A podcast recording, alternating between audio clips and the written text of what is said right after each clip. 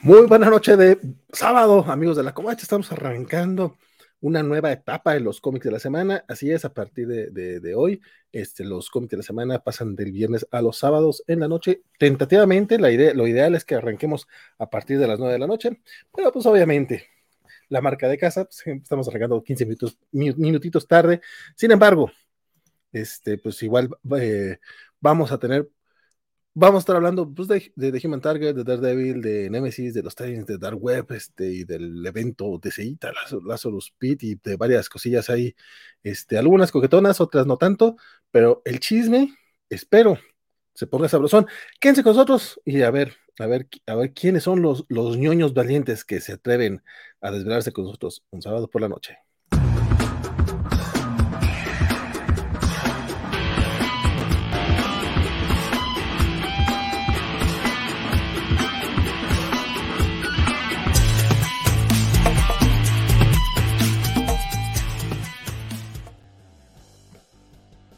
¿Qué tal? ¿Qué tal? Mi nombre es Valentín García. Gustazo estar por acá eh, con toda la raza, que ya vi a algunos conectados, ya vimos por acá a Fercano, al buen Carlitos Parker, a Joao Carlos, que estaban así como que un poquito sacados de onda porque no hubo un anuncio eh, oficial acerca del cambio de horario.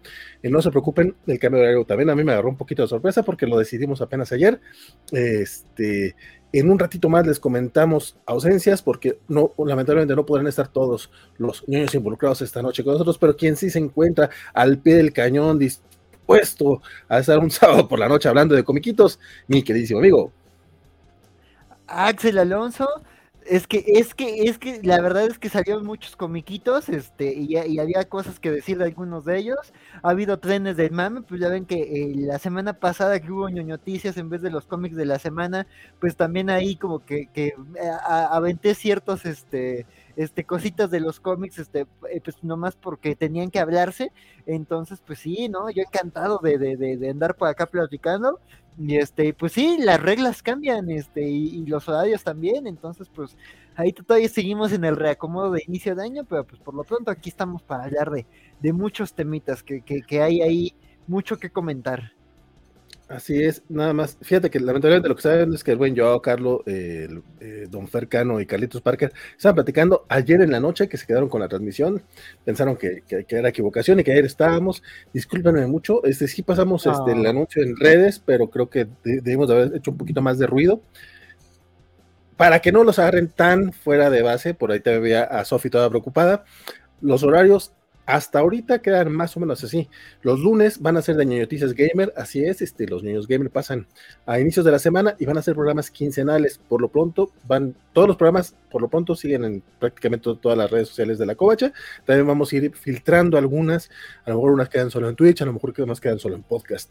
Eh, por lo pronto, la Covacha Anime se va, se muda a los martes. Los martes tenemos Covacha Anime con el grupo completo. Justamente la razón de que estén los martes para que puedan estar todos, todos los otacuñores y la otacuñora, este, echando el chisme con ustedes. Los miércoles van a ser de Covacheando. Eh, César Castañón, el enano sensual, se muda los miércoles y parece que lo que va a hacer es básicamente quedarse con su, con su mesa ideal de, de, Isaac de la Rocha, Sofi y tal vez Bernardo por allá de Vanessa. Entonces, ah. le está, sí, le está haciendo ahí un, una traición muy fea a Don Espada Gámez. Eh, entérense el próximo miércoles a ver cómo se pone este chisme, porque parece que va a estar sabroso el programa este, este miércoles, el nuevo Cobachando ya no son los rucasos, o al menos, bueno, siguen siendo los rucasos, pero ya no van a, tratar solo temas retro. Ya tienen rato que no hablan de puro tema retro, pero va a estar, va a estar interesante ese formateo. Los jueves, por lo pronto, este jueves no va a haber programa, porque sí va a haber un programita en vivo del de el Club Comiquero de Lectura. Lo vamos a hacer el miércoles en la noche porque al enano le conviene estar los dos días, los dos programas tenerlos el mismo día, entonces por lo pronto, el Club Comiquero de Lectura de Ñoñonautas de, de Sandman, donde vamos a hablar acerca de vidas breves, se va el jueves, el miércoles, digo, el miércoles a las 9. Este jueves no va a haber programa eh, ñoño, no vamos a tener programa Cobacho, después vemos qué se acomoda por ahí pero el viernes, el viernes, tentativamente ahí van a quedar este, la covacha en vivo o las noticias regulares. Todas estamos este, hablando un poquito, de hecho, de eso estábamos hablando justo antes de entrar aquí con ustedes, pero el, viernes a las 9 seguiremos teniendo programa eh, covacho, ya veremos cuál. No estoy seguro si este próximo viernes, porque por ahí tampoco estaré yo muy disponible, pero si otras personas dicen yo me lo aviento, ámonos el viernes, ¿por qué no? Los sábados, los cómics de la semana van a ser a las 9 de la noche tentativamente. Este, el próximo sábado no estaré yo, pues les aviso una vez, pero eh, seguramente por acá don Bernardo Ortega, Axel Alonso y a ver si se suma alguien más, estará echando el chisme. Y los domingos a las 8 de la noche tenemos Kobayashi Maru. Por lo pronto, mañana tenemos Kobayashi Maru este, a, las 8 de la noche para hablar acerca de lo mejor de Star Trek. Si no estoy mal, mi eh, Axel. Sí, ah, y también, eh, perdón, es que aquí está, hablando de Star Trek, aquí está la Tendi, este, este, pero este, también del final de Prodigy, porque fue el final de temporada, justo agarró durante las vacaciones, este, que además estuvo raro, porque en Estados Unidos sí tardó una semana, o sea, salió una parte una semana y después la otra, y en cambio aquí en Latinoamérica no, nos consintieron raro, y aunque tuvimos que esperar un día después, los dos episodios salieron juntos, entonces, este, pues nosotros, así que yo, yo, yo, yo entraba a los grupos de fans gringos donde siempre me spoileaban, ya como de, ay, yo podría hacerlo, yo podría hacerlo, pero dije, no, no soy mejor que esto, Axel, soy mejor. Entonces también vamos, a, lo mejor ahí hablamos del final de, de Prodigy y también de, justo ahí mándenos, está en, en redes, la encuestita de lo mejor de, y lo peor de Star Trek en el 2022, para que si vieron alguna de las series, pues nos compartan. Digo, no tanto, yo, yo no lo pienso, digo, a lo mejor ahí te parece el capitán y me dice, no, Axel, estás mal, que además que bueno, ojalá parezca el capitán, pero este, pero yo lo que pensaba es como de no, no lo, o sea, no necesitas verlo, haberlo visto todo para dar algo científico y lógico de lo mejor, sino más bien es como de, güey, ¿qué vi? ¿Qué me gustó? No contestar en todos los rubros, porque pues a lo mejor no todos vieron todo, pero sí decir, bueno, pues falta que hablemos de la capitana Freeman, o que hablemos de Michael y Book, o que hablemos de, de esto que pasa en Picardo, entonces yo creo que, yo así lo veo, entonces si vieron alguna serie de Star Trek este año, que fueron cinco, este, pues por favor participen en la encuesta y vengan el dominguito a platicar con nosotros en Kobayashi Maru. De hecho, sí es muy importante que toda la gente que sí siga a Kobayashi Maru, eh, que, la escuche después en podcast o en otros medios, que por favor mañana, domingo 15 eh, de enero, muy importante que estén porque se van a tomar decisiones también respecto a este programa, o al menos es lo que yo creo. Eh, les gusta semanal, bueno, más bien entren mañana porque creo que todavía no lo he platicado con, toda, la, con toda la tripulación, creo que nomás Axel está enterado de mis nefarios planes, pero sí, que eh, entren, entren porque mañana va a estar bueno el chisme. Yo realmente creo que nomás voy a, no, no voy a estar en vivo porque ni he contestado la encuesta, pero, pero sí, este, vamos a dar por allá. Antes de arrancarnos con el bloque de noticias, que también ese es una, un bloque bastante importantillo, si me preguntan, porque esta semana hay chisme, hay chisme y para mí el chisme siempre, el, chisme es amor, el chisme es este alimento del alma. Pero eh, mientras tanto, eh, saludamos rápidamente. Don Isaías dice: Hola, hola, chismecito de cómics ahora será los sábados. Asumen que somos niños que no tienen vida social. Compadre, lo que yo asumo es que yo no tengo vida social. Ah, por ejemplo, Axel sí, Axel sí tiene y aún así el muchacho está haciendo el esfuerzo. Ah, por ejemplo, a mí no me engaña Francisco, a mí no me engaña Bernardo, a quienes por cierto les mandamos un abrazote. Este Francisco también se enteró apenas ayer que íbamos a pasar a los sábados. A él, él ha dicho que él ha manifestado públicamente que le parece un poquito más fácil para él este, acompañar los sábados. Entonces esperamos que con este cambio de horario eh, Francisco pueda estar este, más seguido acá en los cómics de la semana. Y Don, pero yo creo que le avisamos muy tarde, entonces esta semana no llegó. Pero eh, y, Don Bernardo, vayan a darle amor a sus redes sociales. Recuerden que está como arroba Bartek, porque anda un poquito afónico el muchachón. Entonces este, está descansando la garganta para que el próximo martes este, pueda estar platicando de anime con ustedes y ojalá el próximo sábado esté de, vuelta acá con nosotros en los cómics de la semana. Y dice acá Alex Guerra, eh, reportando desde la Baticueva, Alonso Axel con la información. Pero es ah, Axel Alonso, compadre. Es Axel Alonso. Eh, don... simpático el juego. don Cuauhtémoc Mayor, ah, a lo mejor no entendí la referencia. Don Cuauhtémoc Mayorga, eh, saludos, es el primer cómic de la semana en el que estoy en vivo, fíjate, nada más, mientras gente como nuestro querido Joao Carlos no puede, no, puede estar con nosotros hoy por, eh, casi por primera vez, bueno, no por primera, pero hoy no puede, no puede estar con nosotros en vivo porque le cambiamos de viernes a sábado. Don Cuauhtémoc dice, yo sí, en sábado, aquí estoy, un abrazote, compadre, gustazo verte por acá, qué bueno que puedas echar el chisme este, en vivo con nosotros. Y Donales Guerra dice, saludos mis cobachos, vamos a ver cuánto matan y de qué calidad hubo esta semana. Hay sorpresas con el bloque, con el batibloque, pero platicamos más al ratito. Me gusta que hayas hablado de cantidad y calidad. Sí, sí, sí. Pero bueno, eh, aquí vamos con, lo importante. vamos con el bloque de las noticias porque estuvieron, están, están interesantitas. Vámonos.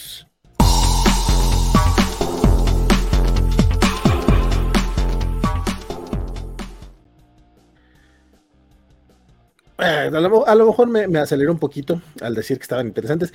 Más bien, más, más que noticias, lo que tenemos principalmente son los checklists de los cómics que están por salir esta semana.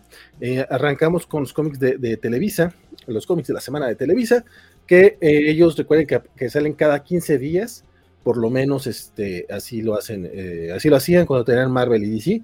Por, y de arranque de este año parece que también van así. En esta primera semana, Destacamos que va a lanzar el tomo de The Sandman Universe Lock and Key hasta el infierno, que va a incluir los dos números de este gran crossover. La verdad es que es una chulada de cómic. Lamentablemente son nada más los dos numeritos, entonces, eh, si lo comparas con lo que Panini lanzó el año pasado, pues este, que lanzó un tomo más completo, porque además de los dos comiquitos de crossover, viene todo el eh, Impels Battalion Go y algunos este, one que eh, Joe Hill, pues sí, eh, vamos, son como, no son importantísimos, pero sí te dan un buen contexto para disfrutar mucho mejor el, crossover. De todas maneras, está bonito que Televisa también lo traiga porque es un cómic que todo el mundo debe de leer. También tenemos este nuevo, número de eh, Batman Gotham es Gotham Knights Killed City, que hay código descargable para el videojuego. El tomo de Shade de Changing Man, que es un cómic que está prácticamente imposible conseguir en Estados Unidos y que aquí estuvo saliendo dentro de las antologías de, DC Block Label. Entonces ya por fin salieron los seis números, ya los van a poder recopilar este, en México. Entonces, pues para que le echen un ojo, porque esa es una, una joyita. La nueva edición de Dark Knight Sí, sí, sí, sí. Y no hemos platicado de ella, compadre. Hay cosas que sí se me van, se me van. Pues a ver si lo, si lo consigo, porque yo no lo he leído, pero si lo llego a conseguir, este, pues lo platicamos, porque sí, sí he escuchado muchas cosas buenas de, de, de ella, bueno, de esta serie, y yo, por ejemplo, cuando el Young Animal sacó el de Changing Girl, sí vi que mucha gente estaba hablando de la serie de Milligan, entonces sí, sí, sí hay que echarle un ojito y pues ahí la, la, la platicamos, hay que platicarla y justo ahí apoyar estos proyectos que, que no están en Estados Unidos y que pues que, que Televisa está animándose a sacar.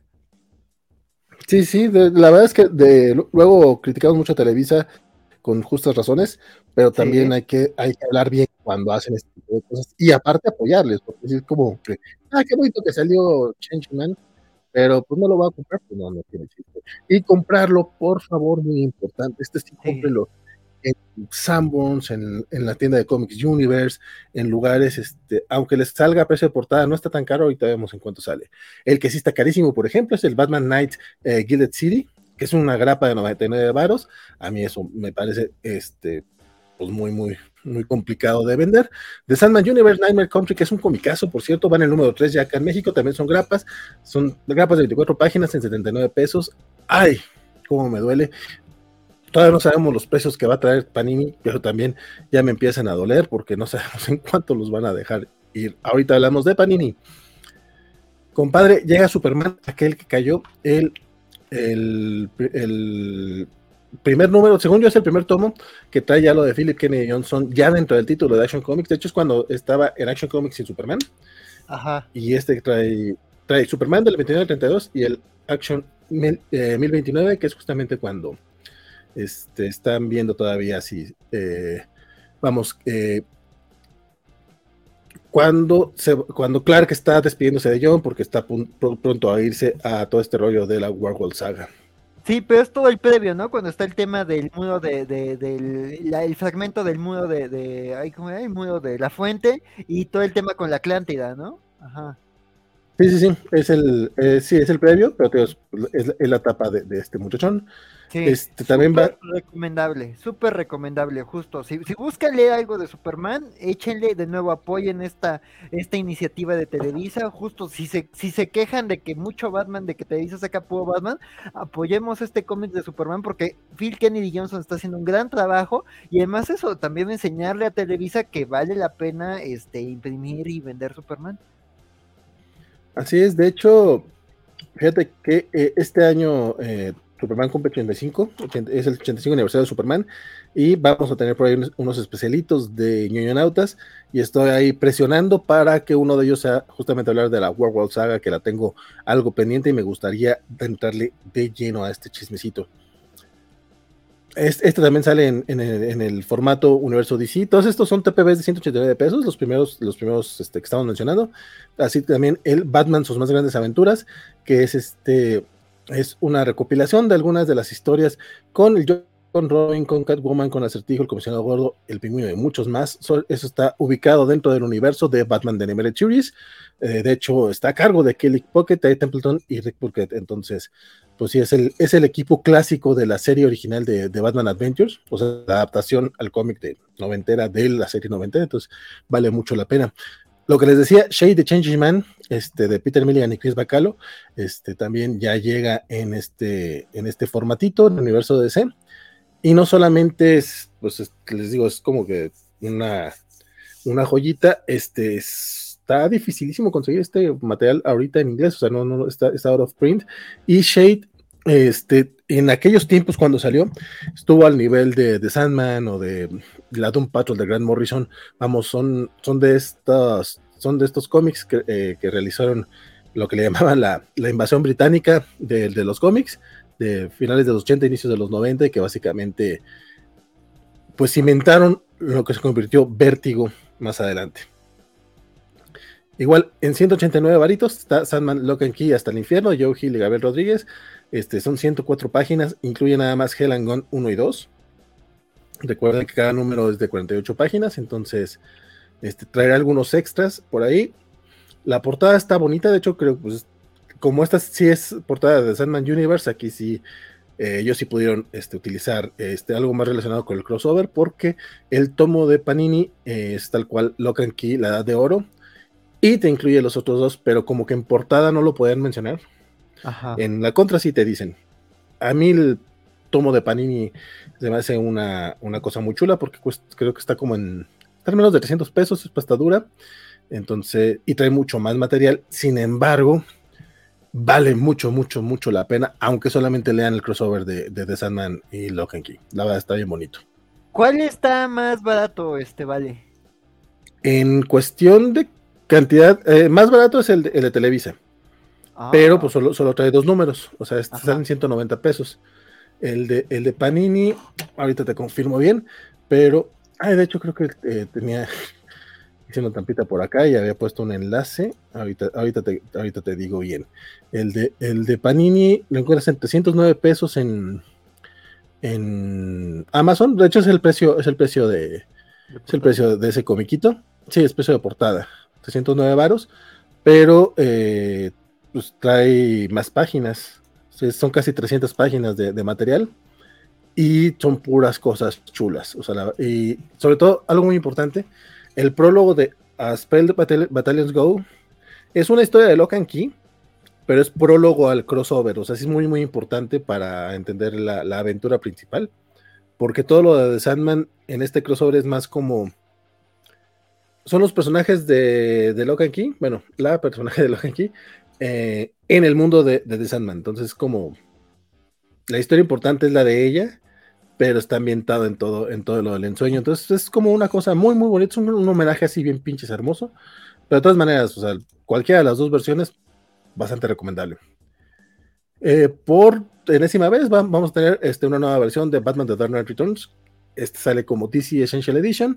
Esto ya es en hardcover, 469 eh, pesos. Eh, ¿Qué se puede decir ahorita que no se haya dicho ya de, de Dark Knight Returns? Si no lo tienes, pues siempre es bueno que exista una opción para que la puedas conseguir de esos cómics que siempre deben de estar estén disponibles.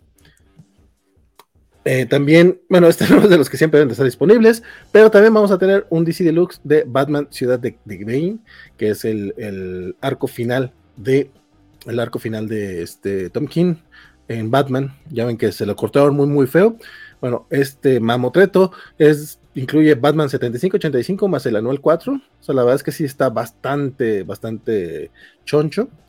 Eh, estamos hablando de más de 11 cómics, porque pues, el anual es más, doble. Son, no, no sé si, no, no, no, no traemos la paginación.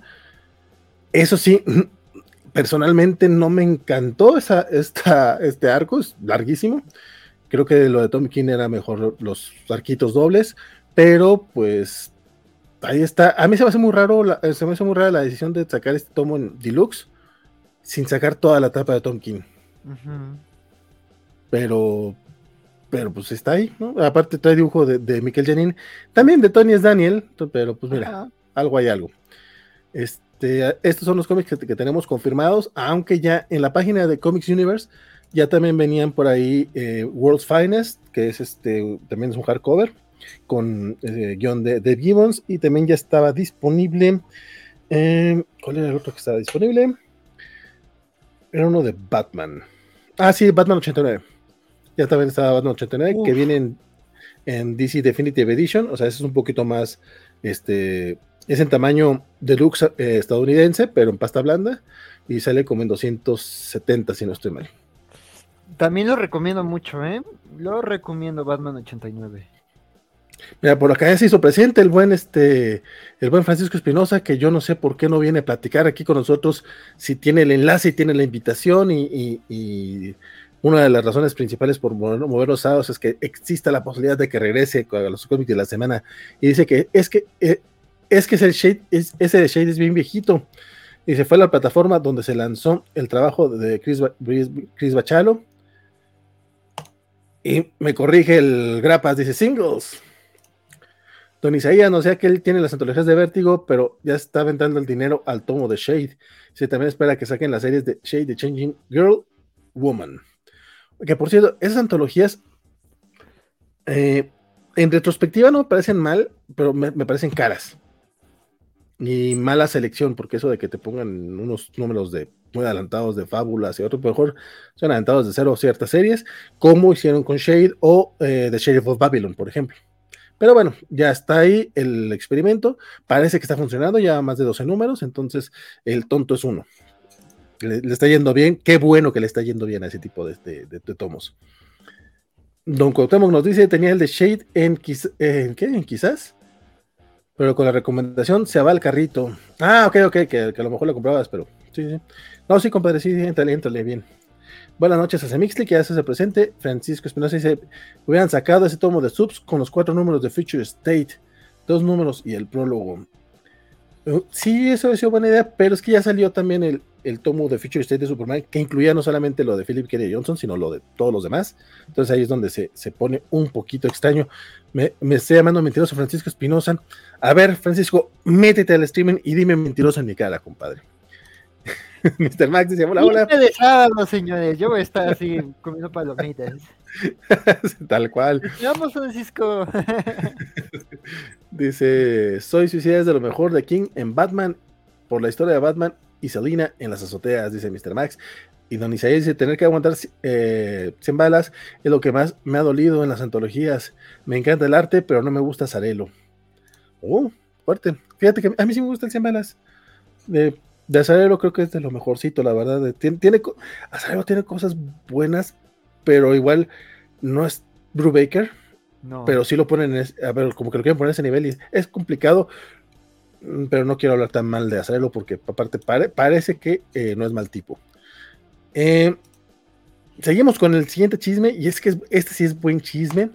Resulta que eh, Panini Comics aún no anuncia los precios de, Marvel para, para, México.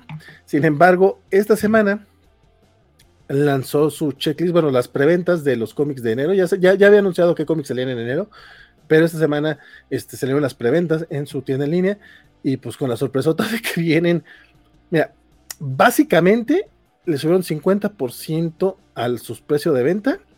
Entonces lo que eran los cómics TPB, básicamente te los van a vender al precio de hardcover. Entonces, eh, entonces, en este mes no salen hardcovers, pero pues suena que los hardcovers también van a tener un aumento de 50%, no creo que vaya a ser menor. Entonces, espero yo que ese es por lo que, que ahí sea ese límite, al menos este año, porque huevos, o sea, esto va a ser carísimo el X-Men quincenal eh, y probablemente, o sea, en lugar de ayudar a que la gente le entre de lleno al barco de Marvel, pues no va a ser como selectivo. O sea, van a comprar su, su Immortal Hulk, pero probablemente no más, por ejemplo. O sea, me imagino también, a lo mejor uno está hablando nomás a lo tonto y resulta que, como la antología de Vértigo, resulta que es un éxito. Ya veremos cómo le va. Por lo pronto a destacar, este mes también sale King of Spice, que estaba programado para salir en diciembre lo cual solamente hace más evidente el cambio de precios, eh, que sí está muy grotesco. A partir, eh, este, a partir de este checklist también, las series, los clásicos de Conan el Bárbaro y los clásicos de la Espada Salvaje ya no van a traer el logotipo de Marvel ni el nombre. De hecho, estos cómics se llamaban eh, Conan el Bárbaro, los clásicos Marvel y la Espada Salvaje de Conan, los clásicos Marvel. Entonces, le cambiaron el nombrecito.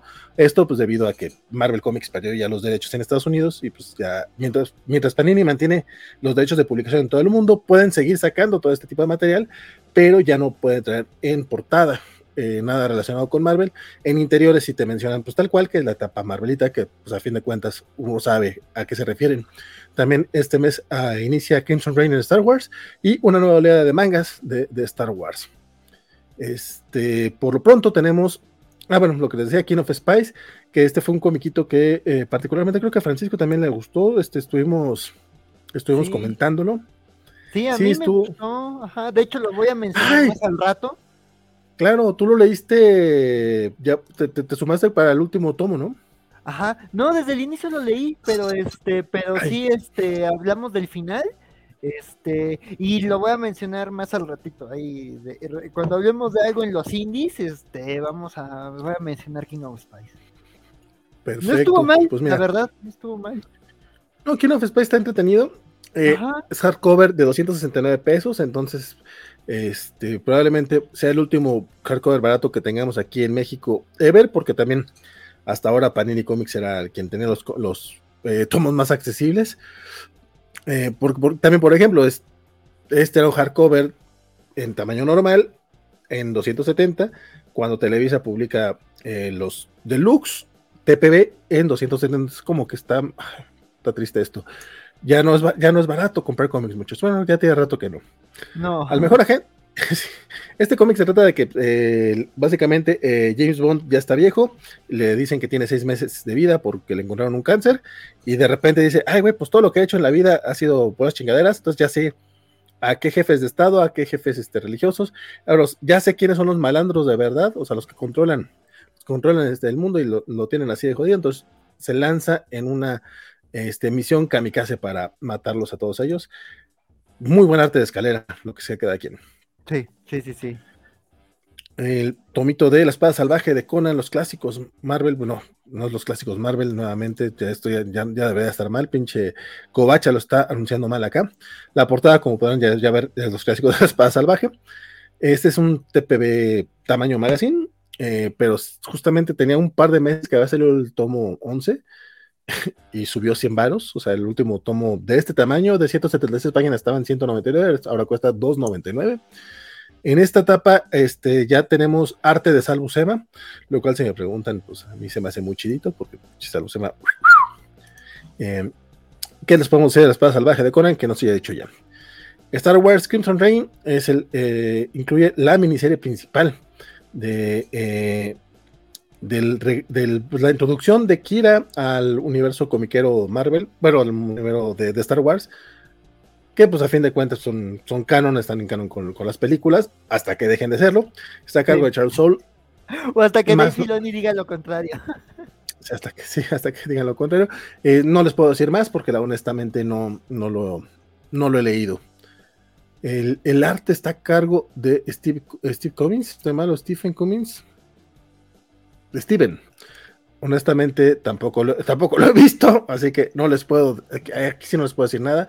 Eso sí, lo que les puedo decir es que es un TPB de 219, 219 pesos y solo trae 5 comiquitos. Mm. Ya es un TPB más caro que los de Televisa. Sí. Oficialmente. y también anunciaron Ah, nada más, este, si quieren saberlo, quien estaba leyendo esta serie creo que es Draco, entonces ahí chequen los episodios de los cómics de la semana donde, donde nos acompañó Draco, porque Draco sí estaba, la verdad, a mí la verdad me interesó él, porque justo él decía, no, pues está interesante este, esto que plantean de Kira contra Palpatine y Vader, y justo pues todo esto del tema de, del Crimson Dawn, que es algo que quedó ahí abandonado luego del fracaso de Solo. Entonces, pues sí, o sea, pues habrá que ver qué tal, pero ahí si no luego platiquen con Draco en Twitter, porque él es el que estaba siguiendo ahí este, este Crimson Rain. muy, muy buen apunte. Y también, este, a partir de la segunda quincena de enero, llega Star Wars The Legend of Skywalker, que es básicamente historias de Luke Skywalker contadas por personas que no necesariamente lo conocen este, de cerca. Y es básicamente como eh, una figura eh, se puede convertir en algo mítico a partir de, de, del boca a boca y de las leyendas. Básicamente es el amor que le tiene nuestro querido Jorge a Luke Skywalker y que no puede verlo fallar porque para él es imposible que Luke Skywalker falle. Así hagan de cuenta que Jorge contara una historia de Luke, algo así. Está a cargo de.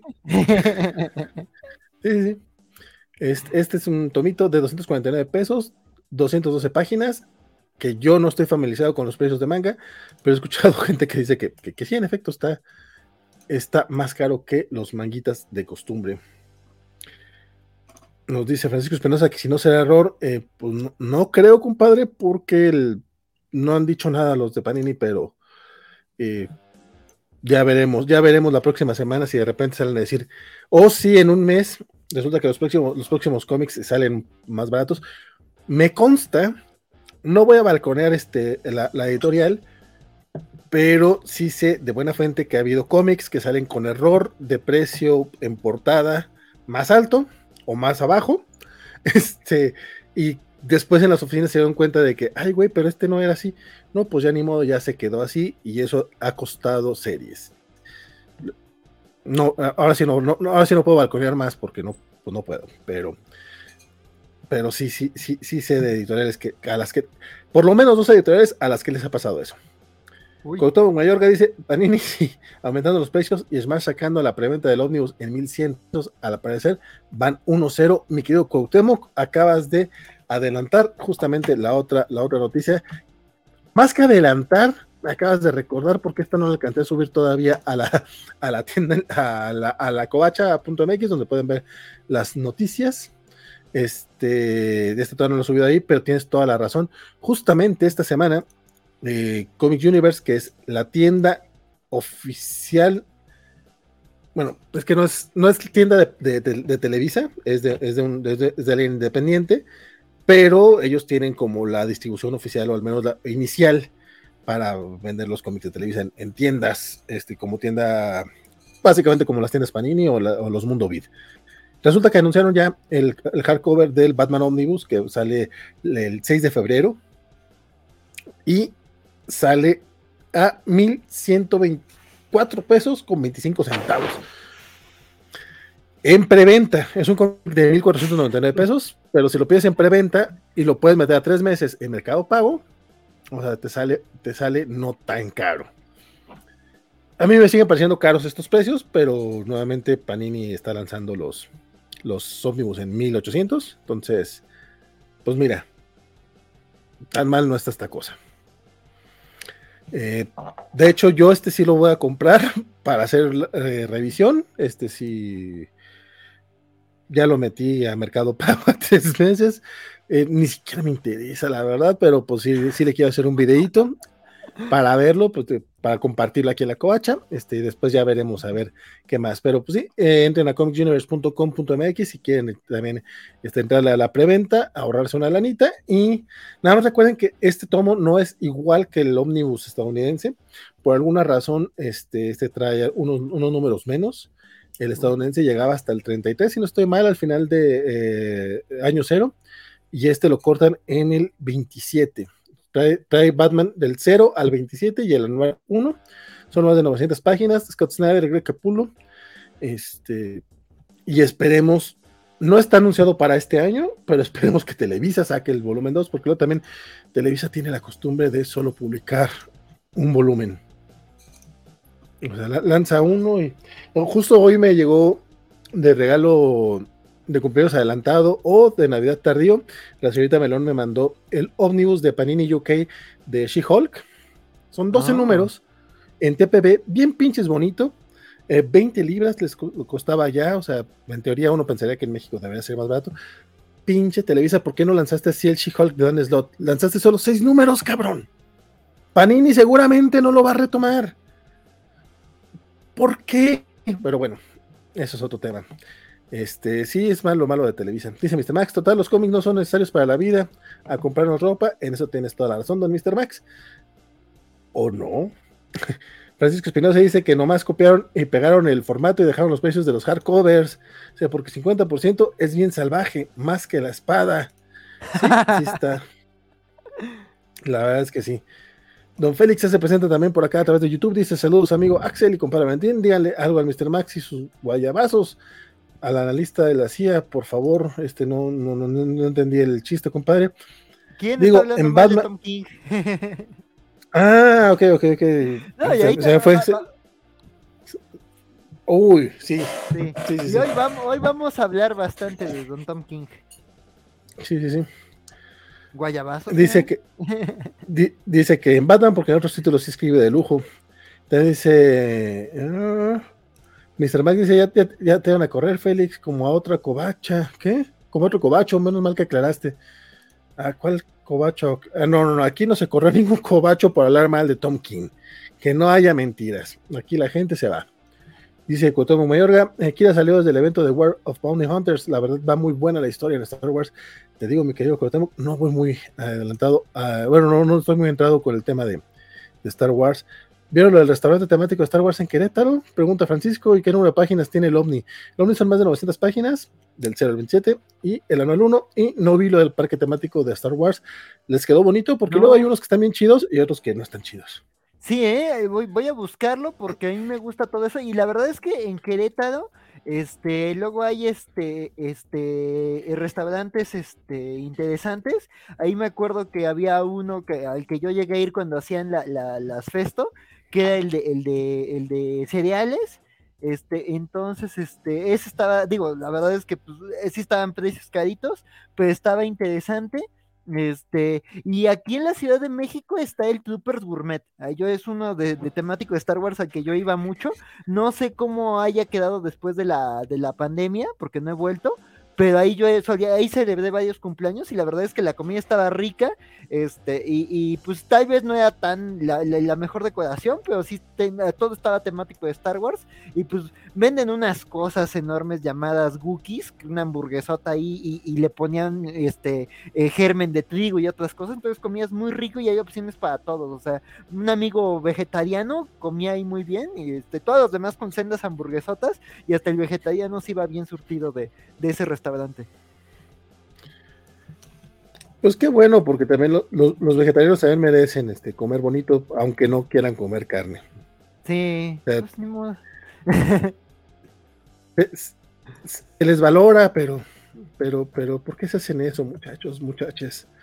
Pero bueno, dice por acá, este, dice, es que es tentador conseguirse ese, ese ómnibus por el FOMO, pero al mismo tiempo eh, Batman le saca ronchas. Eh, Francisco dice que es Batman, pero seguro habrá más tomos. Y todos sabemos que el único cobacho que se fue corrido fue. Eh, todos sabemos que el único cobacho que, fue, que se fue corriendo fue por Mr. Max. Y Don Félix dice: Sí, y por Rorschach, ya ustedes están sacando acá los trapos sucios, muchachos. Semix le dice: eh, Vengan a Querétaro. Dice: Yo también he ido a, a Trooper Gourmet.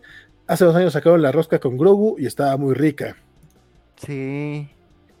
Sí, sí, sí. Por su, Ah, nada más rápido, ya vi el dato que nos decía Francisco, el, restaurante de Querétaro se llama Skywalkers, entonces, ah, pues mira. Ok. Y si, pues si, están en Querétaro o visitan Querétaro, pues está, está interesante. Ah, mira, está bonita las decoraciones. Ay, ya me dieron unas razones para ir a Querétaro. San Francisco esperamos a que sea bonito el restaurante, la verdad. No sé si tengan tratos con Disney, pero está bien adornado, disfrazados, shows. La comida no se ve excelente, pero no mal. Mira, compadre, no, no, creo que esté peor que cómics. Sí, ¿me dejan ponerles fotitos? Mira, ya, encontré aquí unas cositas. Claro, claro. Espérame tantito a ver si es este. No, no es este. Aquí está. Mira, no, mira, se ve, se ve chulo. Digo, nosotros que nunca vamos a poder pagar el parque Disney. Este, pues mira, está decorado como justo la estrella de la muerte. Mira, aquí sus platitos. Este, acá sus meseros vestidos como, como rebeldes. Este, y mira, e, esto se ve muy bien, o sea, ahí parece que está entrando la estrella de la muerte. Entonces, pues habrá que ver qué tal. O sea, si, si alguien puede visitarlo, pues nos avisa. Y si yo llego ahí a, visitar, ah, mira, mira, mira, esto me encantó, ¿eh? el vasito de sable de luz. Ah, está bonito, está coqueto. Está coqueto, esto es como más tatuín, supongo. Ah, mira, mira, la, la, la, la, la cabina del icon. No, pues se ve que le echaron ganitas, ¿eh? Como dice Francisco, a ver qué tal la comida. Pero al menos los decorados están, están muy bien. Y miren, pues hay de todo. Hay papas, ah, mira, ensalada, taco, este, este, Canciller Burger, se ve interesante, pues ahí, sí, sí, creo que Semixli es quien nos escucha desde, desde Querétaro, pero pues si alguien, si Semixli o alguien puede ir y, pasarnos su reporte, pues está interesante, y pues sí, ojalá esté bueno el lugar, porque estos lugarcitos ñoños, como dan gusto visitarlos. Fíjate que sí, o sea, uno, uno va con gusto, pero a mí la verdad, si la comida no está chida, sí se me hace como, o sea, está coquetón, pero no regreso al lugar. Y ah, me, ha pasado con, ha pasado con cafecitos este, temáticos de, Harry Potter en la Ciudad de México y con el ya mencionado, pobrecito mencionado, este cómics, porque en esto le echaban ganas y tampoco estaban tan culeros, pero tampoco estaban tan chidos. Entonces era un poquito junto con pegado todo ese, todo ese cotorreo. ¿Qué comentarios tenemos por acá, mi querido este, Axel? A ver los comentarios a lo que nos decía Francisco. Este, solo iremos si, si diriges el tour, Semixli, dice Félix.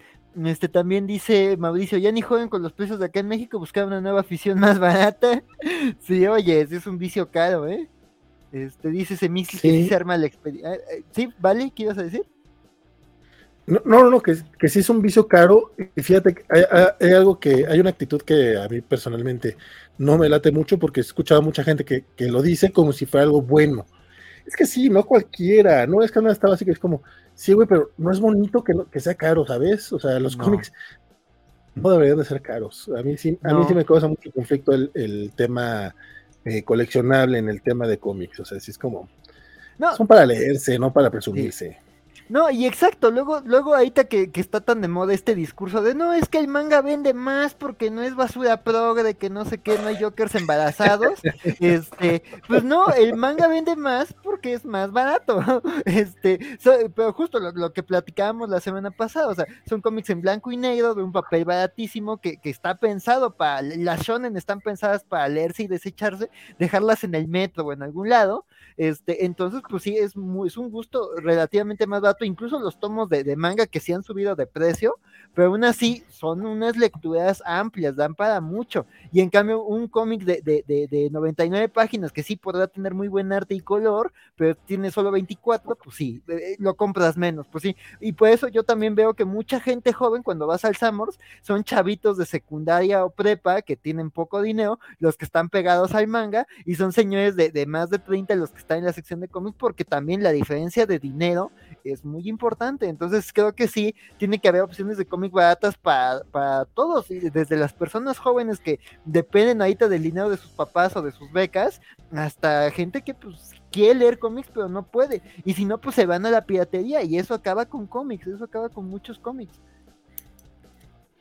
El, el, disclaimer aquí es que nosotros lo hacemos con fines de reseña, muchachos, ah, pero después compramos los cómics. Sí, y les los exhortamos a que los compren. Y también por eso nos aventamos tantas balas, porque si no hay cosas que no, no, no pagaríamos por eso. Entonces, no hablaríamos tanto de cómics de, de, Venom. Por ejemplo. Sí, sí, sí. Sí, no, por ejemplo, yo acordaba, por ejemplo, esta serie, la de X Factor, la, la, la última, la de Krakoa que, cuando revisaba sus su, cifras, o sea, en Estados Unidos vendía muy poquito y como que lo apoyaba más la gente joven. Y cuando ves las cifras de, de, cuánto se leía en los sitios de, de, reseña, era de lo más leído. Y es como de, güey, es que esto es un cómic caro para ese público. Entonces no, no, lo compraban, lo leían ahí, pero no era un cómic que no le interesaba a la gente. Digo, no falta ahí que decían, no, es que era progre. Pero no, es porque su demográfico no tiene dinero. Básicamente. Fíjate que ahorita me viene así como idea bien locochona. Ya había pensado yo que sería bueno que, cualquiera de las editoriales que tiene a DC o Marvel aquí en México se animaran a sacar a lo mejor TPBs así, justamente como la antología de, de, Vértigo de DC Black Label que saque Televisa, pero de 100 varitos, de 110, o sea, desechable para después ah, justamente agarrar, o sea, agarrar más o menos el formato japonés, para México, pero eso ya, ya, tengo, ya tengo varias semanas como masticándolo, digo, nomás una idea, ni, que me fueran a hacer caso a ninguna de las editoriales, pero otra posible sería lanzar, tirar así masivamente ese tipo de, de, de, cómic con samplers y buscar regalarlos en escuelas en secundarias. Y también ofrecer este, los, los, precios que pueda pagar también. o sea, es que si se van a un, a un, a un poder adquisitivo de más de 25 años, de 30 años, y se pierde todo el tema adolescente. Dice Francisco sí. Espinosa, lo te que vas lo dijo dijo, fuera, rápido.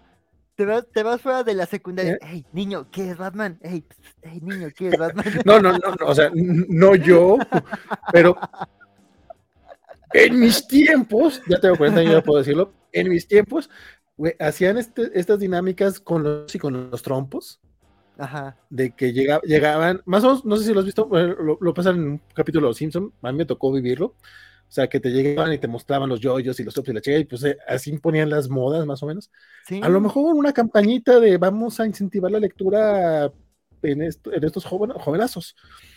Dice Francisco Espinosa que lo dijo el comic book way de los Simpsons. Solo nosotros pudimos convertir un medio de comunicación masiva en objeto de culto. Y dice que el formato Jump es el futuro. También nos sí. dice Mauricio Castro, este, creo que por esto de los precios sale mejor coleccionar manga. En términos de números por tomo, el manga es más económico y además es más fácil de entrarle a alguna historia. Es una de las razones por las que pega más el manga, compadre. Sí, definitivamente, que también se necesitan análisis mucho más serios de los que a lo mejor hacemos aquí, pero se me hace un mejor análisis ese que el que la mayoría, que el que, que, el que luego ves en los grupos de cómics, que es básicamente es, es que ya no es progre. Sí. Eh, Isaías dice, democraticemos los cómics. Sí, no, déjame retomar algo más que dijo Isaías, porque yo sí quiero tomar la palabra, que, ¿Mm? que dice que, que, hagamos la idea del tour al, al restaurante de Star Wars, y aquí le voy a tomar la palabra si dejemos que él dispare primero. Que sea la cuenta, amigo. Que sea que dispares la cuenta y ahí le entramos, el turco bacho. Eh, sí, sí, sí, compadre. Sí, es que es complicado, es complicado. Don Félix dice. Don Félix dice: Nunca ha sido un pasatiempo barato el coleccionar cómics, o sí. Pues no era imposible de, de entrarle cuando eras niño, compadre. O sea, estamos hablando de que era más fácil ahorrarte el lunch de la semana para comprar tus comiquitos el sábado y llevarte unos cuatro o cinco que ahorita un chavito eh, se guarde el lunch del cómic y se compre un, sí. un comiquito. Sí, por ejemplo, cuando Televisa empezó en México, que sacaban precios de 27 pesos, si no me equivoco, sus grapas, no me acuerdo si de 24 o de 36. Este, ah, qué recuerdos. Este, este, justo yo, pues, me, mis papás me daban este 50 pesos diarios para ir a la prepa. Y justo juntaba toda una semana, o sea, porque pues, yo tenía mis gastos en la escuela, que la comida, que el pasaje, que todo lo demás, y con lo que sobraba, justo me, sí, las copias, justo, y pues me compraba mi, mi, al final de la semana me premiaba como de sobreviví un día más, este, me compraba mi, mi, mi en ese entonces Civil War, y justo, pues, hasta los tallings me compraba, imagínate, entonces, este, o sea, si eran precios más accesibles, como dice, vale, ahorita un chavito, le cuesta más ahorrar para, para, comprarse una grapa, una grapa de 99 pesos. Y hay otros más gastos y todo subió, empezando por el gancito. sí, sí, sí, es, es, un poquito más complicado. O sea, no es culpa de los editoriales que todavía ha subido. No, no, no, pero, tienen que pagar pero, cuentas, sí. Pero también parece que no hay un interés por, y no solamente de México, o sea, esto es a nivel global, no hay, no hay un interés por volver a acercarse a, a, un público joven. O sea, como que dicen, ah, ya con el internet ya no van a querer. Y pues no es que no, como dices tú, no es que no quieran, es que no les dan chance. O sea, está sí. cabrón. Eso y también la bola de cuarentones que luego se quejan cuando, las hacen, cuando hacen productos para más jóvenes. Pasa, ¿no? Dice, sí. hay que armar el turco bacho, dice Francisco Espinosa. Eh, Félix dice que Isaías está haciendo un Han Solo. Dice Mixley que va a tomar la misión. Chan, chan, chan. No, no, no, te comprometas, Emily, no te comprometas. No, tú, sálvate, mujer, sálvate tú sola. Dice Francisco Mendoza que grabamos un video, no, no, no, supe a cuál se refería. Este. Vamos, este. Vamos, vamos, vamos, este, uh, un poquito esto, porque, bueno, vamos a darle cinco minutos, cinco minutitos más de, de, comentarios, porque pues hace rato que no platicamos con todos ustedes, muchachos. Aparte anda Francisco Espinosa en los comentarios, lo cual también es divertido. Dice, para, para mí, era diario. Durante mi primera y secundaria no, no, me compraba nada en la cooperativa, aunque el físico diga lo contrario. Dice, para ir a la salida de los, a los puestos de periódicos a comprarme uno o dos cómics. Me dice, uno, que, uno, quiere Axel, es broma, es broma. Dice el buen este, Jorge, con, 100 pesos compraba tres en inglés, con 60, cuatro en español en 2005, creo. Sí, más o menos. De, Televisa, costaban 15 pesos. Total, total, total, totalmente. Unos bits de tamaño media carta con historias de Alan Grande, dice Mauricio Castro. Qué tiempos aquellos, muchachos. Félix Farfán, eh, Ah, es que hubo acá eh, comentarios porque le decía a Mauricio que antes sí era más barato coleccionar cómics, que aún recuerda que compraba cómics chiquitos de Batman en 10 varos. dice, cree que está viejo. Compadre, nos acordamos todos, nos acordamos. Y dice Félix que su hombraña era de 15 pesos y luego de 25. Félix es más joven, hombre, yo lo recuerdo, yo lo recuerdo de unos 50, los hombres arañas de novedades eran de 1500 pesos, viejos pesos. Viejos pesos, sí. También, también si, si, saben lo que son los viejos y los nuevos pesos, ya están viejos también ustedes, compadres. El formato Jump es el futuro, dice Francisco Espinosa. Este, Félix dice, el dinero de las becas es para chelear, ya lo dijo el sabio de TikTok. Eh, no le hagas caso. No, no cuando, mira, yo mi, error del CCH, yo en vez de gastarme el dinero en cervezas, me lo gastaba en cómics. Mi, mi beca sí iba en eso, entonces como de, perdón, perdón, soy así de ñoño. Lo mío, lo mío son yo soy, yo soy ese ñoño. Yo soy ese ñoño, ¿Qué tal que le, que, le pongan en el plan de estudio de los cómics la CEP? Alberto pero fíjate que no es tan mala idea, ¿eh? O sea, lamentablemente no creo, no sé qué tanto político haya por allá que esté interesado en algo así, más allá de Paco Ignacio Taibo. Ajá, justo, justo, porque eh, al menos cuando yo cuando yo estudiaba, sí, el, o sea, sí había un bloque de los libros de texto gratuitos de la CEP de quinto y sexto año que sí te explicaban los cómics, porque de hecho los, los cito en mi tesis, este, pero sí te explicaban cómo era el cómic y todo esto, y justo pues digo, a lo mejor no sé cómo está ahorita las cosas en la CEP, pero justo Paco, Ignacio Taibo en el Fondo de Cultura sí está impulsando mucho el cómic. Digo, pues sí, no, no es superhéroe, pero sí están trayendo mucho, mucho cómic de distinto tipo, digo, también es cómic como para lectores quizás, bueno, lectores jóvenes o no tan chicos y más adultos, ¿no? Porque pues sí hay cómics de las pandillas en Los Ángeles, del golpe de estado en Chile, digo que son cosas muy buenas, pero sí, no, no son como las lecturas más llamativas para jóvenes, pero a mí me encantan. Entonces, pues sí, digo, o sea, ahí está, ahí está la pugna, pero sí habría que impulsar más la, la formación de lectores, porque si hay un sector en la formación de lectura que vea el cómic como de esto es banal y va van a leer puro Superman. Y dices, no, todo tiene valor y lo importante es que la gente lea, ¿no? Entonces. Eso es tan importante, pero la gente no le, no le pone atención. Dice es que él se perdió la tapa barata de Televisa por andar de otaco ahorrando para los mangas de Vid. Que eran caros, eran caros. Este dice Alberto que era broma. Pero es que no es mala idea, compadre. O sea, realmente son de esas cosas que podrían, podrían hacerse. Dice eh, Jorge que él también. Y Félix nos dice que tiene 46 años. Este, Mr. Max, mi, dinero se va en videojuegos, pero para la Switch, y ahora ropa Levi's me dio fiebre de jeans. Es que luego sí es importante. ¿Tienes más, ¿tienes, más de un pantalón de mezclilla? dos días vanidad, si me preguntas, pero bueno. Félix, en la CEP andan persiguiendo servidores públicos que se fusilan la tesis, andan algo ocupados. No, no te creas, compadre, no los andan persiguiendo.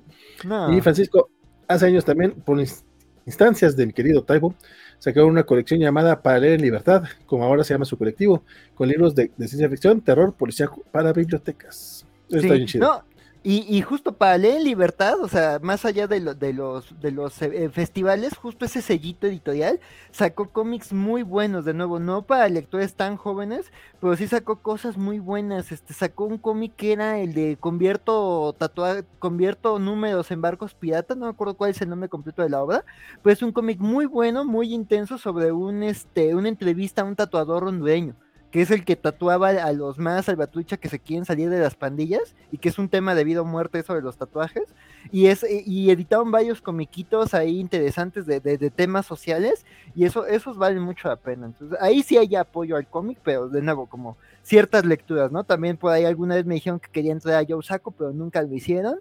Y también si, si nunca han leído a Joe Saco chequense el trabajo de Joe Saco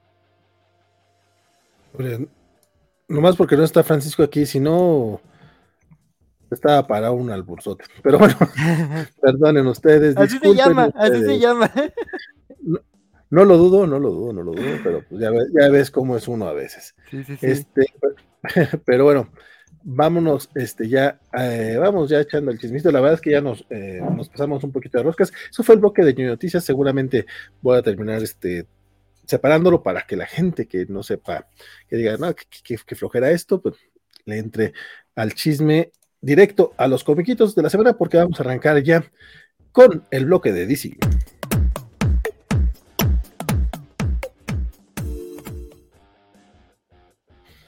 Mi querido Axel, esta semana DC arranca evento y arrancó con algo llamado Lazarus Planet. Lazarus Planet Alpha número uno. Bueno, de hecho es un one shot nada más. Este, le, entraste, andas este, al día con, todo lo de Batman. Cuéntame un poquito qué onda con eso. Eh, no es que, de hecho, no, no lo puse dentro del batibloque porque creo que no es tal cual solo Batman. Cuéntame un poco más está, o sea, en teoría este gira en torno a todo el universo DC, bueno, al menos en la Tierra, este, este, ahí este, este, pero sí, digamos que Batman y, sobre todo Demian son parte importante. Digo, este, este, este, esta no es la lectura más amigable, la verdad es que para entenderlo tuviste que haberte leído este Batman contra Robin, que es en donde te plantean, o sea, ahora sí que en, Batman, en el final de Batman contra Robin te plantean justo eh, el punto de partida de Lazarus Planet. De hecho, esto, empieza inmediatamente después del, final de, Batman contra Robin, que no termina, que todavía queda un número que va a quedar dentro de Lazarus Planet. Este, eh, y también, digamos, retoma mucho de lo que es eh, del primer arco de Mark Waid en, en World con Dan Mora este, y también un poquito del Robin de, Williamson. Entonces, este, como que eso hay que tenerlo presente. Lo digo, lo de Robin, el tema de, su bisabuela, ¿no? La mamá de Rash. Este, este, pero digamos, ahora sí que esto, esto concierne a todo el universo de DC, ¿no? Bueno, digo, al, menos a la parte terrícola. Este, eh, justo en Batman contra Robin, este, sabemos que el demonio Nessa está aliado con, la mamá de Rash, que no me acuerdo cómo se llama. Este, este, la mamá de Rash, este, este, están este, ahí comploteando para secuestrar a los usuarios de magia, tomar el control del mundo y guajaja, y pues están usando a, a, Damian y los tomas contra sus papás como, como motor. Y justo pues el número, el, el, final de la serie es eso de que Damian se libera de ese control, este, eh, se revela contra Nessa, este, y, y, y justo este eh, logran salvar a Batman, que queda gravemente herido, pero justo todo lo que provocan es que la isla donde, donde está la última fuente de Lázaro, este, se sobrecarga de magia y explota, activan un volcán, explota, este, y, este, y eso está, y, y digamos, Lazarus Planet ya empieza con que hay, energía mágica circulando por toda la Tierra y ahora sí que básicamente un huracán mágico afectando todo el planeta y eso afecta tanto a los superhéroes con poderes basados en tecnología como a los superhéroes con poderes basados en magia. entonces, pues básicamente la serie va a ir de, de ellos este, luchando contra un villano. Ah, bueno, también otra serie que es importante eh, tener presente un poquito, aunque no tanto es la del Rey Mono de, digo, la del Príncipe Mono de Luen Yang, porque justo el villano que se nos ha perfilado en esa serie, el, el Rey Toro, pues es justo aquí el villano principal. Aquí se nos explica este, la relación que tiene este villano con Nessa. Este, eh, y pues también aquí ya vemos este, eh, cómo los héroes de la Tierra reaccionan a esto, ¿no? Cómo, cómo inmediatamente Demian les pasa el aviso de que, de que algo está ocurriendo. Y como no hay Liga de la Justicia por los eventos de Dark Crisis, pues justo más bien se forman pequeños equipos con distintas habilidades, equilibrando tecnología y magia para tratar de, atender distintos objetivos. Entonces, básicamente este número nos va, nos presenta a los equipos que vamos a ver y distintas cosas que están pasando en la, en la Tierra a partir de, de este huracán, ¿no? Bueno, de este huracán mágico entonces justo aquí vemos cómo este, cómo reaccionan a todos estos frentes, ¿no? Cómo reaccionan al Rey Toro, cómo se enfrentan a Nessa, cómo buscan este recuperar este a los usuarios de magia que fueron secuestrados por Nessa, porque saben, porque en Batman contra Robin se nos explicaba que muchos usuarios de la magia habían sido atacados y sus poderes robados. Entonces, pues justo aquí vemos cómo, cómo se intenta organizar esta, esta respuesta a la contingencia eso, eso me pareció muy interesante. Este, el arte, la verdad es que aunque los rostros este, no son los mejores, me recuerda un poquito a, lo que le pasa a Sad Rivik, ¿no? De que luego hace paneles épicos increíbles, pero cuando ves los rostros dices, ay, no, por Dios, ¿qué le hiciste acá? Los, a Carol Danvers y a Tony Stark, este, Game Eternals, este, pero la verdad es que hay otros, aquí por ejemplo, baja esa página, por ejemplo, aquí ves los rostros rarísimos de Cyborg y de Mary Marvel, pero si le bajas un poquito, pasas a otros paneles, hay una en donde están brincando a la batalla y ahí se ven muy bien hechos los rostros. O sea, como que sí, en ciertos paneles más de conversación las caras se ven muy raras, pero hay otros en donde se ve la verdad, y, sobre todo eso, cuando estás en una escena de acción, en una batalla así apoteósica, peleándose contra dioses de distintos panteones, se ve muy bien el arte, pero hay otros en donde dices, ay, ay, ¿qué le pasó a esa cara, no? Ese huracán mágico está potente. Entonces, este, este, pero en general, digo, la bronca es que tienes que haber leído muchas cosas como para agarrarle bien el hilo a esto, pero me pareció una historia adecuada, o sea, incluso me pareció más interesante y fluido que todo Batman contra Robin, aunque no me disgustó. Pero aquí me gusta que creo que este, este Mark Waid equilibra bien a los personajes. Digo, también a mí me ayuda que conozco a muchos de ellos. O sea, por ejemplo, si no has leído El, Rey Mono de, de Jane Yang, que lo recomiendo, como que hay que vas a decir, ¿qué onda con este furro, no? Pero digo, ya cuando entiendes, me parece que, que, que Mark Waid supo capturar muy bien esa personalidad y hasta momentitos de, que es Demian con el que tiene una relación, de que es con el que mejor interactúa y que se llevan bien pesado esos dos, la sabe capturar, pero hay un momentito con un personaje que se llama Black Alice, que, que, el rey mono, digo, el príncipe mono tiene unos momentos como muy humanos y me gusta que él también está como en ese balance, porque él también no está fogueado como un héroe, entonces, como que él viene de un lugar muy distinto. Entonces, me, me, me, gusta cómo hace esa construcción de personajes. Este, entonces, pues sí, la verdad es que me parece, no, yo no tenía muchas ganas de este evento, pero pues ya leí Batman contra Robin, ya leí Príncipe Mono. Entonces, pues me parece un interesante arranque. Eh, me parece una historia creativa dentro de lo que pueden ser los eventos. Digo, siento que esto está como más directo que, que, que Dark Crisis. La verdad es que Dark Crisis a mí no, no, no fue mi, de mi interés mucho. Por ejemplo, este, este rostro de Supergirl está, está muy raro. Este, pero, ¿cómo se llama? Pero creo que te eh, también este número te plantea muchas cosas que, que, van a ser necesarias para el evento, ¿no? Digo, también esto se van a manejar como muchos eventos recientes de Marvel, de que tienen un Omega, un alfa, se van con, con, con puro este, como por ejemplo Dark Web, ¿no? Que van con un alfa, se van con puro y luego cierras el evento ya con un omega. Entonces, pues habrá que ver qué tal les funciona. Habrá, habrá, que ver qué tal quedan los tie-ins. Este, ahí hay algunos que me llaman la atención, pero pues habrá que ver, ¿no? Digo, pero pero a ver qué tan contenida queda esta historia. Este, y pues también al final hay una segunda historia en donde te cuentan ya este, este, este Pixu, este Shifu Pixie, el, el, aliado del Rey Mono, te cuenta ya hay una historia donde te cuenta más bien este, qué onda con, con estos demonios chinos, ¿no? Con, con esa, con, con el Rey Toro, este, cuál es la relación con el papá del príncipe mono. Entonces está, está interesante pero sí, este, sí está, o sea, sí hay muchas cosas de otros lados que seguir, pero creo que la propia historia por sí sola creo que ofrece un, un, problema interesante y al menos no te amenazan con que el universo de ese no va a ser el mismo después y que hay que rebotearlo y que otro guiño a las crisis en las tierras infinitas, entonces eso se agradece, pero habrá que ver, por lo pronto me parece un arranque prometedor. Híjole, se me hace que te gustó más que más a ti que a mi compadre. Este, coincido mucho, mucho contigo en el aspecto del, arte, que yo todavía estaba con, todavía no estoy seguro, me gustó o no me gustó, o sea, porque si era como, tiene muy buenas escenas de acción, pero esos rostros están feos, con ganas, como que es más feo que pegarle a tu mamá en Semana Santa, no sé, está, está feo, está feo, está feo. Este, por acá nos decía Francisco que mencionamos el Action Comics de la semana pasada que estuvo bien Bertz. Compadre, mejor te invito a que vengas a hablar del Action Comics la próxima vez que salga.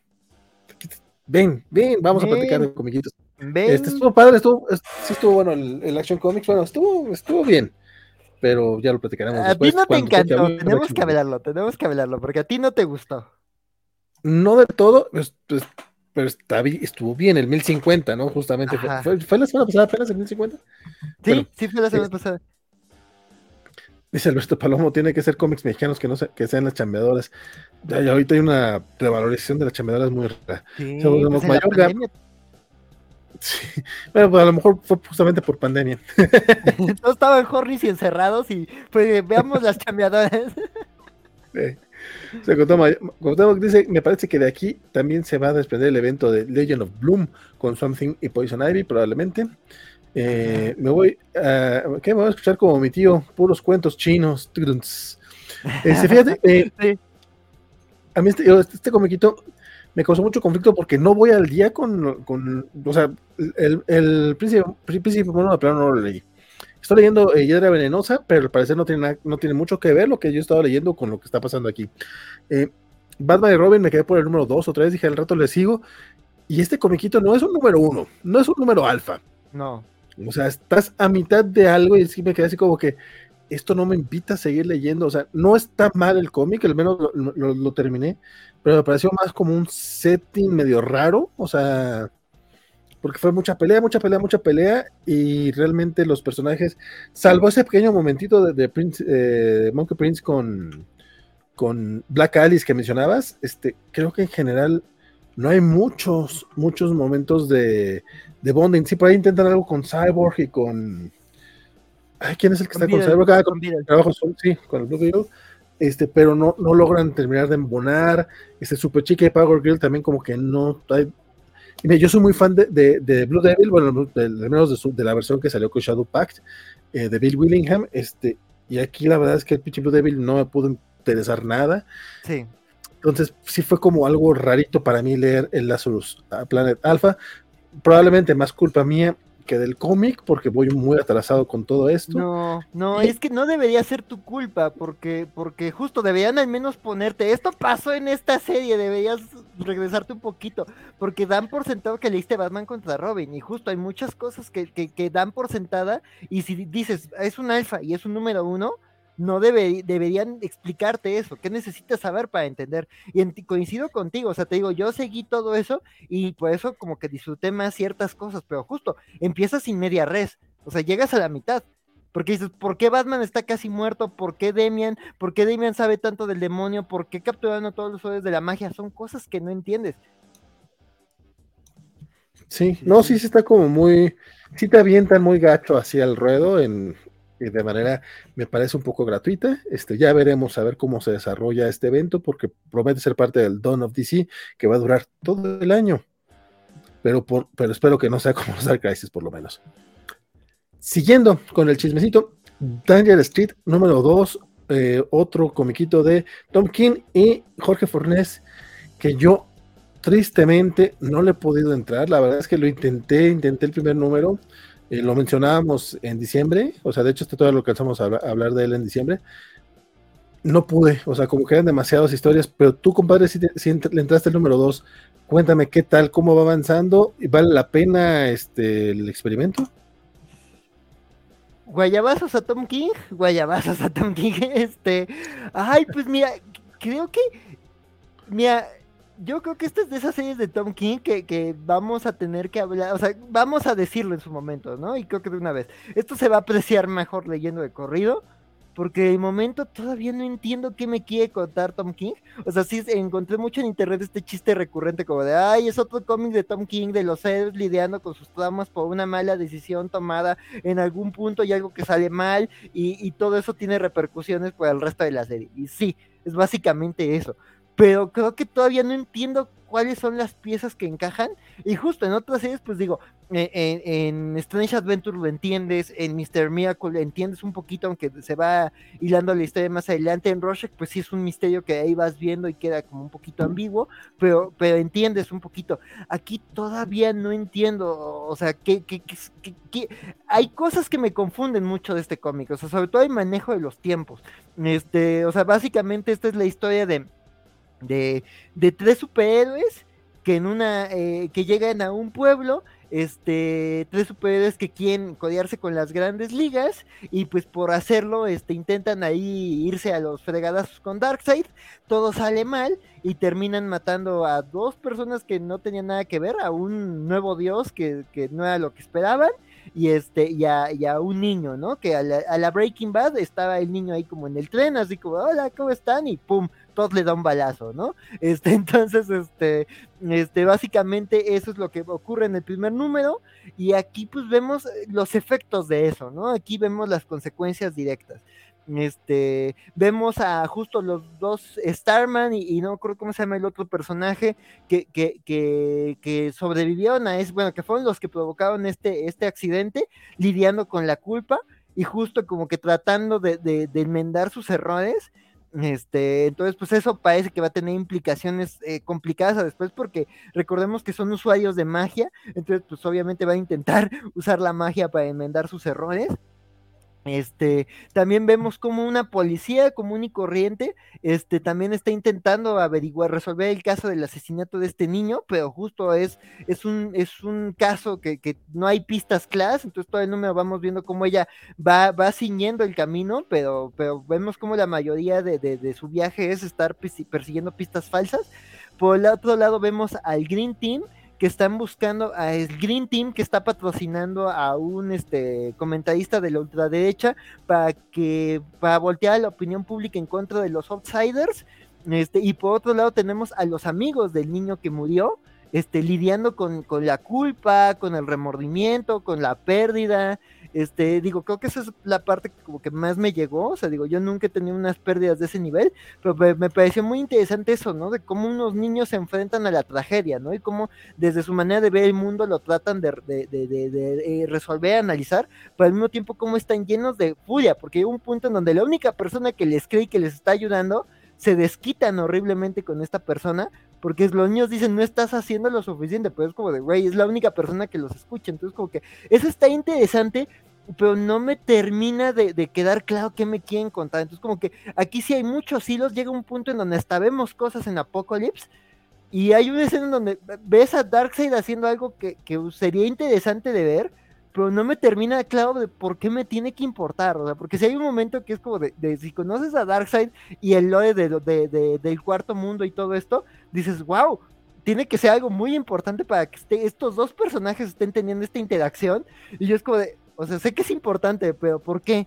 Entonces sí, no, está muy enredado, ojalá en los siguientes números vaya aclarando cosas, porque también, o sea, la verdad la portada nos prometía más del Green Team, eh, yo me acuerdo del Green Team cuando ahí intentaron sacarlo en el nuevo 52 y no me disgustó la propuesta, me parecía interesante el experimento y sé que son personajes este, ahí de antaño con su historia, pero aquí no me termina de quedar claro. Incluso hay personajes que digo, son los mismos y no me termina de quedar claro porque sí están confusos los tiempos y como que la, forma de narración, que es como un cuento de, de, de, aventuras fantásticas, como que no me termina de quedar claro por qué. Entonces, como que son muchas piezas que todavía no sabemos cómo embonan. Ojalá se vea más adelante, pero aquí sí siento que como que Tom King está dándonos muchas cosas que a él le apasionan, pero yo no termino de entender por qué o sea, por ejemplo, esta parte no entendí qué pasó, no entendí para dónde va. Y fue, ah, bueno, alguien usando tecnología de, de, de, de nuevos dioses, chido. Entonces sí, no, no sé para dónde va. Entonces sí, la verdad es que este, este cómic todavía no puedo darle ahí una, una gran recomendación. Eh, ahí está, la otra cosa de Tom King que vamos a comentar me pareció más enfocada. Y este siento que está muy disperso. O sea, son como me estás contando cuatro historias al mismo tiempo y no sé si algún punto se van a juntar. Probablemente sí, que también es otro de los, de los clichés de Tom King y regularmente le sale bien. Este, sin embargo, este, la verdad, sí me, me parecido un poquito pesadón. Eh, probablemente le entre cuando ya haya más números, este, para poderlo disfrutar un poquito más. Este, y creo que aquí Fornés iba a mencionar que lo veo un poco desperdiciado, o sea, muy bien su arte, porque generalmente es muy bueno, pero después tenemos esta toma de una calle, así nada, sea un edificio por fuera, y son de, esos, son de esas páginas que a veces uno pasa rápido nada más porque pues, está leyendo la historia y no se detiene a apreciar los detalles, porque Fornés es de estos, de estos artistas que en serio cuida cada detallito, este, lo hace de manera muy, muy, muy chingona. Fornés es un es un chingonazo. Este, y mira, a Tom King regularmente le, eh, eh, le va más bien que mal. Entonces, este, pues a, ver cómo le va con Daniel porque aparte creo que es otra, es de estas, es de estas propuestas que, que él hace, no, no, no, no es un Heroes en Crisis que le dicen ahora vas a hacer esto. Entonces, ojalá, ojalá le vaya, le vaya bien a esta serie. Bueno, más bien, ojalá mejore esta serie, no, no me importa si le va bien o le va mal, más bien que, que mejore Sí, porque no es terrible, o sea, no es un mal cómic, no está mal escrito, no está mal dibujado, o sea, el arte está lejos de ser malo, pero no me queda, no te me termina de quedar claro qué, qué, quiere contar, ¿no? Que digo de nuevo, ¿no? Tom King justo es un gran autor para leer en tomos, porque ahí es cuando ya entiendes como eh, toda su historia junta, ya lo puedes leer recorrido. Entonces, pues ojalá ya en los siguientes números nos vaya dando más piezas. Digo, también yo empecé muy similar el Rorschach, o sea, también lo leí ya cuando ustedes me dieron como ya el visto bueno, como por el octavo, noveno número que ya se iba a acabar. Y dije, bueno, ya esto ya tiene un sello ahí de, que sí está bueno, pero los primeros números era como, ¿qué me estás contando? Y ya luego llegan números muy buenos como donde están todos ahí, te, van contando las tres historias distintas y todo esto. Oh, está muy bueno, sí. Sí, entonces ya vale la pena. Entonces yo espero que algo así pase con Danger Street y que vaya de menos a más, pero por lo pronto sí, no, no me termina de quedar claro qué me quiere contar Tom King, pero pues sé que es triste, pero a ver qué pasa después. Ok, eso es bueno. Digo, aparte, eso de que es triste, pues sí es algo clásico también de Tom King, lo que, sea de cada quien. Dice Félix, acá es donde aplica la de abrazos, no balazos, Darkseid.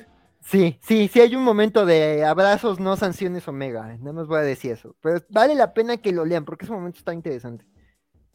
Okay. Don Alberto Palomo dice, Tom King siempre hace cómics depresivos, ni Morfeo es tan depresivo. Compadre, su Sheriff of Babylon, neta, no le perdono del todo a Isaac que me ha hecho leer esa cosa. No, o sea, es muy bueno, no lo vuelvo a leer en mi pinche vida, ni lo pienso comprar en físico. O sea, sorry, no, o sea, ese, eh, no, no, ese no digo, qué bueno que le gusta mucho Isaac, pero no. Félix Fasal dice, aparte, ese analista ya tiene secuestrado a don Jorge Fornés. Pues sí, pues, es el que lo pide, es el que, es el que le da trabajo. Yo también me iría con quien me dé chamba. Si el último villano que vi al mando de los Manhunters fue uh, Han Henshaw. Y mira nomás cómo tienen a ese pobre hombre araña, vale, ni siquiera, ni siquiera Nick Spencer. ¿A cuál, a cuál pobre hombre araña? Ahí está, vamos. Eh, supongo que está hablando del de Seth Wells al de Seb Wells. Yo no sé por qué la gente, a la gente no le gusta el de Seb Wells, pero bueno, este, vamos, vamos cerrando Danger escritos. Sí, sí. estamos en lo que parece ser el bloque de Tom King, porque toca hablar de The Human Target número 10, que si me preguntan, y yo creo que si me preguntan porque estamos aquí echando el chismecito al, al respecto, este es, ha sido creo eh, el, más el, número más divertido de esta serie en la que hemos seguido a Christopher Chance eh, a través de este misterio en el que, Christopher Chance, para quien lo conozca, es de Human Target, cuyo trabajo es básicamente ponerse a él este, en, en vía de peligro. Es como un guardaespaldas que toma tu lugar para que lo maten a él en lugar de matarte a ti. O sea, es, llega a ese nivel, obviamente no lo matan, es parte de su chamba, y descubrir quién está intentando matar a la gente. Él se convierte en el objetivo humano, tal cual, ese es su nombre. Eh, lamentablemente, el cuando, cuando le tocó trabajar para el ex Luthor, este, pues le salió mal el chiste y resulta que lo envenenaron y tiene 12 días para, este, tiene 12 días de vida, básicamente, y esos 12 días los ha dedicado él a descubrir quién es el que intentó envenenar al ex Luthor y terminó envenenándolo a él. Y todo esto ha suscitado este, un viaje a través de la Liga de la Justicia Oaxaca, que la verdad yo eso no me lo esperaba. Ya sabíamos que Tom King era fan de esta liga, ya se le había visto amor a Booster Gold y a Blue Beetle. Sin embargo, qué cosa más hermosa ha sido. A mí me ha gustado mucho esta serie. Cada número ha estado centrado en un personaje distinto y para no hacerla más, más, larga todavía el, rollo, bueno, este número está dedicado a Njord, el, el linterna verde más inútil de la galaxia, que es básicamente les diría que es como Chewbacca, pero más bien es, más, parecido al personaje de John Candy en Spaceballs, que es este. Sí, es Chubasco. Sí, tal cual. Este, este osito babosón, este extraterrestre, que nadie sabe por qué está en la corporación de, de, los linterna verde, en el cuerpo de los linterna verde, pero ahí anda. Este, y de hecho, sí es un poco tranza de parte de Christopher Chance. Básicamente va con él porque es el eslabón más débil de la, Liga de la Justicia y sabe que él le puede dar esta información acerca de lo que está pasando. En este número se resuelven un par de situaciones muy importantes sobre el misterio que obviamente no las voy a, spoilear. Este, no hay mucho, mucho, mucho más que agregar a este comiquito porque creo que lo, hemos dicho que cada vez que sale es una cosa hermosa en cuanto a dibujo del arte de Greg Smallwood está este hermosísimo y la historia Tom King la ha sabido llevar muy muy bien Este, yo que no soy particularmente conocedor de Human Target, no, he leído lo de Peter Milligan, por ejemplo, que es lo que me han recomendado, y no es un personaje que aparezca mucho, o sea, es de, cuando se habla de, personajes de clase A, clase B, clase, eh, Human Target está por la Z o la W más o menos, la verdad es que esos personajes olvidadísimos, sí, la Liga de la Justicia Bajaja está olvidada, o sea, Human Target le dice quítate que ahí te voy, y aún así ha logrado que este, que este personaje tipo tipo Doctor House me encante. O sea, sí es el personaje todo, sabe todo, guapetón, que, que, todas las puede y todas mías.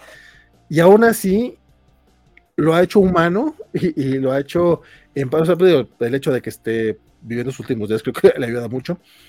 También, si bien cada número eh, se centra en un personaje distinto de la Liga de la Justicia y avanza su historia, este, sí también, como la gran mayor parte de los cómics de, de, Tom King se leen mejor de corridito.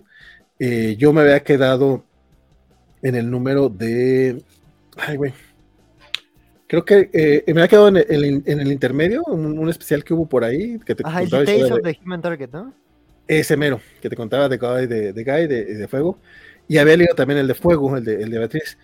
Entonces, no, no había leído ni el del cohete rojo, el de Batman, entonces me aventé cuatro, aparte releí el de Fuego, entonces me aventé como cuatro comiquitos esta semana y quedé tan enamorado de esta serie que en serio no, no puedo esperar el momento en el que salga el deluxe para pedirlo, si, si, si me hice del de, y si no salen deluxe, que a lo mejor pinche DC nos hace esa chingadera, primero lo compraré en hardcover y después que salga el deluxe, ya, ya, no sé cuánto vayan a tardar en sacarlo, también se vendrá a casa.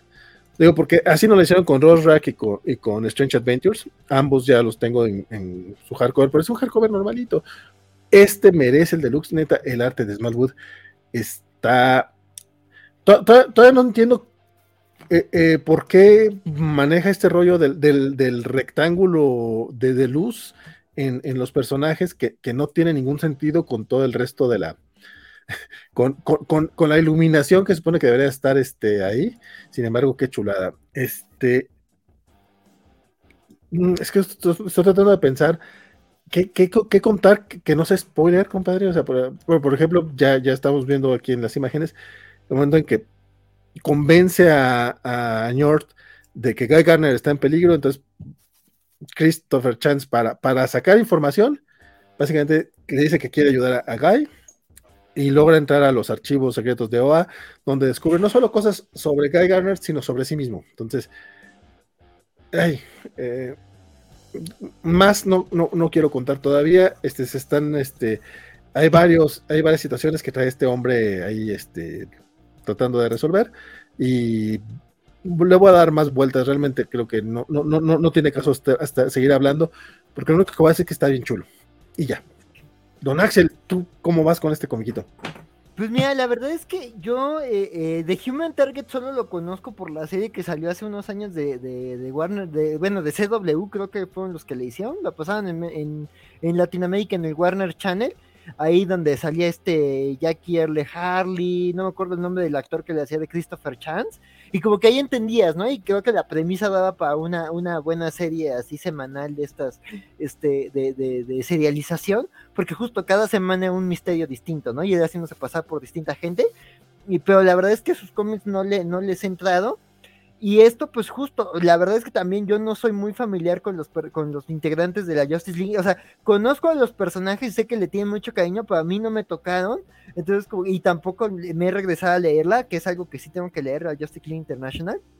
Entonces, yo tengo un problema cuando hay fans que tienen tan sacralizados ciertos personajes. No entiendo que te gusten mucho, pero ya cuando los tienes así de no pueden hacer cosas fuera de mi zona de confort si no es una carta de odio, ahí me, molesta, ¿no? Y por ejemplo, este cómic, por ejemplo, este en particular vi muchos comentarios de, no, qué serie tan horrible, odia a la Justice League International, es una carta de odio a Guy Garner, que no sé qué, y es como de, güey, ¿conoces a Guy Garner?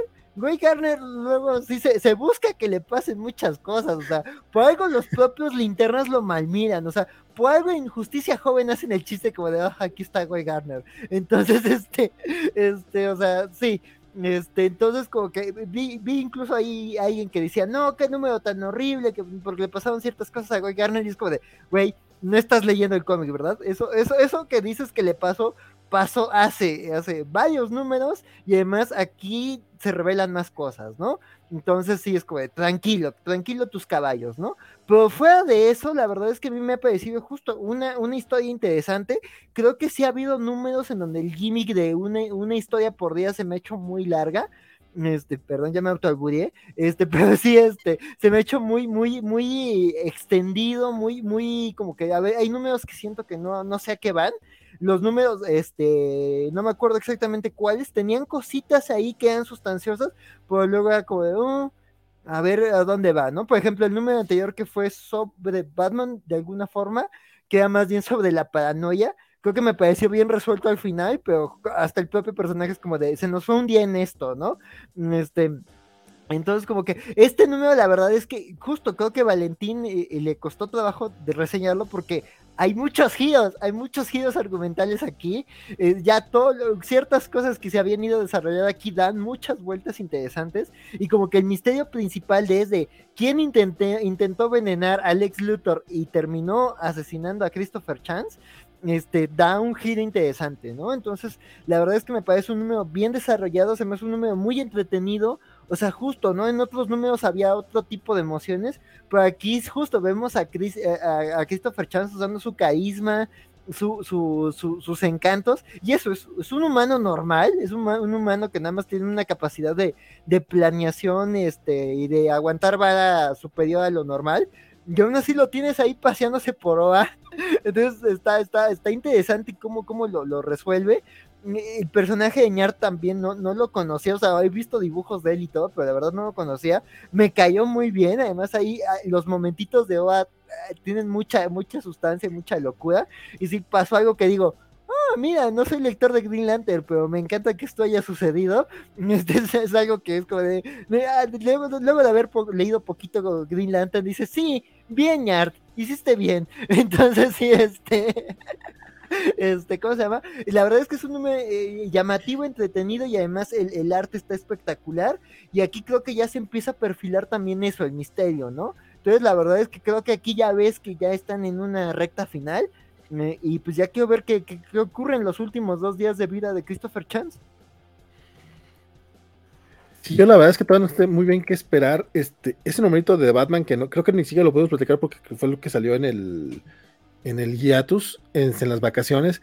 Ah, estuvo buenísimo porque fue ni siquiera sale Batman. O sea, de hecho, ya lo veía venir.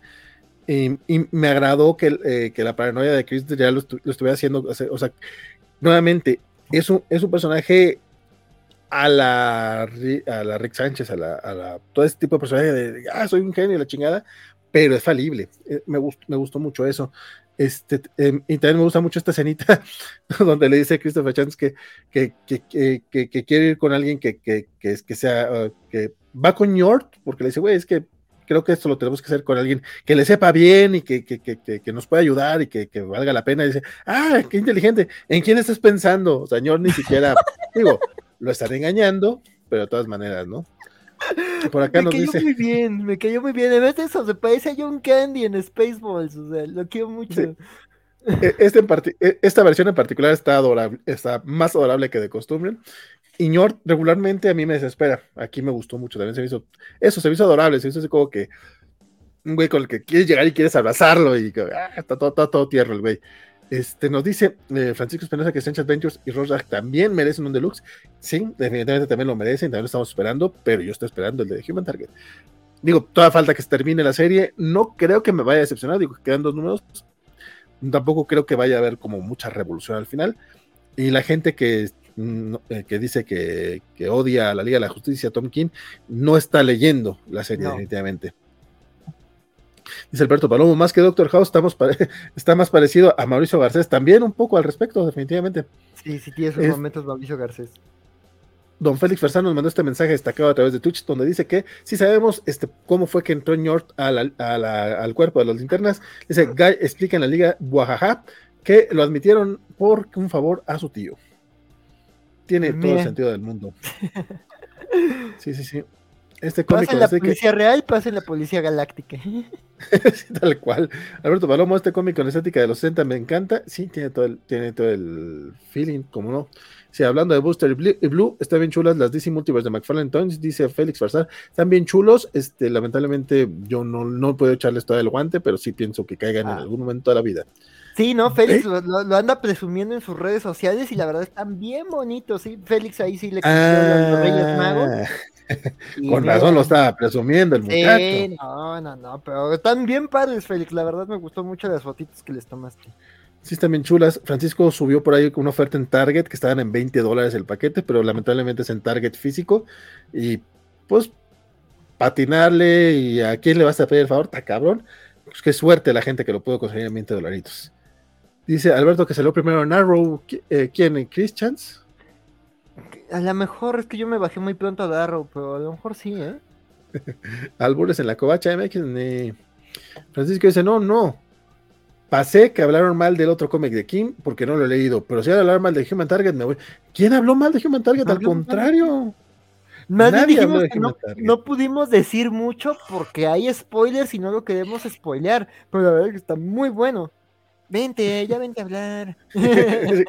Carlitos, que por qué no está Francisco en el programa, pues, pues, pues, pues ya ve, ya ve. Pero bueno, este, vamos cerrando. De Human Target, nadie está hablando mal de Human Target, al contrario, es algo que todo el mundo debe de estar leyendo.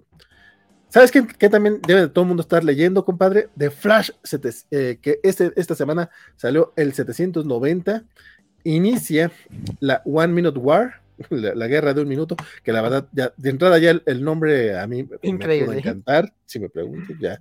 Este, eh, honestamente, digo, aquí hemos hablado muy, muy bien de, la etapa de Jeremy Adams. Creo que eh, sigue, sigue todo este chisme. Hace ratito decía eh, Félix Farsar que desde la adolescencia no escuchaba hablar de Ñort, no, veía a Ñort. Compadre, te aseguro que lo que sigue también tienes desde la adolescencia que no vayas a hablar de.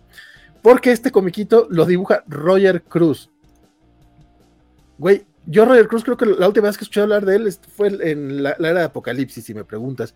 Y no está mal su dibujo, ¿eh? Extrañé, sí, extrañé a Pasarín, honestamente, sí es un estilo muy distinto, pero no está mal. Y este primer numerito está bastante coquetón. No sé si va a estar a cargo de toda la serie, de, toda de, todo este arco, pero fue un es un arco muy, muy bueno donde nos presentan, nos presentan a todos los velocistas. De hecho, de entrada arrancamos con, con Wally, lo cual me encanta, porque quiero creer que Wally se seguirá siendo el, principal aquí. Eh, pero llega un momento en el que vemos a todos los velocistas en un momento de su vida haciendo algunas cosas muy, muy mundanas, otros en medio de la acción, todos haciendo algo, y de repente todo el mundo se congela o parece que van a. Me imagino más bien que están como una mini, mini, mini. Ah, están haciendo una velocidad así este, extremadamente lenta me imagino que eh, se va a tardar un minuto eso, o sea, ese va a ser el chiste, menos los velocistas, que ellos sí están este, en velocidad normal y ven que se acerca una nave. No saben todavía qué es lo que está pasando ahí. Básicamente eso es todo lo que pasa en este número, o sea, es, es un setting, bueno, es, este, es, es plantear la situación, es presentarnos a nuestros personajes, a los cuales a la gran mayoría ya adoramos, pero no todos. Este, de hecho, vemos por ahí, nos recuerdan que, el, que Animal Man y su hija están este, involucrados en esta, en esta historia. Este, o sea, van a ser como parte importante de la vida de Wally, creo yo, en esta, en esta serie regular. Eh, el comiquito es muy, muy bueno. O sea, es muy entretenido. Que, creo que es lo que más le hemos este, valorado a, The Flash. Eh, todos los personajes te interesan, la, amenaza es latente. De hecho, sucede algo al final de este número que, que sí fue un poquito común. ¿What? Eh, no sé todavía si es algo que vaya a, vaya a quedarse. No lo voy a mencionar porque no he visto mucho ruido en redes al respecto. Eh, pero lo que sucede debería ser para hacer un chisme comiquero, un chisme este, como, como que el Joker esté embarazado, por ejemplo. Ahí sí hubo mame, ¿no? Pinche gente que nomás se fija en ese tipo de cosas. Pero bueno, no, no, no, les voy a esperar lo que sucede. Eh, no, nuevamente, no pasa mucho todavía en este número. Es solamente plantear situación, pero es una, una, es, es una presentación muy bien hecha, muy interesante eh, y a mí me tiene como que, ay, güey, si quiero ver hacia dónde va Jeremy Adams con esta historia. Ok, la verdad, desde, desde antes de leerlo ya estaba muy, muy entrado en la historia porque me, me, ha gustado lo que ha hecho Jeremy Adams. Me gusta mucho la... Eh, hay, cierta fricción por ahí entre Bart y Wallace, que durante mucho tiempo a Bart no lo hicieron a un lado. De hecho, a Wallace lo, que, lo querían presentar como el Wally, el Wally del nuevo 52 y resultó que no pudieron hacer ese cambio. Pero tenemos a un Kid Flash y a un Impulso que, que en algún momento se convirtió en Kid Flash, que, seguramente es algo que, por ejemplo, a Francisco estoy seguro que, que, le ha de molestar mucho porque solo hizo Jeff Jones y como que sí iba un poquito en contra con el personaje que nos habían presentado Mark Wade en los 90. Aquí tenemos este, este encuentro entre los dos eh, velocistas más jóvenes, entonces va, hay como, esta, esta su, rivalidad está bastante interesantilla. A mí me gustó mucho lo que estamos viendo aquí. Me gusta estar viendo a una familia Flash eh, eso se me hace también bastante interesante. Creo que no, es, no, se había visto como tal, tal vez porque tampoco habíamos tenido tantos velocistas conviviendo así en un solo título. O sea, no que no estuvieran antes, ya, ya Max Mercury ya había sido el mentor de, impulso cuando estaba Wally por ahí, pero no sé, eh, me, late, me late lo que estamos viendo. Este, ya, ya veremos si lo que sucede al final de este número va a ser algo que se va a quedar o se va a eh, o se va a sustituir, ya veremos, ya veremos hacia dónde va. La One Minute War, por lo pronto, por lo pronto, es algo que está, pues a mí sí me está gustando. O sea, es el primer número apenas, pero a mí sí me, sí me, agradó. Por acá tenemos este comentarios, dice eh, Francisco Espinosa que si Roger Cruz no hizo un X-Men hace poquito, podría ser compadre, pero yo tengo mucho de no leer X-Men así de manera recurrente. Eh, Alberto Palomo dice cuatro minutos menos que la pelea de Goku contra Freezer. Luis Javier no sé que Roger Cruz se ve que ha evolucionado un poco su estilo. Creo después de Age of Apocalypse hizo X-Men First Class. Nada que ver con la película. ¿Ese fue de él? me acuerdo de un tomo que sacó Televisa, eh, pero no me acuerdo quién dibujaba. Ficción entre velocistas va a sacar chispas. Dice Luis Javier. Se me fue el chiste, compadre. Estaba ahí. Me encantó, me encantó. Ahí estaba no más, Orman, este, sí, y sale junto con esta Jesse Quick, si no es manera Jesse Quick. Eh, Alberto Palomo, es que el Joker va a ser mamá luchona, Valentín. No ha leído el número, ¿me creerás? Léelo, léelo, de preferencia acompañado de dos cervezas, pero está muy cotorro. Está raro, pero está para leer, no sobrio. no, no, eh, me imagino el tipo de, de cómic que es, o sea, no, no sé por qué la gente se lo toma en serio, para empezar, pero bueno. Es, un cómic ¿por qué se toman en serio? es un cómic divertido, aparte son cómics, no, se no los tomen tan en serio, o sea, sí está bien que sí, obviamente no va a molestar si hacen chingaderas, pero, güey, también te puedes divertir. Dice el buen Félix Farsar, ah, perdón, ¿qué? No, me una historia de backup, o sea. Sí, no, no, me, me, me, sí, sí vi que era de backup, y aparte es como, pues, pues sí, yo sé que, bueno, bueno. Pero lo que la fandom menas por tener views. Deberíamos de, aplicar algo similar, hombre. Podríamos irnos al otro extremo.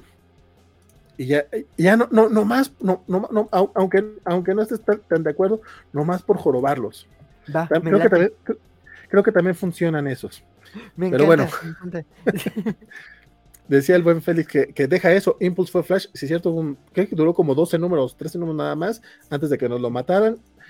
Le ha ido muy mal a, a Bart Allen, la verdad.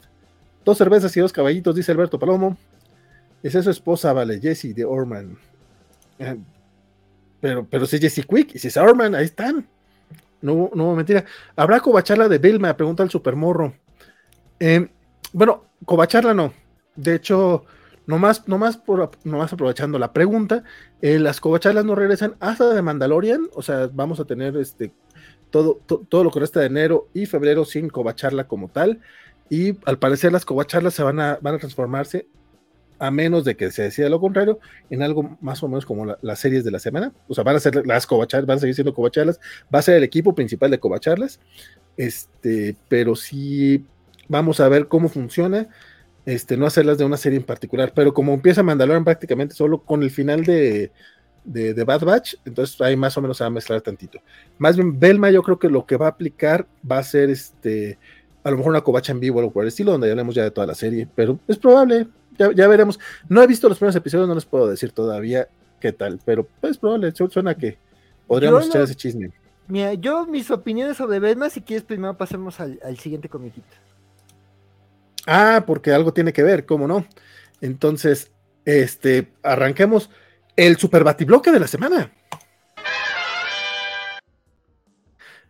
Y es que es batibloque y hay Belma, porque ¿de qué vas a hablar, compadre? Vamos a, bueno, ahorita que, decían que, que, que, si hablábamos mucho del batibloque y decíamos que, iba a haber más bien calidad que cantidad, este fue el cómic de Batman que más me gustó esta semana, de Batman en Scooby-Doo Mysteries, que la verdad es una, una miniserie que está sacando DC, que no saben, si no la han leído, o sea, si están enojados con lo que están sacando en Batman o si vieron Vilma y lo odiaron, la verdad es que está serio, o sea, es el Scooby-Doo de toda la vida, pero me gusta que sí lo están combinando muy bien con Batman. O sea, creo que este cuarto número no es mi favorito, la verdad mi favorito fueron el 2 y el 3, pero creo que saben, o sea, saben combinar la mitología de Batman con lo, con lo, con con, el estilo de Scooby-Doo, con el lore de Scooby-Doo, con los personajes de Scooby-Doo y los lugares comunes. Entonces, este, pues básicamente este número va, este, bueno, primero tengo que hablar del 3 porque me encantó y no, no lo mencionamos, que es básicamente eh, la típica historia de Scooby-Doo, eh, la pandilla yendo a una fiesta, eh, visitando a alguien y de repente hay alguien que aterroriza una casa. Pero aquí quien aterroriza la casa es Talon de la corte de los búhos, y justo te hablan de la corte de los búhos, pero justo es, el, es un fantasma, o sea, el Talon te lo manejan como si fuera un fantasma, tiene secuencias bien divertidas, parecen sacadas de Scooby, pero justo con, con, este personaje, y, ya después te, meten como que si hay un lore más profundo y hacen varios chistes ahí como de, de la corte de los búhos de, de, de, de Snyder, pero justo todo lo manejan como un misterio tipo Scooby-Doo, se resuelve como un misterio tipo Scooby-Doo, hay sus momentos de persecución, Shaggy y Scooby divirtiéndose con el fantasma, está bien absurdo pero bien divertido y me encantó, ¿no? Este la verdad es que no está tan bueno, pero este no está tan clavado sobre todo en la mitología de Batman, porque también el 2 tuvo ahí un girito en donde dices, claro, este personaje de Scooby-Doo podría ser de la Batifamilia, porque se parece a otro personaje importante de la Batifamilia, este, este, pero este básicamente va de que van a la playa, Batman les pide ayuda en resolver unos misterios en la playa, este, y están lidiando con que a Vilma se le murió su pececito. Entonces, este, justo, este, lidian con fantasmas, o sea, el fantasma del pececito y de otras personas que han muerto en la playa, se les aparecen, pero justo, pues al final se resuelve justo con un villano de Batman, y ahí entiendes como, como, como, digamos, dónde está la conexión, porque esto no me da como de, esto se siente como un número de Scooby-Doo y no más metieron a Batman por los loles, como que este no se me hizo tan inspirado, el 2 se me hizo brillante, cómo, cómo, cómo combinan este, la Batifamilia con la Scooby Familia. Y aquí no, pero la verdad es que sigue siendo muy divertido, tiene muy buenos chistes. La manera en la que se resuelve, digo, no voy a spoilear qué villano de Batman es aquí el antagonista, pero está creativo porque además justo no ocurre esto en Ciudad Gótica ni en Crystal Cove. Entonces, como que te, la, justificación de por qué Batman y, otros personajes este, del de, de lore de Batman están en un lugar que no es gótico está interesante. Y pues eso también se divierten mucho, hay muchos chistes recurrentes de, de, ambos, este, de ambos personajes, bueno, de ambos, digamos, grupos de personajes. Entonces, la verdad es que esta serie está muy divertida. Es la Scooby Familia haciendo la Scooby Familia, pero también con ese Batman saborcito clásico, ¿no? Ese Batman que no tenía miedo de, de, de reírse, de cotorrear y que también reconoce sus propias carencias, ¿no? Porque cuando vemos aquí al, al villano de aquí, como que Batman también es como de este villano no va a enfrentar la justicia porque tengo mi sesgo, ¿no? Entonces también se, se, divierten mucho con esas cosas que los fans comentamos, ¿no? Entonces, si te gusta mucho Scooby-Doo y te sabes sus, sus clichés y sus lugares comunes y también de Batman, este es un gran cómic porque es autorreferencial, pero no caen en, la autoparodia. O sea, como que si hacen estos chistes, esto nos pasa muy seguido, pero no es de, de esto está mal, ¿no? Porque pase mucho, ¿no? Sino como de te lo estamos ofreciendo porque es algo que nos gusta de esta franquicia, ¿no? Yo vi los 12 primeros episodios de Belma y no me disgustaron. O sea, sí veo mucho hate y creo que entiendo el hate en muchos casos. La animación está muy bien hecha, pero sí como que tomaron a los personajes y los volvieron otra cosa, ¿no? O sea, yo eh, lo que digo es que esto, eh, Belma es Riverdale, Riverdale con dibujos animados. O sea, ya hay cosas que, que no pudieron haber hecho con live action, pero si hubieran dicho esto va con live action de CW, digo, CW ya no existe, pero hubiera llamado la atención, ¿no? O sea, si hubiera sido como el Riverdale de Scooby-Doo, ¿no? Este, o Buffy sin Buffy, este, pero, ¿cómo se llama? Pero, pero creo que en, la animación, lo, como es exagerado y puede hacer muchas cosas, lo llevan a extremos muy grotescos y también luego esos chistes autorreferenciales como que son muy largos, o sea, la serie empieza con un chiste burlándose justo de, de Riverdale o de, o de Pretty Little Liars, este, y como de, y como que la escena dura demasiado, o sea, como que el chiste es como, ah, está gracioso, y se extiende demasiado. Pero yo quiero darle una oportunidad, no, no espero que sea una gran serie, porque además en HBO Max está Scooby-Doo Misterios S.A., que es la mejor serie de Scooby-Doo. Tiene 12 años, no se hablaba tanto de ella, es una gran serie, hacen Scooby-Doo muy bien también se burlan de sus lugares comunes, pero saben trabajarlos con ellos y al final eso, ese tropo de que siempre es un señor disfrazado, lo, justifican y lo llevan a un lugar distinto, donde al final si hay una amenaza sobrenatural detrás de tanto señor en cosplay. Entonces, digo, Vilma habrá que ver qué tal, pero de nuevo, no se enojen, no hagan corajes, o sea, pues se vale experimentar con las franquicias. Kit Giffen hizo Scooby Apocalypse, entonces, este, eh, digo, los, de la Liga de la Justicia, Oaxaca, no todo el equipo, pero parte de ese equipo hizo Scooby Apocalypse. Se valió el experimento, a mí no me encantó. No, no terminé la serie, pero dicen que termina bien. Pero se vale hacer esos experimentos. Y también, si no, pues hay muchas cosas de Scooby-Doo. Está la, la película que se hizo el mame por lo de Vilma. Está esta serie. Y esta serie, la verdad es que tiene mucho cariño a, las dos franquicias que, está trabajando y yo le estoy gozando como enano, o sea, le estoy gozando como enano, está divertidísima y por eso el batibloque de esta semana es de Batman and Scooby-Doo Mystery Squad. y de hecho, porque no leímos más, muchachos, no, eh, eh, hubo varios cómics esta semana. Yo la, verdad, la verdad, la verdad, yo ese comiquito de Mark Silvestri, ni por ser Mark Silvestri, o sea, él dibuja, este, entonces, él dibuja, qué bonito, pero también él escribe y sus. No, o sea, no, no, no, no le he entrado. O sea, tampoco voy a decir que es malo, porque no le he entrado, simplemente no me llama. Sí, y ustedes saben que ya intentamos reseñar I Am Batman y, Batman Inc. y no, no, no, no, no hubo amor. Porque además a Batman Inc. se le ocurrió salir el mismo, la misma semana que el número de Scooby-Doo donde se encuentran a Batman Inc. Y qué buen número. Visitan Batman Turquía, o sea, es hermoso.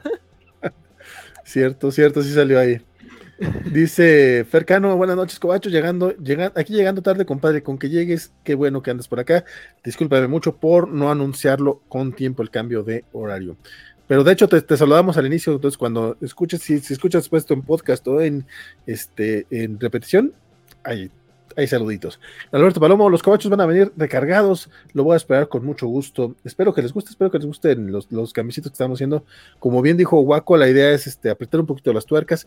Déjenos comentarios también, por favor, digo, perdón por hacer este comercial en, medio de los cómics de la semana. Este, los programas que, ¿qué programas cobachos ven?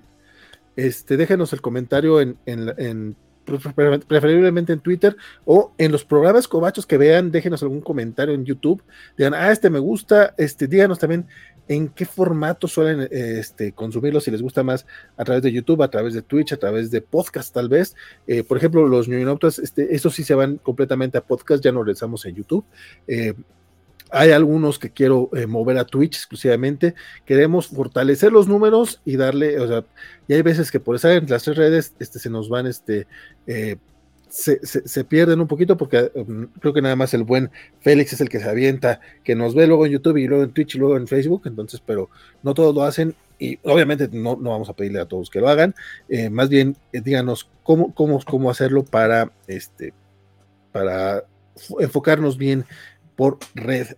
Ya, perdón por, ese comercialote. Dice el buen Félix, contiene albures como la animación de Adam y Scooby-Doo, amigo Axel.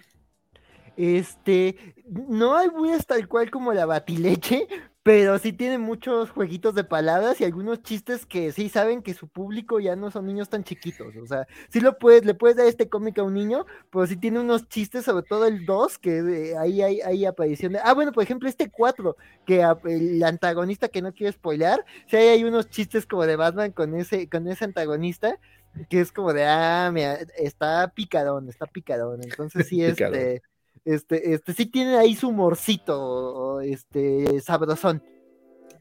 Va, va, va.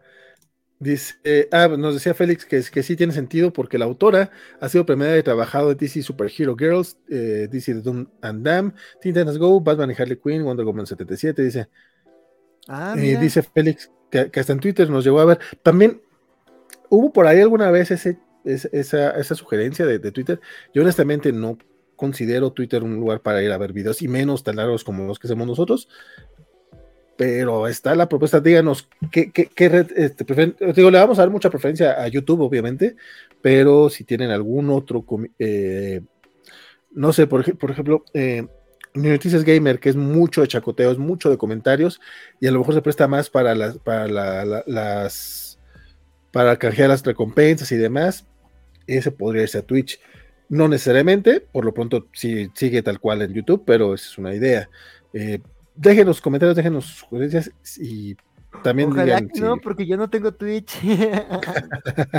Me van a hacer abrir un Twitch. yo lo escucho en podcast, por ejemplo. De hecho, a las Noticias Gamer las escucho en podcast, escucho en Spotify. Dice el buen Mauricio, yo solo sigo por YouTube, en especial por ñoñonautas.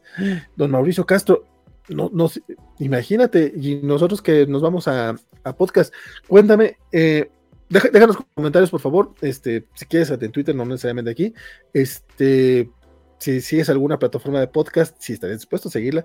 También ese es otro tema que tengo pendiente, porque los, los podcasts, como ponemos todos en el mismo feed, a lo mejor también sería bueno tener feeds independientes para que, por ejemplo, si no, si no te gusta escuchar de anime, pero sí de cómics, a lo mejor tener uno para todos los cómics, otro para los de series y demás.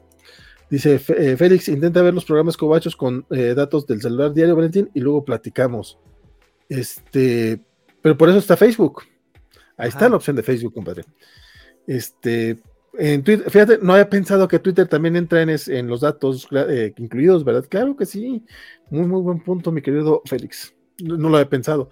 Jorge Veral dice que, sí se aventó el Batman Deadly Duo y dice, ¿cómo extraño a los, a los entintadores? Oye, de hecho sí está muy raro, ¿va? El, dibujito está medio curiosón en, en, ese, en, ese, en comiquito.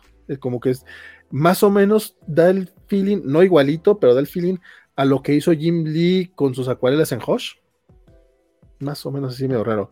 Eh, vale, eh, van a juntar todo al grado, ¿qué? A todo el grado, ay, qué feo. No, no, no, no, no, no vamos a votar todos los grados. O sea, cada quien sigue con su. O, o, no entendí bien, mi querido Alberto. Nadie ve Facebook ni la mamá de Facebook. Es muy cierto, pero menos gente ve a Twitter. Entonces ahorita vemos, ahorita vemos. Bueno, no ahorita, pero sí dejen los comentarios porque neta sí, sí se van a tomar en cuenta. Evidentemente sí, hay opiniones distintas, no, a todos se les va a dar gusto, pero vamos a irnos por lo que mejor nos comenten. Alberto Palomo dice Scooby-Doo, Misterios S.A. con Haran Ellison como invitado del show.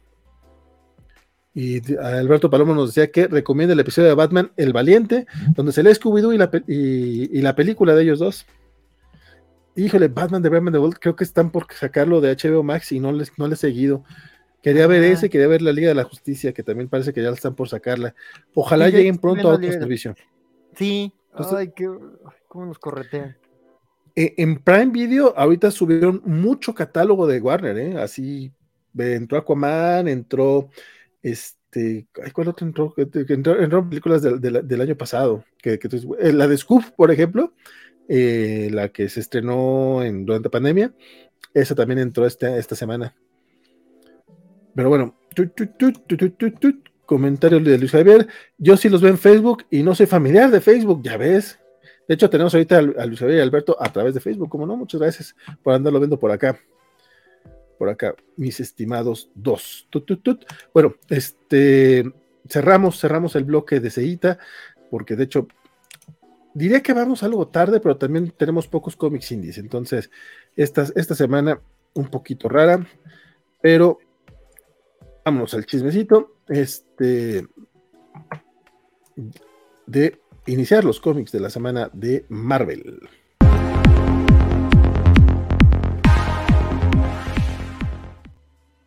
Y de hecho, eh, me toca, me toca arrancar a mí. Es el eh, hora 1.53. Perdonen ustedes que hoy no anda por acá nuestro estimado nuestro estimado Bernardo, que es el que luego se encarga de ese tipo de cositas. Eh, toca hablar de, de, los Vengadores, la guerra a través del tiempo.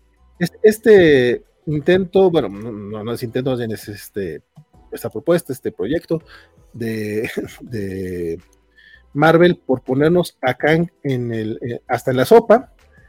Y en esta ocasión toca, este, es una serie eh, con mucho feeling clásico. De hecho, el, equipo, el equipo creativo son Paul Levitz y Alan Davis, lo cual, la verdad, yo pensé que nada más por esa razón este, íbamos a tener por acá al buen, este, al buen Francisco, porque, güey, tal cual, y aparte es la alineación eh, clásica de Vengadores, o sea, es la, la alineación original, más el Capitán América, menos Hulk, o sea, la clásica. Este, que tampoco creo, creo que tampoco duraron mucho, pero bueno, han durado como dos años. Algo así.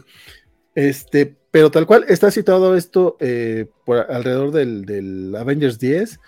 Eh, viene así después de una, justamente de una pelea que tuvieron en México. esta semana tuvimos por ahí dos, dos, menciones a México en los comiquitos de la semana, por cierto. Este, creo que uno fue de DC y, en Human Target, justamente, y ya no lo mencionamos, pero por ahí, mencionan que, eh, que Christopher Lobo acá en México y en Argentina y en varios otros países. Y aquí, pues los, los Vengadores vienen de su pelea en México, donde pelearon contra un eh, robot del hombre araña que, había, les había mandado Kang. Este, porque, pues, eh, la, edad clásica de, de. Llegan, llegan a, Nueva York y básicamente es un poco ver a los personajes este, interactuando entre ellos, mientras Kang este, les, les, decide mandar otra amenaza, que es este, un, un, robot de Hulk con un corazón eh, de gama. Eh, la verdad es que no estoy muy seguro si, si este numerito, si, si, esta pelea la tuvieron. Yo pues, no, he leído los, únicos números de los Vengadores que he leído de esa época, que fueron los primeros cinco, una cosa así. Me compré el hardcover de Televisa cuando sacaron el Marvel Masterworks. Honestamente, no, no le seguí más allá casi de la presentación de, del Capitán América. Eso sí, aprovechan para meternos, este, por ejemplo, tuvimos este, este momento de Betty Brand, aparece por ahí la tía May, o sea, es un paseíto a la época clásica de, de, Stan Lee y Jack Kirby en, en Los Vengadores, muy bonito, el dibujo de Alan Davis, la verdad es que ah, para empezar, volver a ver a Alan Davis este, en comiquito a mí también se me hizo así de lo más chulo, a diferencia de Roger Cruz, a Alan Davis sí lo extrañaba, eh, Roger Cruz no es que esté mal, pero Davis es una chulada, chulada su trabajo y, y, aparte trabaja muy, muy, muy bien aquí. Este número pareciera que no ha envejecido mucho el muchachón. Eso sí, el cómic, como es muy clásico, sí trae dos que te comentarios, sobre todo con Jan, que es como, ay, güey, o sea, le, tira los perros a medio mundo y la fregada, o sea, muy fiel a lo que hacía Stan Lee. Entonces, a, los, a los comiqueros más clásicos creo que sí les va a gustar. está mucha la pelea. Algo que me gustó mucho es que a pesar de que se siente como un cómic clásico en cuanto a interacción de personajes y el tipo de, del tipo de peleas y de amenazas que enfrentan los Vengadores en este número, y sí tiene también eh, un ritmo más actual. O sea, no, no, no, no, bueno, para empezar, no está cargado de, de de prosa rimbombante ni de, mucho, muchos este, eh, recuadros de texto. No estoy en contra de los recuadros de texto de Stan pero también eso hace, más lenta la lectura. Este es mucho más fluida. Está muy entretenido este primer número. Eh, termina con la promesa de eh, seguir visitando otros momentitos. Vamos, como que Kang está haciendo su, su gran momento de, de pues es tal cual dice el título, la guerra a través del tiempo. Entonces, me imagino que vamos a estar visitando varias eras de los, de los Vengadores.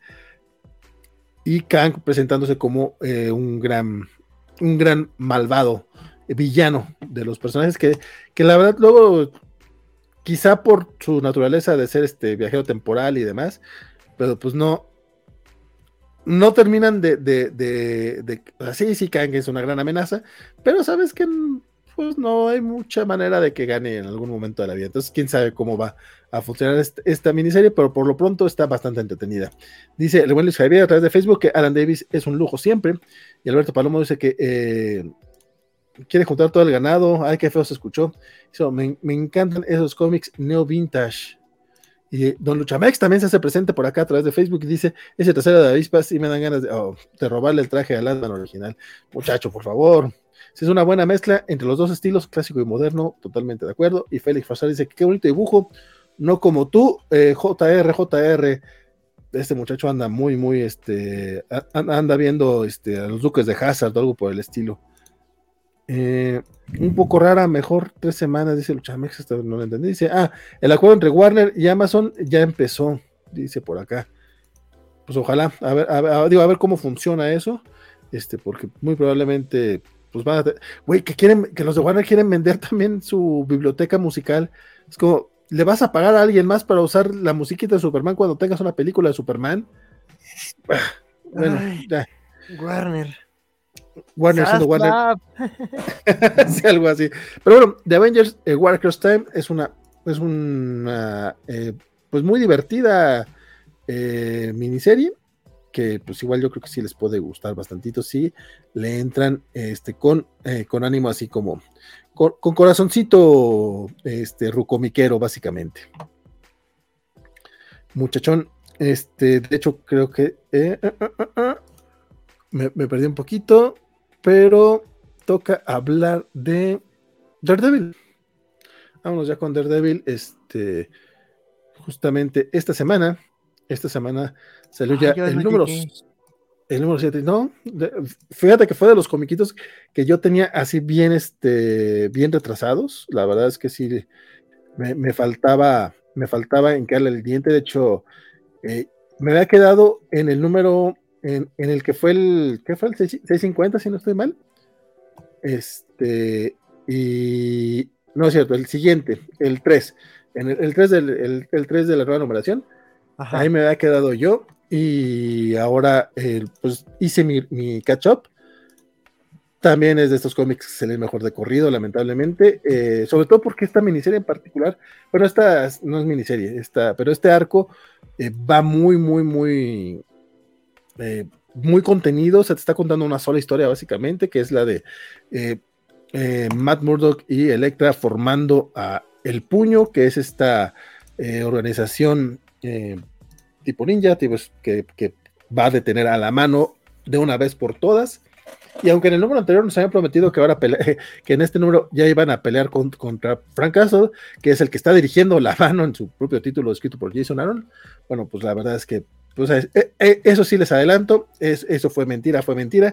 Sin embargo, fue un numerazo este, este, numerito, este, este número 7, porque eh, Matt se lleva a los villanos, se lleva a todos los villanos que, rescató de la, creo que fue de la balsa, si no estoy mal, no, de, una de las prisiones de, supervillanos del universo Marvel, se los llevó a este, a este lugar en las montañas para meterlos al el puño, meterlos a el puño, no meterles el puño, este, sí, sí, para que no, no se piense mal. Este, perdón. Qué raro entrenamiento ninja. sí, sí, sí, ya ves cómo, ya ves cómo son de llevados ahí. El sigilo eh, ninja de JC. Este, el sigilo ninja. Tienes toda. Sí, sí. Eh, pues, eh, pues, está convenciendo como este, como este equipo de, de, de, villanos, como de reformarse un poquito, o sea, como que también está, bien mamón porque, ok, los rescato para que estén conmigo, si no los regreso otra vez a la cárcel allá a Estados Unidos, o sea, no es como que le está dando muchas opciones realmente Matt, y eso también Jason Aaron lo, deja eh, ver muy, digo, no Jason Aaron, Chip Sasky, eh, no, no, no, lo muestra muy bien. Me, me, encanta que no, no desaprovecha en ningún momento pinche Starsky para mostrarnos lo, lo chairo que es. Que, que nuevamente Chairo no es un. No, no, no, no, debería ser algo negativo, muchachos. Pongan la atención a, lo que, a, lo que, a lo que se pelea y a lo que se dice. Porque básicamente lo que dice, güey, es que, eh, sobre todo en Estados Unidos, que las, que las, que las prisiones son de, iniciativa privada, allá tienen a mucha gente nada más por tenerla encarcelada, porque el gobierno les da dinero a las prisiones privadas. Entonces acá es como que lo que quieren es seguir teniendo criminales dentro para que siga haciendo negocio y no, no se busca un, un, pues sí, o sea, trabajarlos para la rehabilitación. para una rehabilitación que, es, que sería lo ideal. Digo, sabemos que en eh, casi ninguna parte del mundo hay rehabilitación real, pero en Estados Unidos aparte tiene el punto de vista este, capitalista de mm, así muy pasado de lanza. Y aquí hay ese, eh, aquí hay ese tipo de crítica y si, hacen la mención de que, pues, es que sí, güey, o sea, si, los tienes ahí encerrados, pues no, o sea, no, no hay manera de, que se vaya a rehabilitar. Ah, mira, tienen este, sí, cierto, el Remember a Carlos, Carlos Pacheco. Qué, bonito. Este, y aparte en este número, se los lleva a Matt de regreso a Estados Unidos a un grupo, a, Dan, a Dancy Fan, a Stiltman, Stiltman, güey. Pinche Stiltman se está convirtiendo en un personajazo con lo poquito que le hemos visto. Eh, los lleva a defender a un grupo de, inquilinos a los cuales este, pues una corporación compró un edificio y los quiere sacar al estilo Airbnb este, y utilizan a la policía para sacar a los, a los inquilinos porque pues porque obviamente hay todo este tema de que no les importa los derechos básicos humanos de vivienda siempre y cuando haya algún tipo de ganancia. Nuevamente digo, no, no, no, no hay este, no hay sutileza en el tema, en el tema Chairo. Este, me encanta esa parte de, Zarsky y aparte, porque ves, ves a, estos, no son héroes, a, este grupo de personajes peleando contra, contra policías, pero hay una razón detrás de ello. Y aparte me encanta cómo al final resuelven todo desde el punto de vista abogado. Muy rápido también, eh, vamos a serlo sinceros. O sea, te mencionan más o menos ahí dos que tres cosillas legaloides, pero me encanta que no dejan de lado la parte de que no se hace el. No es vigilante por vigilante, no es nada más este eh, irse en contra de las leyes, sino de buscar las razones por las que la policía está quebrando la ley. El cómic me gustó mucho. Nuevamente, Está, bien chulo, pinche Zarsky en, en, Daredevil. Neta, yo tengo que yo iba un poco, un poco atrás y no, no, no traía las mismas ganas que cuando estaba leyendo el, volumen anterior. Y ahorita que los leí de correr dije, güey, es que sigue estando bien chingón. Lo único que sí es muy triste es que eh, Chicheto dibuja un, un, número cada tres. O sea, creo que en estos siete números ha dibujado dos solamente. Eh, Rafael Torre no hace un mal trabajo, pero sí, cuando llega Chicheto se nota mucho la diferencia. Eso, eso es, es, el único punto negativo en este, en este título, creo yo. Y no es tan negativo. Eh, me encanta lo que está haciendo con Daredevil. Es un poco pesado porque es a largo aliento el, el, arco en esta ocasión. Pero pues veremos hacia dónde van. El próximo, el próximo número también está la promesa de que ya se va a enfrentar a Frank, a Frank Castle. A ver cómo funciona ese, ese chismecito por ahí. Pero me lo vendiste muy bien, ¿eh? Digo, el tema de que hablen de, del problema inquilinario que está pasando en todo el mundo, digo, aquí en la Ciudad de México y en muchos lados, este, está, está interesante, ya me lo vendiste, pues yo de eso me titulé. Este, ojalá el, el, diabólico nos ayudara a defendernos de Airbnb, este, pero me lo vendiste muy bien, ¿eh? Porque sí, como que me estaba gustando, pero dije, ya fue mucha Academia Ninja, pero la verdad es que este número no lo leí porque se me fue, pero mira, voy a, voy a regresarle a Daredevil. No, está. Digo, eso sí, este, este es el número en el que han metido más crítica social de los siete. Pero está. Estuvo bien pinches bueno. Oye, por cierto, ¿no le he echado el ojo todavía a tu comiquito de, de, la, de la maestría? No, ¿sí fue maestría? Maestría, ajá. Sí. sí, sí. Pero me lo mencionó Juanjo.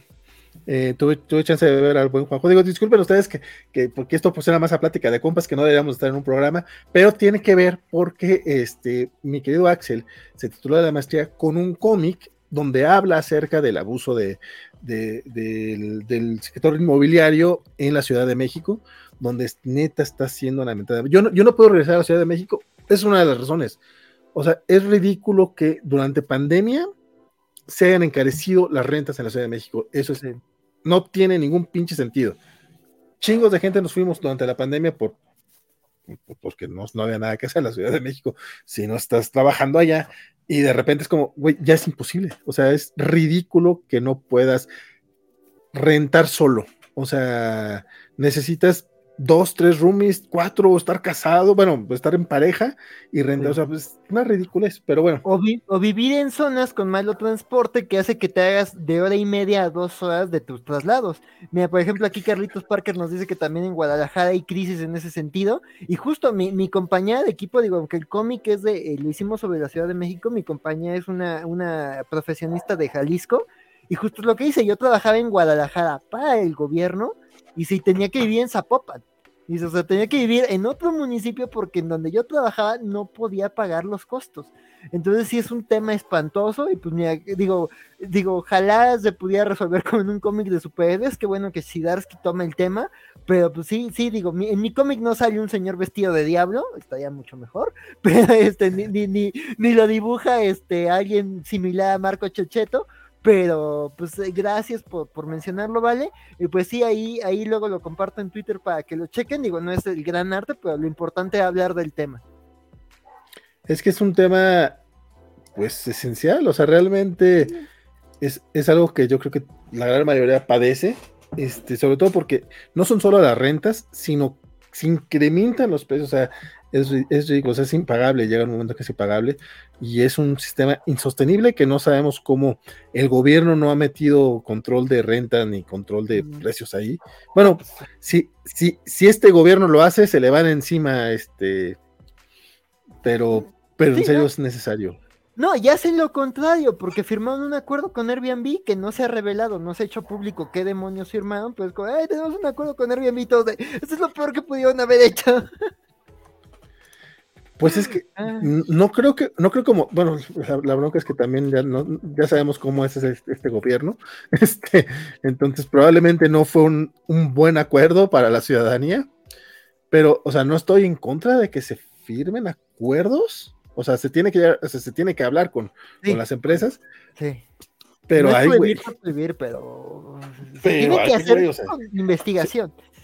no, se tiene que limitar, o sea, es que eh, hay, países en, hay países en los que en un edificio solamente puedes tener cierto porcentaje de, habitaciones con Airbnb, o sea, la opción es ilegal. Pero bueno, es otro, es otro tema. Dice Félix, ¿qué dijo Axel? Matt y el puño contra la Guardia. Uy, no hablemos de la Guardia. El Supermorro dice que la CDMX ya es una ciudad solo para extranjeros, que aparte vienen y presumen de que qué barato es vivir acá. Mira, me dio un poco de, pena porque pobrecilla, yo sé que la persona que tuiteó eso hace como seis meses, porque fue un tuit en particular que se hizo viral. De una profesionista gringa. Ajá. No es la única, no es la única que lo tuiteó, pero hubo uno en particular. Y yo sé que ella no lo hacía de mal pedo, pero es como, ay reina, no te das cuenta. No. Carlitos Parker totalmente... que había un problema cuando vio la reacción, pero pues pobre chica, pero pues fue el, el canario en la mina. Sí, sí, sí. Sí, tal, cual. Carlitos Parque, totalmente. Ojalá el cómic de Axel tenga visibilidad. Si puedo ayudarles, díganme y lo recomiendo con amigos y me viento la lectura. Es un problema urgente. Muchas gracias. De hecho, sí sería. bueno, es que no se nos, se nos da el, PEX, pero pues también subirlo, a, subirlo al sitio y darle promoción, porque sí, tengo, se lo aventó Juanco y sí me dijo que está, que está muy bueno, está muy interesante. Ah, porque justamente tiene mucha investigación. Eh, Mohamed Giovanni dice: Por favor, me lo pasas compa, para difundir. Y si te doy un espacio en donde vivo, es el centro que ha sufrido demasiado. Uy, el centro de la Ciudad de México, pues sí está bien cool ahí. o sea, justamente por toda esta desmadre. Está muy cañón en el centro, sí. Sí, sí, sí. No, mira, también eh, sé que gran dupla forma en los maestros Sidaski y Checheto. Jorge de Sí, Jorge, ¿por qué no has leído Daredevil? Sí, sí, sí. Sí. Este, dice Fernando Cano que él solo nos ve por YouTube y desde el Clarín por iBooks. ¿Llegamos por iBooks? No sé si. ¿El resto de los podcasts salen a, iBooks o nada más el Clarín? Me creo, Fer. Tengo que preguntarle a, a eso, porque a lo mejor nada más, eh, nada más ellos están subiendo a iBooks ahí. El Valentín dejó modo alburo activado, dice Alberto. A, veces, porque ahorita creo que ni me di cuenta, compadre. Luchamex, al menos vi que Alex Ross y su portada del 9 ya lo aparté. Y las grapas son para coleccionistas, pero si fueran todos cómics de TPB, ya no tendrían trabajo los portadistas. Dice, ah, hay inocentes en la cárcel, dice Carlos Vallarta u otros, dice por acá. Creo eh, que ahí es Israel, porque Carlos es el comediante. Creo que ahí es Israel, pero justo lleva 17 años. Ah, lo, de, ah, lo de Vallarta está bien pasado de, de lanza. Muy complicado, pero bien fuerte. Mira, si, si se liberó a Florence Cassés, ah, hubo, hubo presión internacional y hubo un tema político y otros. El, el, documental que está en Netflix, que son estos seis capítulos, está brutal. O sea, lo, lo que cuenta el güey del golem es como. O sea, es. Es ofensivamente eh, descarado lo que dice ese vato ahí. Es, no, no está cabrón, está cabrón. Sí, Luchamex, eh, muerte de la gentificación, nos estamos desviando un poquito, ya, ya seguimos con los comiquitos, no se preocupen. Alberto Palomo, yo sí creo que una cárcel, que yo sí creo que una cárcel que es dueña de Coca-Cola. Eh, dice, me encanta el diabólico su nuevo disfraz, pero la barba no me cuadra. A mí sí me gusta con todo y barba, de hecho, el disfraz está bien chingo, el nuevo, traje está bien perro. Dice eh, por acá Luis Javier, todos sufrimos con las rentas, rentas viviendas, aquí aplicaría y en verdad soy un cobacho. Exactamente, yo creo, Luis Javier. Mejor Matt versus Claudia Sheinbaum, dice. eh, pero disfrazar siempre que pelean, Matt le pone una buena zarandeada y si los, los perros que tiraron la línea 12 siguen libres. Ay, que, de eso nos hace hablar Daredevil. Entonces creo que es un buen cómic Daredevil. Sí, sí, sí, muchas gracias a Ben Chipstarsky. Eh, Moon Knight 19, mi querido Axel. Pues mira, la verdad es que yo eh, hasta ahorita caí en la cuenta que ya lleva 19 números este run de Moon Knight. Me sigue pareciendo muy bueno. Eh, eh, la verdad es que lo que ha hecho Jed McKay, este, a lo mejor no nos convence en otros trabajos, pero en Moon Knight le ha puesto todas las ganas del mundo. Está construyendo muy bien. Y creo que incluso los números que no aportan tanto al plot o que no se resuelven de, la manera más perfecta, creo que tienen mucho que decir, ¿no? Digo, ya no pudimos hablar del número 18, que fue donde cerraron el arco del enfrentamiento de Moon contra la estructura, contra este esquema piramidal hecho por vampiros. Y aunque el final sí lo sentí muy rápido, sí sentí que lo resolvieron muy pronto para lo que habían planteado, creo que el arco nos sirvió para conocer cosas de Moon Knight y de, su, y de los integrantes de su Midnight Mission que, que están muy interesantes. Además eso, ¿no? De que justo aquí Moon Knight sí menciona claramente a Drácula y pues todos, el meme se está volviendo real, el meme se está volviendo real. Entonces, sí, este, eso, eso fue muy emocionante. Y este como que pausa un poquito, o sea, ya nos olvidamos por un momento de los vampiros, y aquí más bien hay dos historias este, que, que, articulan el número, ¿no? La primera es Moon Knight y su hermano, por así decirlo, el puño izquierdo de Konshu, este, este Bader, el doctor Bader, que es este Hunter's Moon, este, eh, sabemos que, los dos están como en una misión en, el subterráneo de Nueva York. Este, están atravesando cuevas, están metiéndose al metro. No te explican como hasta más avanzado el número, qué es lo que están haciendo en las cuevas, pero más bien es la conversación de ellos dos hablando. A Bader lo matan este, dos secuaces de, del tutor, este vampiro, e, el maestro Carlos Muñoz de los vampiros. Lo mandan a matar para darle un mensaje a Moon pero justo, pues él revive, ¿no? Por, lo, por los poderes de Konshu revive y, es una conversación que ellos están teniendo sobre evaluar su vida, ¿no? Este Mark pues es como de, güey, Konshu siempre nos revive, ¿no? Somos sus peones, pues vamos a vivir por siempre, ¿no? Como que Mark está en esa, esa situación de que siempre se arriesga y de que él se ve como prescindible. Y en cambio Bader es como, no, la vida es valiosa y la vida que nos dio Konshu es valiosa y no podemos desperdiciarla. Y, ya al final lo que te explica Bader es que como Konshu está prisionero, los, los Vengadores lo encarcelaron en esta cosa de Jason Aaron, de, de Lea de Konshu, justo Konshu tiene resurrecciones limitadas, ¿no? O sea, eh, el, los caballeros lunares eh, tienen, eh, de alguna forma, tienen vidas más largas pero no son completamente inmortales. Por eso no vas a ver a un Moon Knight de, de, la época de los vaqueros en la época de Nueva York y los, únicos puños de Konshu son contemporáneos porque tienen vidas, aunque pueden ser revividos, tienen vidas limitadas y esta limitación todavía es mayor porque Konshu ahorita está prisionero. Entonces, si de alguna forma los dos quieren eh, eh, contar con más vida por parte de Konshu, eventualmente lo van a liberar, ¿no? Solo se nos plantea eso, ¿no? Mientras Konshu esté en la cárcel, no, no, no, no, no, no somos, no, no, no des por sentada tu vida, estamos en un riesgo verdadero tú y yo. Entonces, pues se queda planteado ese, ese, ese dilema. Y pues ya, digamos, la conversación también ocurre mientras se enfrentan al villano que aparece en portada, que se me olvidó su nombre, este, que está ahí tratando de, explotar a, a los Moloids.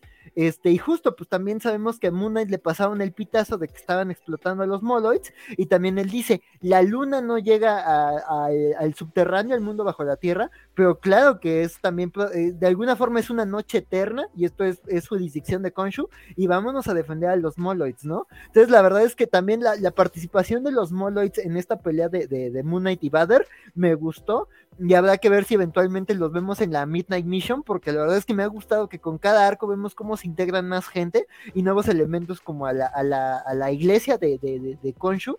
O sea, por ejemplo, me encanta que a la Midnight Mission sea una mansión, un edificio embrujado. Entonces me gusta cómo ha creado ese reparto este Jet McKay, ¿no? Este, entonces, digamos, esa es como la historia principal, pero también en, el número vemos justo el regreso de Zodiaco, este villano que fue el antagonista en, el primer arco de, de, Jet McKay. Y justo vemos que un psiquiatra contratado por, por, por Margaret Spector, un colega de él en, en la guerra, un ex mercenario, este, eh, pues está encontrándose con, con, con, Zodiac y pues ahí vemos justo, conocemos más de este villano que es muy enigmático, o sea, se le vio muy poquito en Dark Reign y no había vuelto hasta ahí que Jet McKay lo, lo, retomó. Se nos revelan un poquito más maneras de cómo es este ser nihilista, de lo que quería hacer con Moon Knight, de sus objetivos, pero también, aunque él intenta meterse en la cabeza del psicólogo, que es algo como muy común en este tipo de historias, este, el psicólogo le da una vuelta como de sé lo que estás haciendo y aquí te voy a decir algo que te va a desbalancear, ¿no? Y pues le revela lo que ya sabemos, ¿no? De que eh, eh, ese asesinato que hizo Zodiac de matar a Soldier, este agente de Hydra, que, que, además en el número 18 tiene unos diálogos muy buenos, este Soldier, este, sabemos que lo intentan matar como para, para, para desmoralizar a Mark, pero justo pues por el hecho de que, de que se junta con una vampira, pues lo, lo vuelven vampiro, y ahora pues no, no se consiguió el cometido de Zodiaco, y eso pues lo, lo, lo, lo más, ¿no? También el número termina en que se nos introducen dos nuevos villanos, todavía no queda claro. Por la forma en la que se nos explica y la, la que está montada la historia, al parecer son secuaces de Zodíaco, pero también por, por otras cosas de cómo están dibujadas, yo creo que a lo mejor también pueden ser secuaces de Drácula, porque justo en el número 18 queda claro que la, la, la, la nación vampiro de, de, de, Drácula, Chernobyl, este, recibió un mensaje muy claro de Mona, o sea, Mona es como de, güey, no se metan en la ciudad de Nueva York, Drácula, dame tu mejor golpe. Entonces, este, y ahorita justo estaba viendo muchos comentarios de que como Blade ahí es el sheriff de, Chernobyl, pues más bien como que el cazador de vampiros en Estados Unidos es Moon Knight, y me gusta como ese rol, pero la verdad es que este no es el número en donde pasan más cosas, pero creo que se dan buenas revelaciones, se avanza sobre lo que, los temas que ha construido Jet McKay, y me gusta que aunque haya esos momentitos que se pueden sentir cliché, le dan un giro. Entonces, la verdad es que las dos tramas me gustaron mucho, y esta sigue siendo de las series de Marvel que más recomiendo. Perfecto, pues mira, eh, yo la verdad que no he entrado y ahorita que vi que han 19 números, es como, ¿what? Pero mira, Jen McKay tiene como, le, han dejado como que ciertos personajes y el muchacho se da vuelo con ellos. Por ejemplo, otro, es Felicia Hardy. Ahorita más, al reto vamos a hablar de un comiquito eh, relacionado justamente con, con, este, con este dibujante. Pues ahí ahí, va más o menos. Este, sí siento que es uno de los, de los eh, escritores bastante competentes, que, de repente pasan un poquito bajo del radar, pero cuando hace cosas en las que sí está muy interesado, eh, suele hacerlas muy, muy bien. Tengo algunos comentarios por acá. Dice el buen sabes que va por un café y regresa a deprimirse por si. Pero sí, muerte a Airbnb. Eh, Félix Farsal. Mira, a mí me duele un poquito, pero yo sí he usado el Airbnb, sobre todo es muy práctico cuando vas de entrada por salir a un lugar y la fregada y, aparte para alguien que es muy antisocial, eso de no tener que lidiar con gente eh, puede ser muy bueno. Sí es en las opciones que son de, que son de, organización, o sea, que son de, empresa, pero cuando toca estar de, invitado, que era la idea original del más bien lo que yo, yo, lo que yo más bien pensaría es que los hoteles deben empezar a implementar ese tipo de, de, propuestas que también la hotelería también tiene que ir entendiendo el cambio. Sí, sí, no. Y, o sea, yo también los correspondientes. Sí, eso, que haya regulaciones, que paguen impuestos. Digo, el servicio ayuda mucho. Yo también uso Airbnb en vacaciones. Y, o sea, la mejor fiesta que tuve el año pasado, donde me reuní con gente que quiero mucho, fue en un Airbnb. en mi último viaje a la playa fue en un Airbnb. O sea, no es un mal servicio, pero creo que sí tiene que haber regulación para que justo no ocurra esto de que gente que vive en un lugar se le desplaza porque al dueño le conviene más subcontratar a una empresa para que gestione el Airbnb, porque además no es que ellos lo manejen directamente, subcontratan a alguien más, por eso se disparan los costos. Es un tema fascinante, digo, no, no es para un programa de la covacha, pero si quieren luego hacemos un Spaces o algo para comentarlo a detalle, porque es, o sea, es, es complicado, es complicado, no hay soluciones fáciles. Oh, sí, como, como nada en la vida, compadre. Eh, don Félix Fasal dice, gran cómic, el de Moon Knight, recomiendo, lo recomiendo mucho. Dice, lo único que teme Moon Knight es a los abogados, ya que se lo sabe. Dice, por dice tengo, mis saquitos de cochinita con coca, Coca-Cola y viendo otra vez la covacha en vivo. Qué fregón esta combinación. Compadre, no me, no me antojes. Bueno, ahí tengo por ahí también unos taquitos, no son de cochinita, son de, de carne asada que me esperan para cuando terminemos este programita. Seguramente, a lo mejor momento Belma, fíjate, no, no, no la he visto. Este, ya veremos, ya veremos. Dice Félix, este arco del maestro McKay será referencia de Moon Knight para generaciones futuras. Y Alex, ya, Axel, ya vendiste el cómic del Caballero Lunar. O sea, ya. Ya, ya alguien va a leer Moon Knight. Gracias a tu recomendación, compadre. Gracias, Alberto, eh, gracias por la confianza. Definitivamente es este, es, ¿cómo se dice? Eso es una responsabilidad fuerte. Sabes que también es una responsabilidad fuerte aquello que lleva un gran poder. Bueno, no, no, no supe armarlo bien, pero el punto es que arrancamos el, el, el bloque arácnido.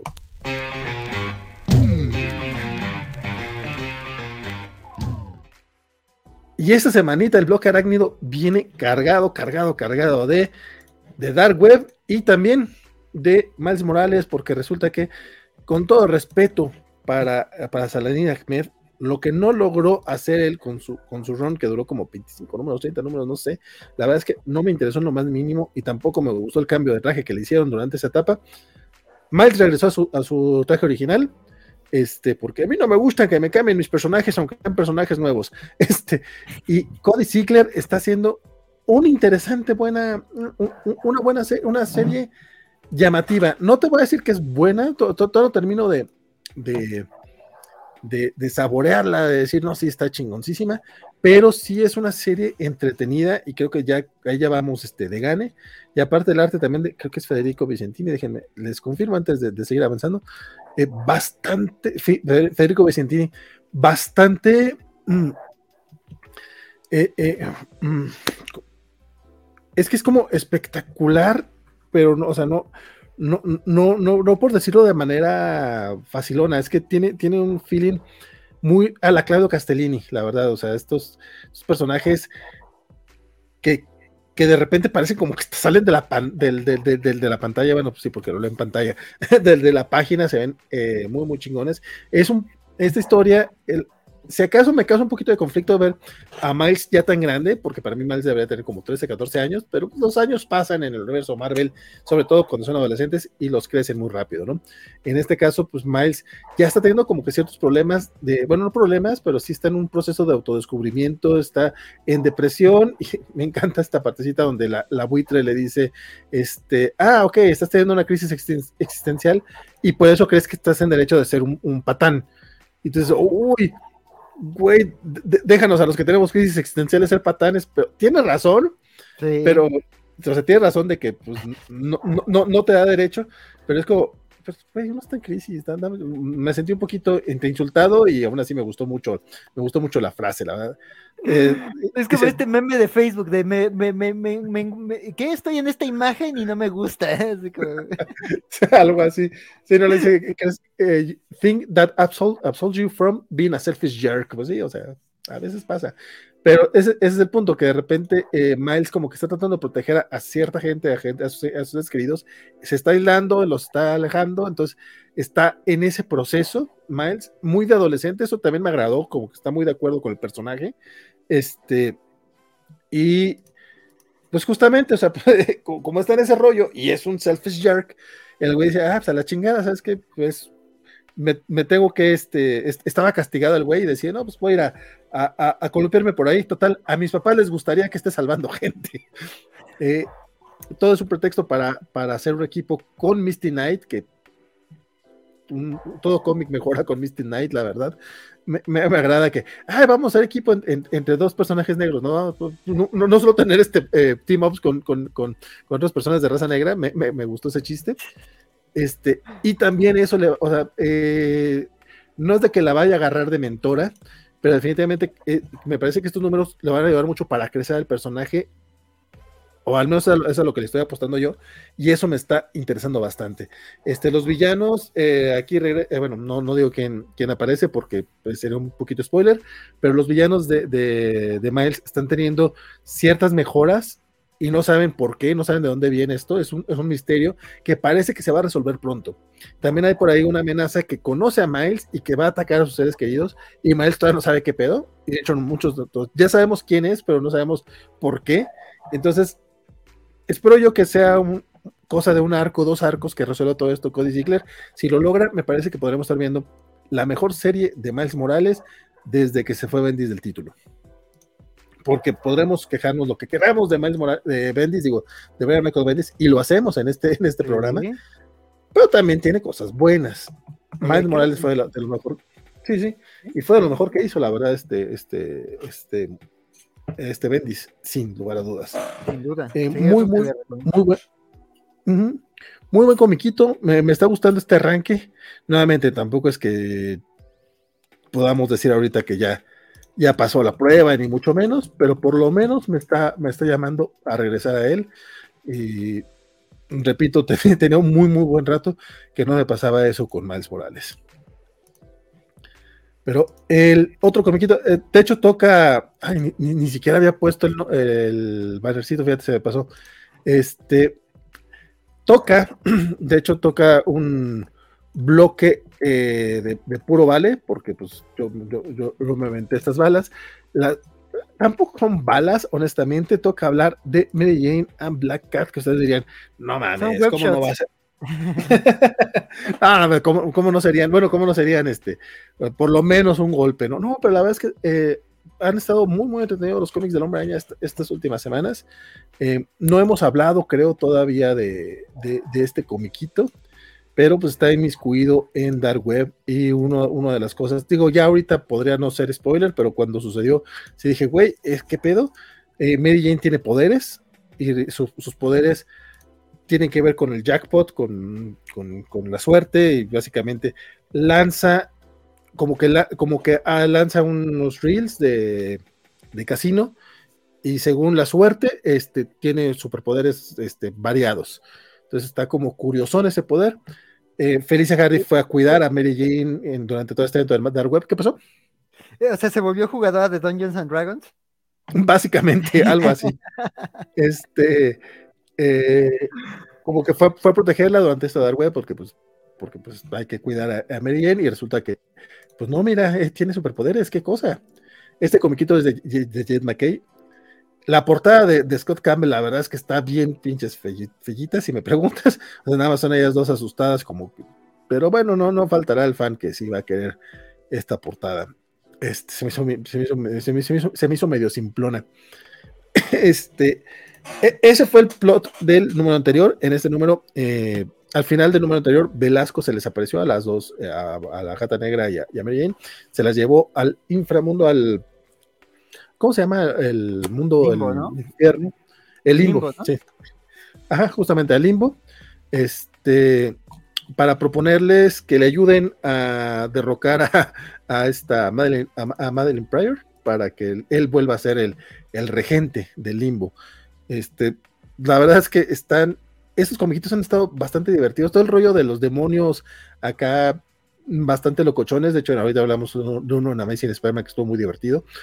Este, la verdad es que ha sido una saga que me parece que como no se está tomando tan en serio, ha logrado funcionar bien. Yo la verdad no le tenía nada, nada de fe. No he seguido los cómics de Venom, no he seguido los de Miss Marvel todavía, pero para el para cuando cierre la serie. Pretendo leer por lo menos los de Miss Marvel. Pero este en particular de, de Brian y de, La Gata Negra eh, resulta refrescantemente divertido, diría, poniéndolo en palabras medio mamonas. Eh, al final, bueno, no al final. en este numerito les toca ir a, este, a recoger, de hecho, sí, muy Dungeons and Dragon, o sea, tienen, como su propio, su, objetivo, ¿no?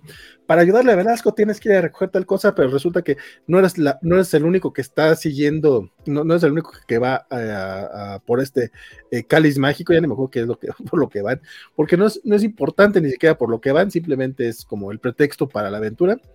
y eso, tal cual. Este, todavía falta un numerito para ver cómo, cómo termina esto. Pero, por ejemplo, este, este lugar al que tienen que ir a, se llama The Screaming Tower, que es una torre acá que parece hecha con legos, que tiene ojos, entonces está bien pinches macabro, está bien cotorro.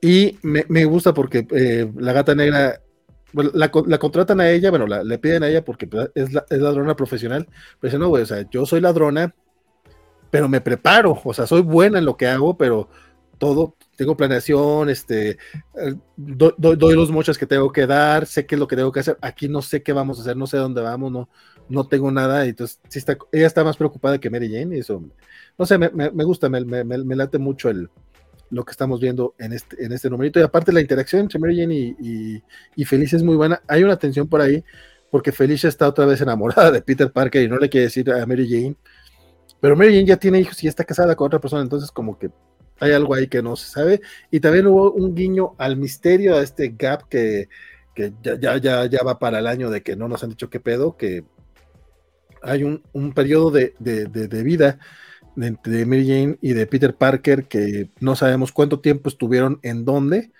que está por ahí, bueno, es un misterillo por ahí de, Amazing Spider-Man que ya que probablemente ya estemos pronto a que nos lo respondan.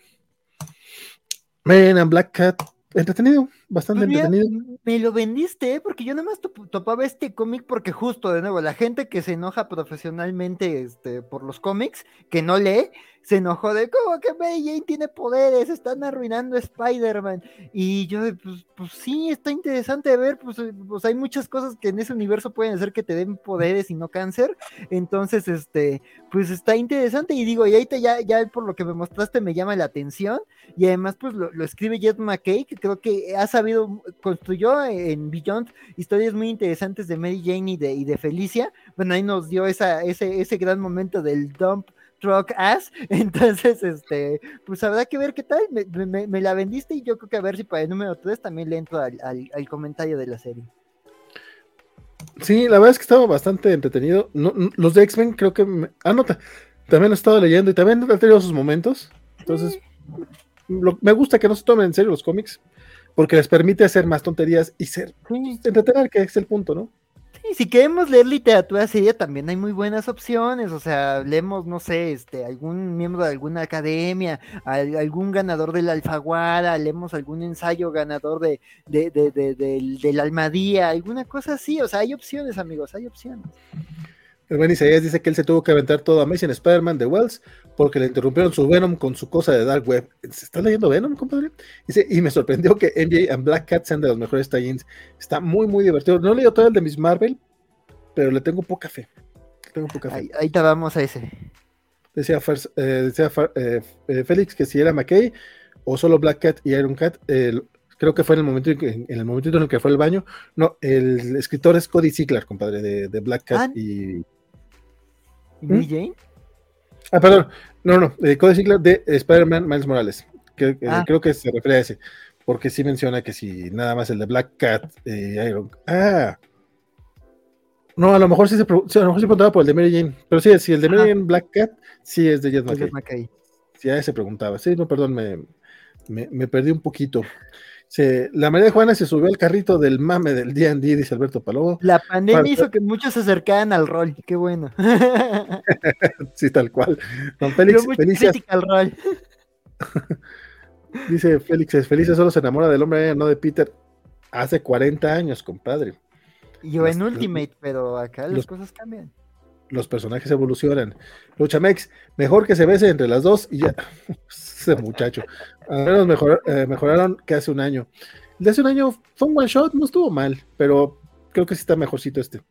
Los de Miss Marvel en el reciente está divertido, dice Luchamex. Alberto Palomo dice: Axel, no digas que quiere leer un miembro de literatura porque aguas con Valentín. ¡Oh! ¿Qué pasó? ¿Qué pasó?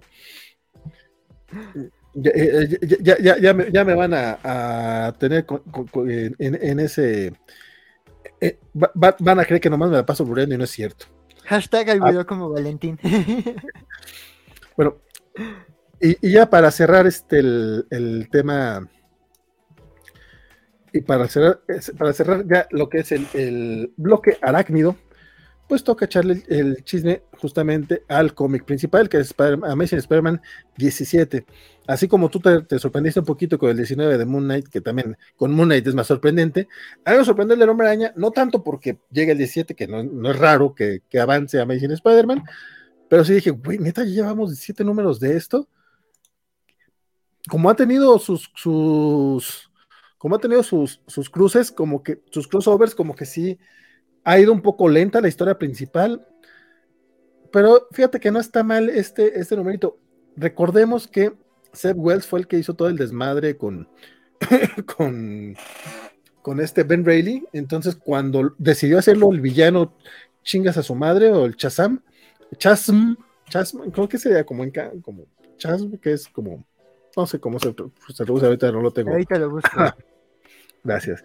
Este, pues, eh, es, una fisura profunda en la tierra. Vergas. Ok. Wow, qué, complicado nombre. Un poco, sí. Este, pero bueno, eh, que quedó medio raro como villano. Abismo. Abismo, Un abismo. abismo negro. no está mal. Está curioso. Sí, o sea, bueno, como quedó ahí medio medio raro el asunto. No sabía qué esperar con este, con este, con estos cómics. Este, básicamente, lo que hizo en el número anterior eh, fue mandar a Peter Parker al, limbo. tiene una sección de limbo donde recreó Nueva York, básicamente, donde se llevó a Joe Robertson y a, JJ Jameson para que fueran, este, para ponerlos a dirigir una versión del Diario del Karen con demonios. Y básicamente es como tiene, eh, eh, así es como está castigando a Peter Parker para llevar, eh, así lo tortura para que el güey decida cederle su alma a Ben Reilly, o sea, como que, pero para ceder su alma, Peter Parker tiene que hacerlo voluntariamente, no se la puede arrancar, entonces les, lo está torturando para quitarle su alma, algo así. La verdad es que la idea está bastante cotorrona, me encanta cómo Peter pues defiende a un demonio por ahí y Peter Parker Pittman le dice, este, y eso hace que, este, que este demonio quiera ser mejor persona, o mejor demonio, no sé, está, está bien pinches bonito, me, presiona a JJ Jameson básicamente, ya dinos que quieres este, fotografías. Ese es el chiste de, de, JJ Jameson aquí. Está muy, está divertido, es que es lo que te gusta, está como divertido, son como, es un, es un setting que no, no hubiera pensado yo ver, o sea, no, no se me había ocurrido, está como cotorrón, sobre todo porque ya tiene rato que, que Peter no está en el clarín. Entonces, está, eso, está, por lo menos no, no, me, no me ha aburrido ahora leyendo El Hombre Araña, a pesar de que no esté avanzando la historia principal. El arte en este arco está a cargo de Ed McGuinness, que la verdad también este, si bien no es el mejor Ed McGuinness que hemos visto en la vida, está bastante, bastante bien. es, muy, muy, entretenido. Ah, eh, este, agarra varios demonios para darles poderes similares a los, a los de los seis siniestros y molesta. O sea, es que sí, son, son, torturas nivel pendejonas, no dejan de ser demonios, entonces está. Sabemos que sí debería de ser como este, peligroso, pero aún así están como medio babosones. me gusta, me gusta eso. Y también está, Ben Emperor sí dice, a ver, güey, estás este, agarrando muchos recursos, nada más recuerda que el limbo es mío. O sea, yo nada más estoy prestando a mis demonios y cualquier ratito te los puedo quitar. Entonces está increíble. Sí, no están divertidos. O sea, esos me los imaginé en en chivis, en monitos, y a huevo yo quiero este duende. el, duende va arriba de, un ataúd, está bien pinches bonito. Eh, ¿Cómo se llama? Es The Grave Goblin, el Doctor Octoball, Triceratops, o sea, están tan, tan, tan divertidillos. Y el Parkerman es el, demonio este que quiere ser mejor persona. Se me hace que ya, eh, en lugar de, de contarles sobre la historia, les estoy platicando el cómic, entonces ya mejor me detengo aquí para no ir a arruinarme un poco más. Pero resulta que es un cómic, este, todo Dark Web, todo lo que he leído de Dark Web hasta ahorita, incluso el de los hombres X, de Gary Dugan, creo que ha estado divertidillo. Sí. Hubo una escena en el, en el número anterior de, de, Hombre Araña en el que Peter este, agarra un patín del diablo de estos scooters que, hay en ciertas ciudades como, como método de, como sí, con, con un medio de transporte más nice, o sea, que te, que te cobran por utilizar el scooter, pero es un scooter ya con, con ojos y de ahí lo, ay, no me trates así, y agarran el scooter para golpear a Ben Rail y, y, el, po- y el pobre scooter acá llorando porque lo están utilizando como arma, más- están divertidos, o sea, no, no sé si diría que están buenos, no sé si se los recomendaría a todo mundo, pero si traes, traes, traes ánimo de algo pendejón, también, o sea, para pasar el rato están bien chidos. Sí. Pero bueno, dice acá, no le entrado a los cómics satánicos de Spider-Man, dice Alberto Palomo. Pues digo que no son muy satánicos tampoco. Félix Farsad dice que ya, casi llegan los índices, entonces les deseo buena noche y me voy a descansar. Buenas noches, el compadre, Ay, sigue, sigue el bloque mutante y nada más tenemos dos cómics indies, entonces no te apures. De hecho, no tardamos tanto. pero cuídate, El Chems. saludos a mi Tricky. el Chems. El El el Chems, me encanta. Primera vez que hablo algo positivo de Kamala, dice después de- desde hace tres años que, la- que la despotiqué, o sea, la, ay, es el Chamex. Están deseando eso, compadre. Excelente número de Spider-Man, dice, ojalá sea el último, dice Samuel Franco. ¿Sabes qué? También hay mucha gente que está odiando la etapa de, de, de Seb Wells en el Hombre Araña. También eso me sorprende mucho. Es como, güey, está divertida, está entretenida, están pasando cosas chidas, hay cosas interesantes. Aparte, también hay unos números muy, muy buenos, pero se van con la onda de que no es que no puedes ser amigo de Norman. Bueno, estás leyendo el cómic, estás viendo todo el drama por el que está pasando Norman Osborn, o sea, porque también la, la- la historia de Norman está bien chida. Ah, No. los de Golden, los del Gold Goblin no están padres, esos están en No. mi. Ta- También hay gente enojada porque es como de, güey, ya estaba con Mary Jane, ¿por qué los vuelven a separar? Y es como, güey, pues sí, o sea, ahí te es política editorial, pero también están haciendo cosas con ambos personajes. Dale una oportunidad al cómic, pero pues bueno, las colinas. Sí, sí, sí. Don Samuel Franco dice, mejor que de, de Matías escriba Ben Reilly, así como lo ha hecho en sus miniseries. No, y lo seguirá haciendo porque son este miniseries este retro, entonces no me gustó lo de Chas- Chasm tal cual, pero me está gustando esta miniserie. Aún así, si lo que quiere leer un Ben Reilly clásico, pues eh, yo espero que saquen pro- pronto otra miniserie de, de, Matías, porque la verdad es que están muy chidos. Dice, los Casimiros del Limbo, dice Samuel. Isaías, sí, voy al día con Venom de Ewing y vi. Podrían decir que es porque es una historia de depresión, de paternidad y cómo superar conductas autodestructivas para la... Pero la verdad es porque hay un gato simbionte. Sí, es que ese gato simbiote, si es lo que vi, me gustó mucho. Ok, eso suena interesante, compadre. Se, nota que Ed McGuinness se está divirtiendo un montón en este evento, sí, totalmente. Alberto Palomo, yo quiero que esos demonios como bonitos, pero el estilo Plastic Mark. Es que están bien pinches bonitos. Dice Félix, deja tu Seb Wells. John Romita Jr., ya sé, está dibujando bien chingón, compadre. Tienes toda, tienes toda la razón, mi querido Félix. Dice, hasta me regresé para comentar. No, no, sí, eh, John Romita anda, anda con todo, mi querido John. Pero bueno, es hora Oye, de hablar. ¿Vas a pasar el no. bloque mutante? ¿Vas a pasar el bloque Sí. mutante? Nada más Vamos antes, porque este, antes este, ya no lo marqué, se me olvidó marcarlo, pero justo nada más para Ah. cerrar el bloque arácnido, este, eh, leí el, el tie-in de Miss Marvel, fue el último que leí, este, Oh. y- y- y nada más, o sea, no, no tampoco quiero detenerme mucho. Creo que es un evento en donde todos se divirtieron mucho, sirvió para trabajar a los personajes, este, y este número tiene momentos también muy divertidos, o sea, creo que el limbo es un gran setting, y todo este tema de los demonios poseyendo objetos en Manhattan está muy gremlins, está muy chistoso. Este, porque hay momentazos de Kamala este, en el limbo que están bien graciosos. Digo, dura muy poquito ese momento, la verdad, pero está bien gracioso cómo los demonios esperan que Kamala actúe de cierta manera y Kamala se las termina volteando. Entonces ves que Kamala sí es un hueso duro de roer y que no se amedrenta. O sea, los demonios sí se las vieron pardas. Este, y está muy gracioso ese momentito. También este, eh, eh, regresa un villano de los primeros números de Miss Marvel, o sea, el villano del segundo arco, este Thomas Edison, regresa y a ver si lo llegamos a ver en, en otros momentos de, de- la serie, pero me, me parece interesante la manera en la que regresa y además como que presenta nuevos personajes que vamos a ver, o sea, si, si Thomas Edison es este pájaro con la conciencia, bueno, un intento de conciencia de este inventor, ah, vemos que ya tiene su squad, pero no es el squad más leal y está interesante como lo que hacen con el squad, ¿no? O sea, quiénes son sus compañeros y pues es un gimmick similar, ¿no? Aves e inventores juntos, ¿no? Entonces está muy tortugas ninjas el asunto. Este, este, está cotorro y me gusta que retomen a Thomas Edison porque sí estaba muy olvidado ese personaje. Este, Eh, y también la, trama B, por así decirlo, es que uno de estos demonios poseyó la mezquita de, de Kamala y el demonio está ahí haciendo destrozos, pero pues con, con Nakia y con otros personajes de, de, de, de, de Kamala ahí metidos en la mezquita. Entonces, el hermano de, Kamala y así. Y la manera en la que lo resuelven está bien simpática, porque al final, como que Miles lo intenta resolver, pero no lo resuelven con golpes, o sea, lo resuelven como hablando con la mezquita, porque la mezquita legítimamente tiene quejas.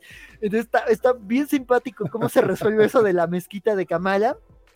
Lo único que no me, no me encantó de este número es el enfrentamiento con Thomas Edison, de que cómo se resuelve, porque sí es un Deus Ex Máquina con todas las de la ley, sí, ningún momento te plantean que el personaje que lo resuelve estaba siquiera cerca, y se siente muy súbito, pero también te plantean que Kamala tiene, en el número anterior te plantean que tiene ahí un canchanchan en, en Oscorp y como que se viene un triángulo amoroso en los cómics de Kamala Khan, entonces este, este, pues habrá que ver qué, qué pasa, este, pero está también divertido, o sea, también es un cómic para pasar el rato. Se me hizo más divertido el número uno, pero este tiene momentazos como la mezquita y, y, Kamal en el limbo. Entonces no está mal, nada más quería mencionarlo ahí brevemente, porque pues sí está, está divertido y creo que Dark Web de manera general no fue el gran evento, no fue Limbo 2, bueno, sí intentaba hacer Limbo 2, pero al final es un evento divertido, donde pasan cosas graciosas y los demonios poseyendo objetos de Manhattan fue algo muy divertido, o sea como dices, lo del patín del diablo está bien cotorro, lo de la mezquita, lo, lo, lo que pasa en los X-Men de Dugan, entonces está, está cotorrón. Entonces, eso es lo que quería decir antes de pasar al bloque mutante. No, no, y está muy bien porque sí, sí se nota que es justamente eso. O sea, lo dijiste hace ratito, se nota que se están divirtiendo todos. Y eso, pues, a mí me parece bastante destacable, sobre todo porque logran que, no, que nos divirtamos junto con ellos. O sea, eso, eso me parece que es como lo, más, lo más destacable, diría yo. Pero pues bueno. Mm, mm, mm. Vamos, eh, último comentario, dice Alberto Palomo, no me patrocina, pero les recomiendo Marvel Total War. los jugué con mis sobrinos y está bien divertido el juego de cartas. ¿Ese dónde está en consolas? ¿Es móvil? Porque yo ahorita el que porque sé que Marvel ahorita como que le fue muy bien con sus juegos de cartas, porque el Marvel Snap, la verdad es que esa cosa es crack, o sea, esa cosa es crack, súper adictivo, o sea, sí he perdido horas de mi vida jugando eso, no esperaba que me gustara tanto, este, porque son partidas cortas, pero te engancha. Entonces, este, está adictivo y también sé que el Midnight Suns hay gente que lo disfrutó mucho, o sea, sí, que más bien gente le, dio mejores críticas de lo que esperaba y también es un juego de cartas, entonces, pero no sé dónde está ese Marvel, eh, este, Total War. Si está en consola, pues sí, ese no lo voy a jugar porque yo no tengo consola, pero pues gracias por la recomendación, Alberto. Bueno, ese me parece un, buen cierre para, para este bloquecito. Vamos arrancando ya el bloque mutante.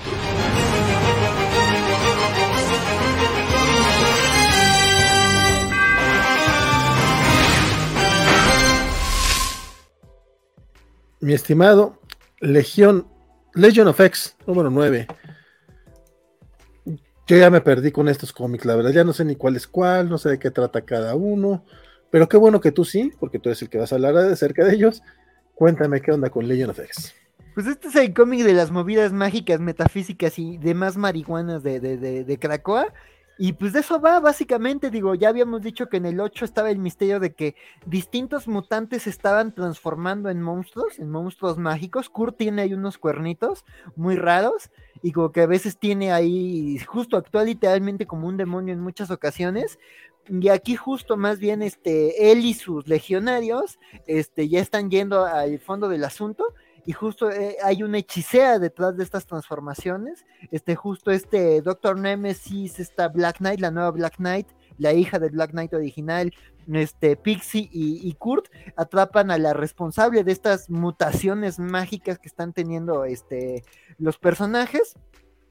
Y pues más bien aquí nos explican eso. O sea, básicamente eh, el número va de que todo esto, esto, esto, lo de Warlock, porque también ahí habíamos visto que Warlock estaba teniendo problemas de que sentía que estaba teniendo una desconexión. O sea, Warlock tiene alma pese a ser un te Technarch, pero se, sentía que estaba viendo una desconexión con él, ¿no? Él sentía que algo estaba pasando con él en su plano metafísico.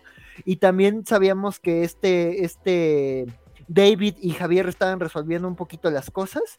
Este, además de que hay un nuevo personaje, Banshee se transforma en una cosa llamada el espíritu de la variación y está ahí ayudando a este a este Forget Me Not y Juggernaut y está Lost pero al final todo converge en que es un plan de Orkis. O sea, me gusta que aquí retoman algo que, pasó como muy de segundo plano en Way of X, de que Orkis, dentro de los planes para acabar con los mutantes, Orkis está en el plano eh, económico, en el plano cultural, en el plano científico y también en el plano metafísico. O sea, de que ellos sean los que tenían secuestrados a este David Heller.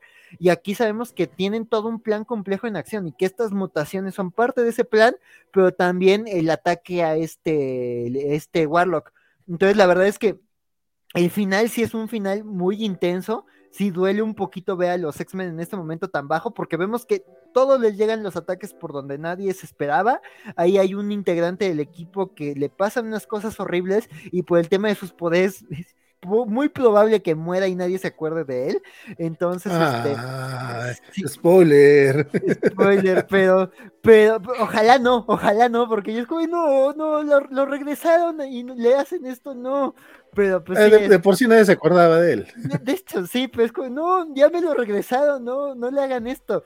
Pero está interesante, la verdad es que no esperaba ese girito y me gusta eso. Ah, creo que esto es de los cómics en donde Orki se siente más como una amenaza real y latente lo que un poquito se desinfló en Red y un poquito en, X-Men y todo esto, aquí sí sientes que Orkis le dio la vuelta a los mutantes y en todos los flancos están con las cartas perdedoras. Entonces, la verdad quiero ver cómo termina este arco.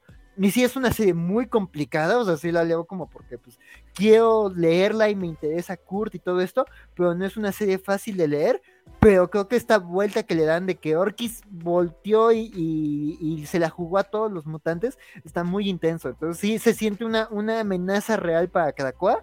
Y creo que aquí podría verse un Fall of X porque, este, porque se ve el riesgo latente. Y la manera en la que te dicen esto que le hicimos a Warlock nos sirve para hackear estas cosas y, meter ciertas cosas a, a Krakoa está muy fuerte, entonces sí espero que, se resuelva pronto y este y habrá que ver cómo termina este arco, pero la verdad es que Seis Purrier, este arco está complicado pero interesante y este y me gustó, me gustó este número, pero sí entiendo que no es el cómic más fácil de leer, pero de nuevo yo insisto, después de Immortal X-Men y de X-Men Red, creo que esta es la tercera serie que hay que darle una oportunidad de, la actualidad en cada cual. Ok, importante, eh, palabras, palabras fuertes, palabras fuertes. Dice Alberto Palomo que eh, Marvel Total War este es un juego de cartas físicos que está, que ah, estaba, está barato en Amazon. Isaías no sé qué, eh, si es que es juego de mesa, yo tuve que dejar Snap, esa cosa es un juego negro de tiempo. Sí, sí. No, no, no, no me estén vendiendo el Snap, que no he entrado todavía a esa madre, pero no, no saben lo difícil que fue para mí salirme del, del Sorcerer's Arena de Disney, y ahorita no puedo salir del Doctor Mario, entonces denme chance, sí, regresé a Doctor yo, Yo había salido Pokémon Unite y ahí te estoy con Snap y sí, sí es un juego negro, pero tiene, tiene cosas, pero no te lo voy a vender. Dice Manuel Franco, da inicio el bloque de los cómics más feos, tan feos como Sonic el feo. Ah, no, no seas malo con los mutantes, solo Beast y Abigail y un poquito Javier. Dice, regreso cuando hablen de Memesis, Posdata, apoyo total al proyecto Sentinela. Y Alberto me dice que, híjole, tío Parini se metió desmadrito ahora con los cómics de los X-Men. Fíjate que yo soy de la idea de que, de que no, no sé qué hubiera hecho yo. O sea, está bien cabrón. como, diría cierto expresidente mexicano, aquí es donde les pregunto a ustedes qué habían hecho. sí, no, porque para empezar, Televisa ya, ya, ya, ya avanzado, pero empezar donde se quedó Televisa era pues un poquito tiro el pie porque te llevas nada más con la gente que estaba haciéndolo así. Entonces, relanzarlo desde el principio también está muy complicado porque vienen series feas. O sea, neta, qué bueno quitaron Fallen Angels. Difícil por Excalibur y New Mutants, pero es entendible. Sí, entendible. A mí lo que me duele es que si van a estar caros, o sea, se van a hacer tomos de 200, 250 pesos quincenales, híjole, también se me hace que es darse un balazo en el pie. Eso es, más que el tema editorial, a mí me preocupa el tema, el tema económico, pero pues también uno no está ahí, uno no sabe de ventas, entonces ojalá, ojalá les funcione y sepan lo que están haciendo. Dice Mario Rodríguez, ya me convencieron, ando instalando el Marvel Snap. Yo nomás porque ahorita estoy en pantalla, compadre. Créeme que es el segundo que voy a hacer después de calentar mis taquitos. Isaías, yo hubiera dado como causa perdida a los X-Men en México. Al fin solo leemos cinco.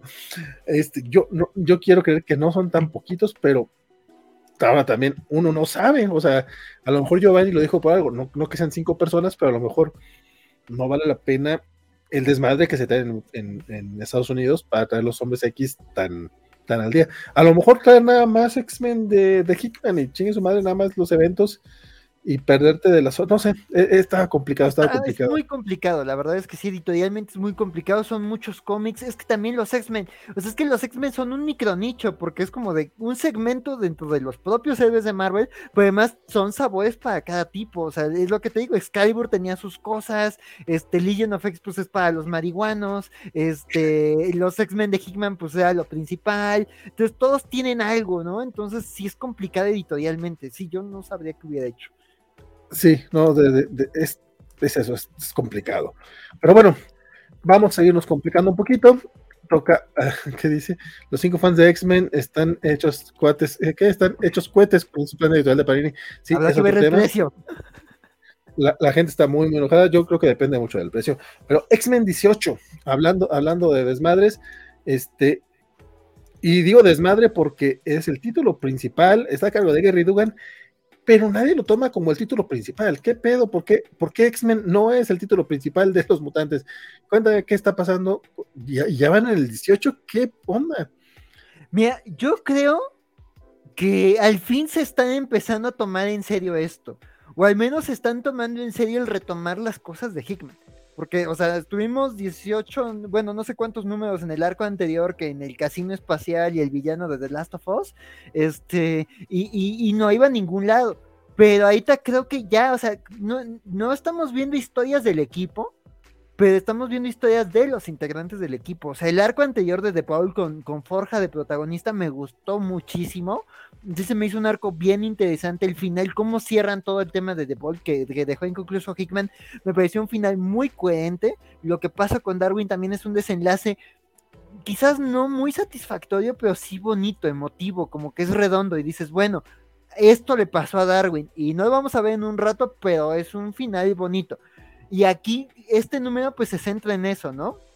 Este, en The Vault Forja justo encuentra que Laura sobrevivió, porque recordemos que cuando en esta expedición que nos contó Hickman de, de Darwin Sink y Laura este, Wolverine eh, eh, en, la bóveda, este, pues solo sale de este, Darwin.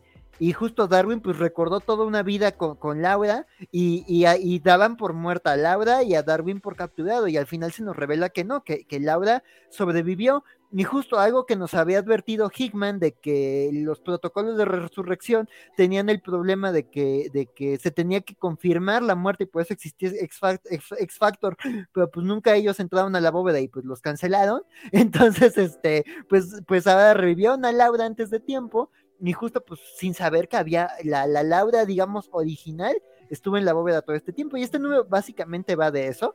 O sea, no, no pasa gran cosa, pero me parece un buen número. La verdad es que Dugan está, incluso lo que yo critiqué los últimos números de Marauders, de que no sabías qué iba y no te importaban los personajes, aquí pues tampoco hay un rumbo claro, pero ya ves que están avanzando las historias. Además, otra cosa para, este, para que este número valga la pena leerse, salen las Exterminators.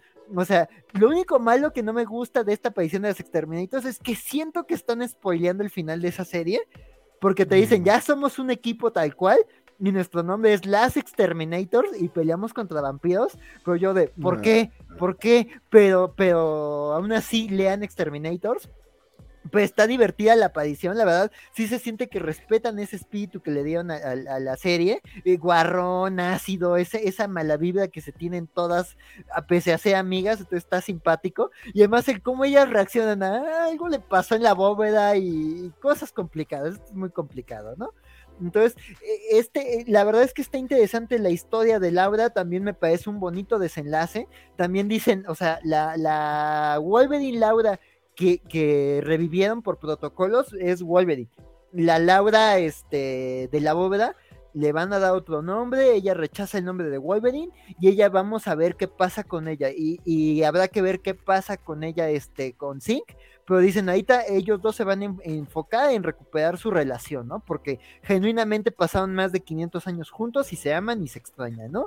Y yo como de, bueno, sí, Darwin la verdad se lo merecía. Y, justo, este, este Dugan perdió mucho tiempo en eso de, Darwin y, complicándose con Laura y ahorita pues ya recuperó, ¿no? También el cómic nos maneja que hay muchas suspicacias por esta resurrección, o sea, justo Bestia dice esto no puede ser tan bueno, pero me encanta que Jean Grey lo, lo, calla desde el primer momento. Es como, güey, tú eres horrible, tu opinión no nos va a hacer caso y los, los mutantes nos merecemos finales felices, ¿sabes? No podemos ser tan cínicos como tú, porque además tu cinismo, bueno, ha pasado el X-Men de Ben Percy, ¿no?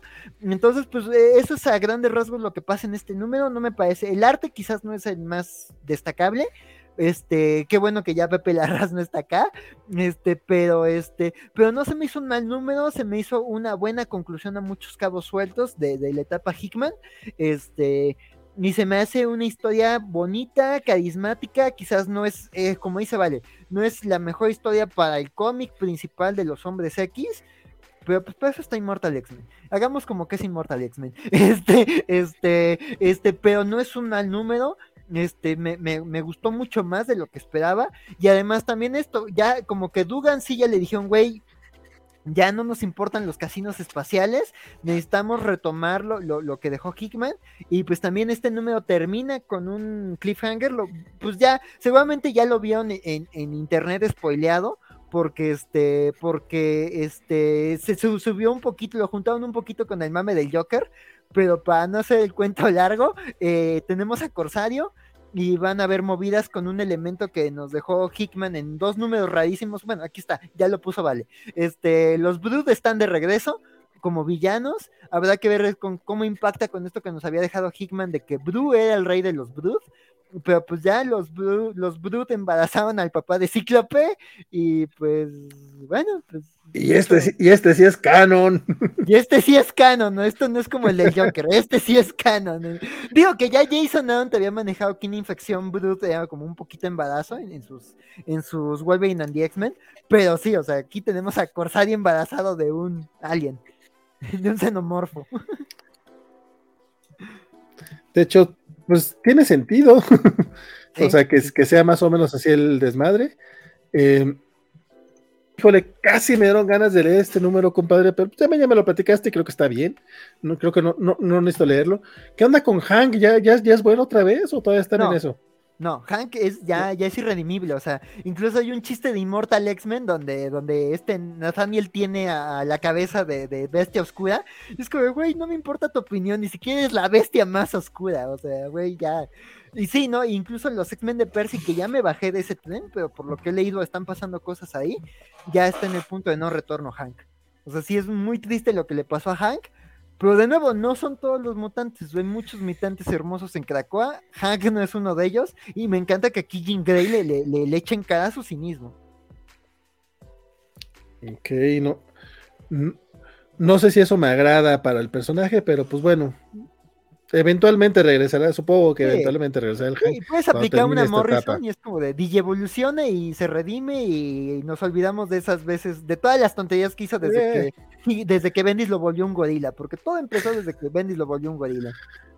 lo, matan y lo reviven con en un momento donde todavía era, donde todavía era buena persona. Sí, sí, sí. Este, la parte de la parte de, de Laura me parece de lo más interesante, oye. Porque éticamente hablando, ok, si se muere la Laura original, de la que tienen backup es de la otra. Y ahora son dos personas porque, porque crecieron de manera distinta. Entonces, ¿qué es lo que te hace persona? ¿Qué es lo que te hace ser tú? O sea, está mamón el, digo, como dilema, no, no, no, no está. Está, sabroso el dilema. No, y además tiene uno, la verdad tiene unos diálogos muy chistosos, porque hay una parte en donde justo la, la Old Woman Laura, que así la vamos a llamar, la Old Woman Laura, este, se quién sabe qué le, dice niña a la, a, la, a la Laura Logan que hemos tenido en Exterminators, y de repente ya de, no me trates como Gaby, y es como, güey, tengo siglos de edad, para mí todas son Gaby. y me dio mucha ternura. Está, está, está, complicado el tema de los clones. Está sorprendentemente eh, interesante lo de Gary Dugan. Qué, qué, bueno que de repente ya, ya, ya, digo, se tardó 15 números, pero qué bueno que ya está agarrando rumbo. Solamente en series como Los Hombres X puede perder 15 números el güey de nada. Pero mira, al menos no son los Avengers de Jason Aaron, que qué bueno que Panini los va a publicar a partir de 50, porque ahí es cuando ya pasan las cosas interesantes y te ahorraste toda la paz anterior. Dice Francisco Jacinto, son de los cinco que lee X-Men y vamos a iniciar de nuevo con Panini. Uh. Muy, muy, muy, muy, muy, eso es muy bueno, don Francisco. Digo, a mí me parece muy interesante el plan, porque estamos hablando, si es quincenal, estamos hablando de 24 tomos de aquí al siguiente, a marzo de 2024. Eh, por lo menos pasaremos este Ten of Swords, este, vamos a pasar Inferno, proba si lo mantienen quincenal, si no deciden retrasar, si no tienen problemas, si lo logran vender bien. Y eso podría significar estar viendo Immortal Hulk a mediados del Immortal X-Men a mediados del próximo año. O sea, está muy, muy interesante la propuesta. Ojalá se logre. Isaías dice: Immortal X-Men es el título principal. Nada más no le avisado a Dugan para no, para no herir sus sentimientos. Alberto sí, dice otro comercial también. sí, otro comercial. También, bueno, el juego de Marvel Lucha Libre recorrido también dice, recomienda Marvel Lucha Libre. Axel eran amigos y rivales, amigas y rivales. Un poquito así quedaron las dos Wolverines. Bueno, las dos la mejor... porque mejor me puse a recomendar juegos. mejor me puse a recomendar juegos. Qué desmadre tienen los X-Men, dice Alberto Palomo. Pero bueno, cerramos con eso. Este, el bloque mutante y no solamente el bloque mutante, también el bloque Marvelita de esta noche. Vamos con los indies, que solamente son dos, ya, ya estamos por cerrar. Este, Estos primeros cómics de la semana en sábado. ¿Tres? Ah. Ay, ahorita, ahorita checo porque nada más tengo dos. Los cómics indies de la semana.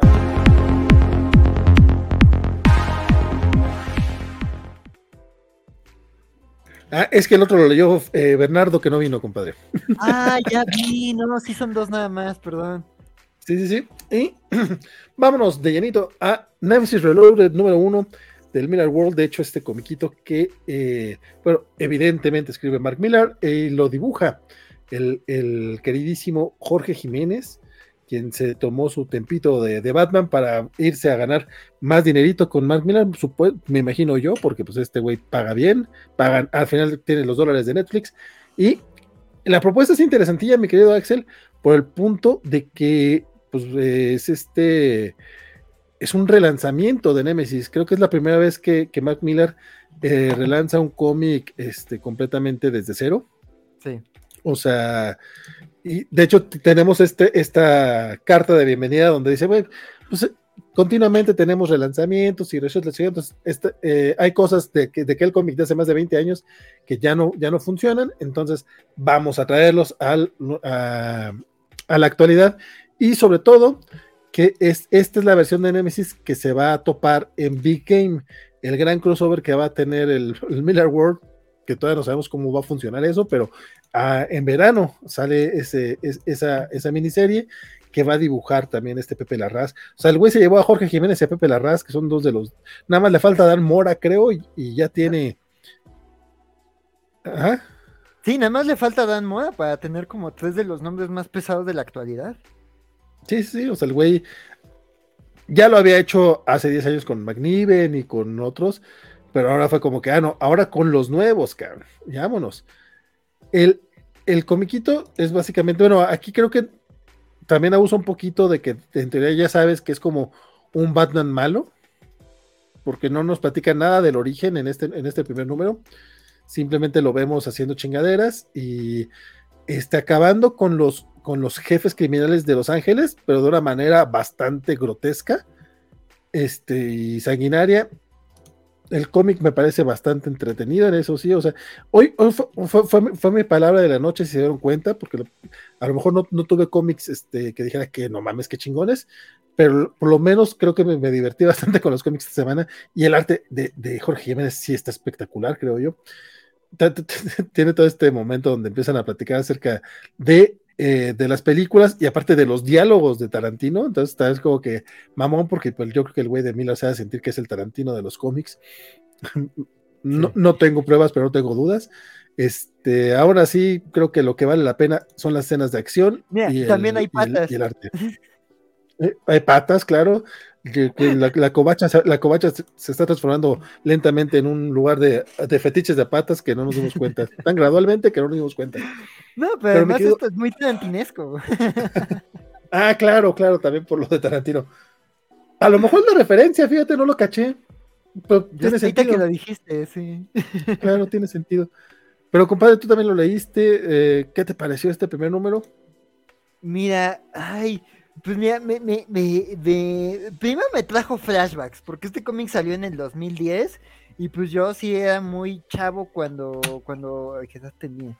Este tenía 18, no, tenía 18 años, creo, cuando salió este cómic, estaba muy joven, y, y, digamos como que yo era el demográfico al que llegaba, y en su momento sí fue como de esto no me está gustando, o sea, como que pasan cosas en Nemesis, que es como de, ay no, entre eso y, cosas que pasan en Kikas 2, como que yo ahí me bajé de Mark Miller, solo regresé por Hugh y ya luego como que, bueno, y por este de Kings of Spice, pero como que ahí dije, no, este no es mi autor. Este, y aquí me, me, parece interesante lo que se propone, ¿no? De bueno, vamos a recontar esta historia, ¿no? Este, sí, el cómic se vendió muy bien, porque sí, también es Mark Miller echándose flores en la carta editorial, de no, hemos vendido muchísimo y es un éxito, y Steve McNiven y yo, uy, no, nos hemos llenado de, de, de, de las convenciones y así, no presumiendo, ¿no? Este, pero o sea, digo, sabiendo que es Nemesis, de que es básicamente un Batman malo, un multimillonario que, que, que caza eh, policías y jefes criminales como por ahí cierta agenda oculta, pues está interesante. Este, digo yo, la verdad es que las dos, las dos cosas que nos cuentan aquí, como que todavía hay que ver cómo entran. O sea, ese inicio en la casa en donde nada más vemos a Nemesis abajo de la cama, como que hay que ver a dónde va. A lo mejor juegan un poquito con eso del origen, este, porque justo también, o sea, creo que el origen de Nemesis no importa, porque en la primera serie ya nos contaban un origen y terminaba la serie con, no, jeje, te engañamos, este no era su origen, y la persona que te habíamos dicho que era, en realidad murió hace 20 años, y yo soy otra persona y no sabes nada de mí, jejejeje, entonces como que no es importante, ¿no? Aquí, pues la premisa está llamativa, o sea, esto de que Nemesis quiere tomar Los Ángeles y lo que se propone hacer primero con esta forma de acabar con los jefes criminales y luego esta, este juego que plantea como de, contra la policía de, de, esta ciudad, me parece llamativo. Habrá que ver cómo se resuelve y a dónde va, porque creo que me, se, se, me hacía más interesante la premisa de la primera serie, ¿no? De voy contra los jefes policiales y voy contra el policía más incorruptible de Estados Unidos y le voy a destruir la vida. Y aquí es como de voy a tomar el control de Los Ángeles. Entonces habrá que ver cómo se resuelve. Este, al final, cuál es el, endgame y qué giros milanescos le da a Miller a esta historia. Pues, o sea, pues va a, haber, muerte, va a haber palabrotas, va a haber un villano ahí siendo queriendo ser muy listo y teniendo siempre un plan. Entonces, este, pues sabemos de qué va Némesis. Digo, a mí me recordó eso, mis años de juventud, y creo que ese cómic muchos lo están analizando desde eso, ¿no? Como de, güey, me di cuenta que que Nemesis, la Nemesis original, pues me apeló porque yo era joven y me gustaban estas cosas, pero pues no, pero creo que este cómic me está regresando a esos tiempos, entonces como que es lo que vi en redes sociales que se decía de Nemesis, pero eso, ¿no? O sea, sabiendo que es Miller en su lado más edgy, porque también algo, ¿no?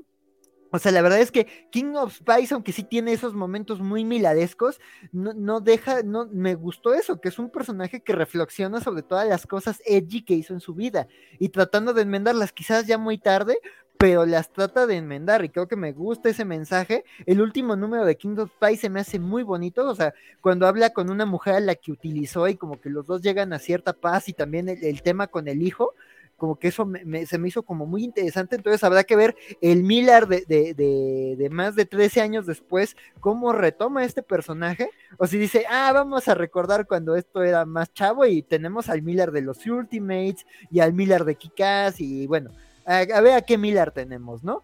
Pero respecto al arte de Jorge Jiménez, pues eso, puros halagos, ¿no? O sea, quizás no es el trabajo más detallado, no sé, yo esperaba algo más, digo, sabiendo que es Jorge Jiménez y que es el dinero de Netflix, pero hay unos paneles que me encantaron, o sea, la parte en donde secuestra a un jefe mafioso de Los Ángeles, eso, el panel que les pusimos, el de las patas, o sea, la parte en donde vemos el juego de paneles de cómo entra, roba a la persona, salta y se va volando, se me hizo una cosa muy bonita, o sea, también este de la caída se me hace como muy, muy funcional, muy de cómics de superhéroes, pero muy bien ejecutado, pero esa donde se roba el mafioso se me hace espectacular, el diseño de las motos, bueno, creo que estos lentes son rebuscados innecesariamente, son antifaces con pasos extras, pero digo, te dicen, tiene un gimmick ahí, onda juego del calamar, de que explotan y eso. Entonces, pues digo, habrá que ver qué tal.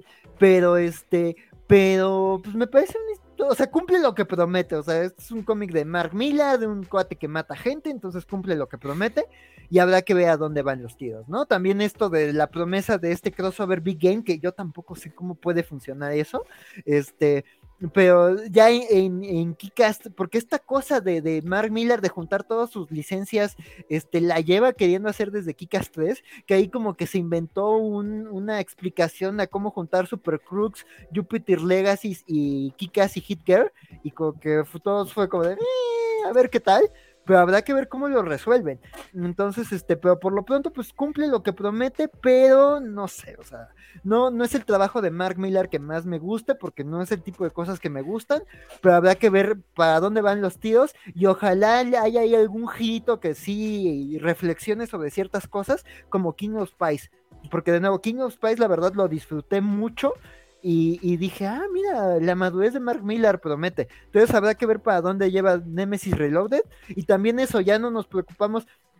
También me gusta eso, que aprende que, la historia original de Nemesis pues tampoco pegó ni hubo 20.000 series, porque sí fue un final muy raro. Entonces habrá que ver para dónde van los tiros y a ver si, si aprendió de, de bueno, que él no va a decir que son errores, pero por algo no hubo más Nemesis. este, entonces habrá que ver de, de, de si aprende de eso y a dónde lleva a este personaje. Sí, me, agrada lo que dices, o sea, cumple lo que promete y eso sí es cierto, o sea, no, no esperaba nada más. Oye, compadre, ¿tú leíste el Nightclub número uno? Eh, no, eh, justo lo, lo, lo, es que vi que dijiste que, que, o sea, que no estaba mal, pero que no jugaba como con la premisa, con todo su potencial. Entonces dije, qué mal, porque son vampiros con máscaras de luchador. Entonces, sí te está refiriendo a ah, ese, ¿no? Sí, sí, justamente pues ojalá, ojalá, ojalá luego se arme algo más chito, porque sí, sí lo merece esa, esa premisa. Sí, sí, sí. Dice por acá, Albert, no, no, don Fresco. Dice, buenas noches, cobachos, compadre, vas llegando ahorita, ya estamos a punto de salirnos, pero qué bueno que alcanzaste a, venir a saludar. Alberto Palomo dice, Valentín, parece que no has leído cómics de Miller con el gore. No, no, claro que sí. Nada más que de repente, pues ya es pero pues también, como dice el buen Axel, ya sabemos a qué veníamos. Y él dice que él tenía entre 19 y 20 años y le encantaba, pero ya está en los 33 y ya, ya no le cuadra, dice ese tipo de cómic. Don Spider Games tiene una, una, pregunta muy importante. Dice: Señor Valentín, su programa parece llevar a la velocidad de un tren fuera de control. ¿Por qué es tan popular? Una pregunta muy importante y aparte tiene distintas respuestas, pero no las vamos a dar hoy, compadre, porque ya, ya se nos hizo un poquitín tarde. Sobre todo porque pinche Valentín decidió ponerse a hablar de, las ñoñoticias, ¿verdad? Pero también, también toca hablar de The Ones número 3, es el último comiquito que vamos a hablar esta noche.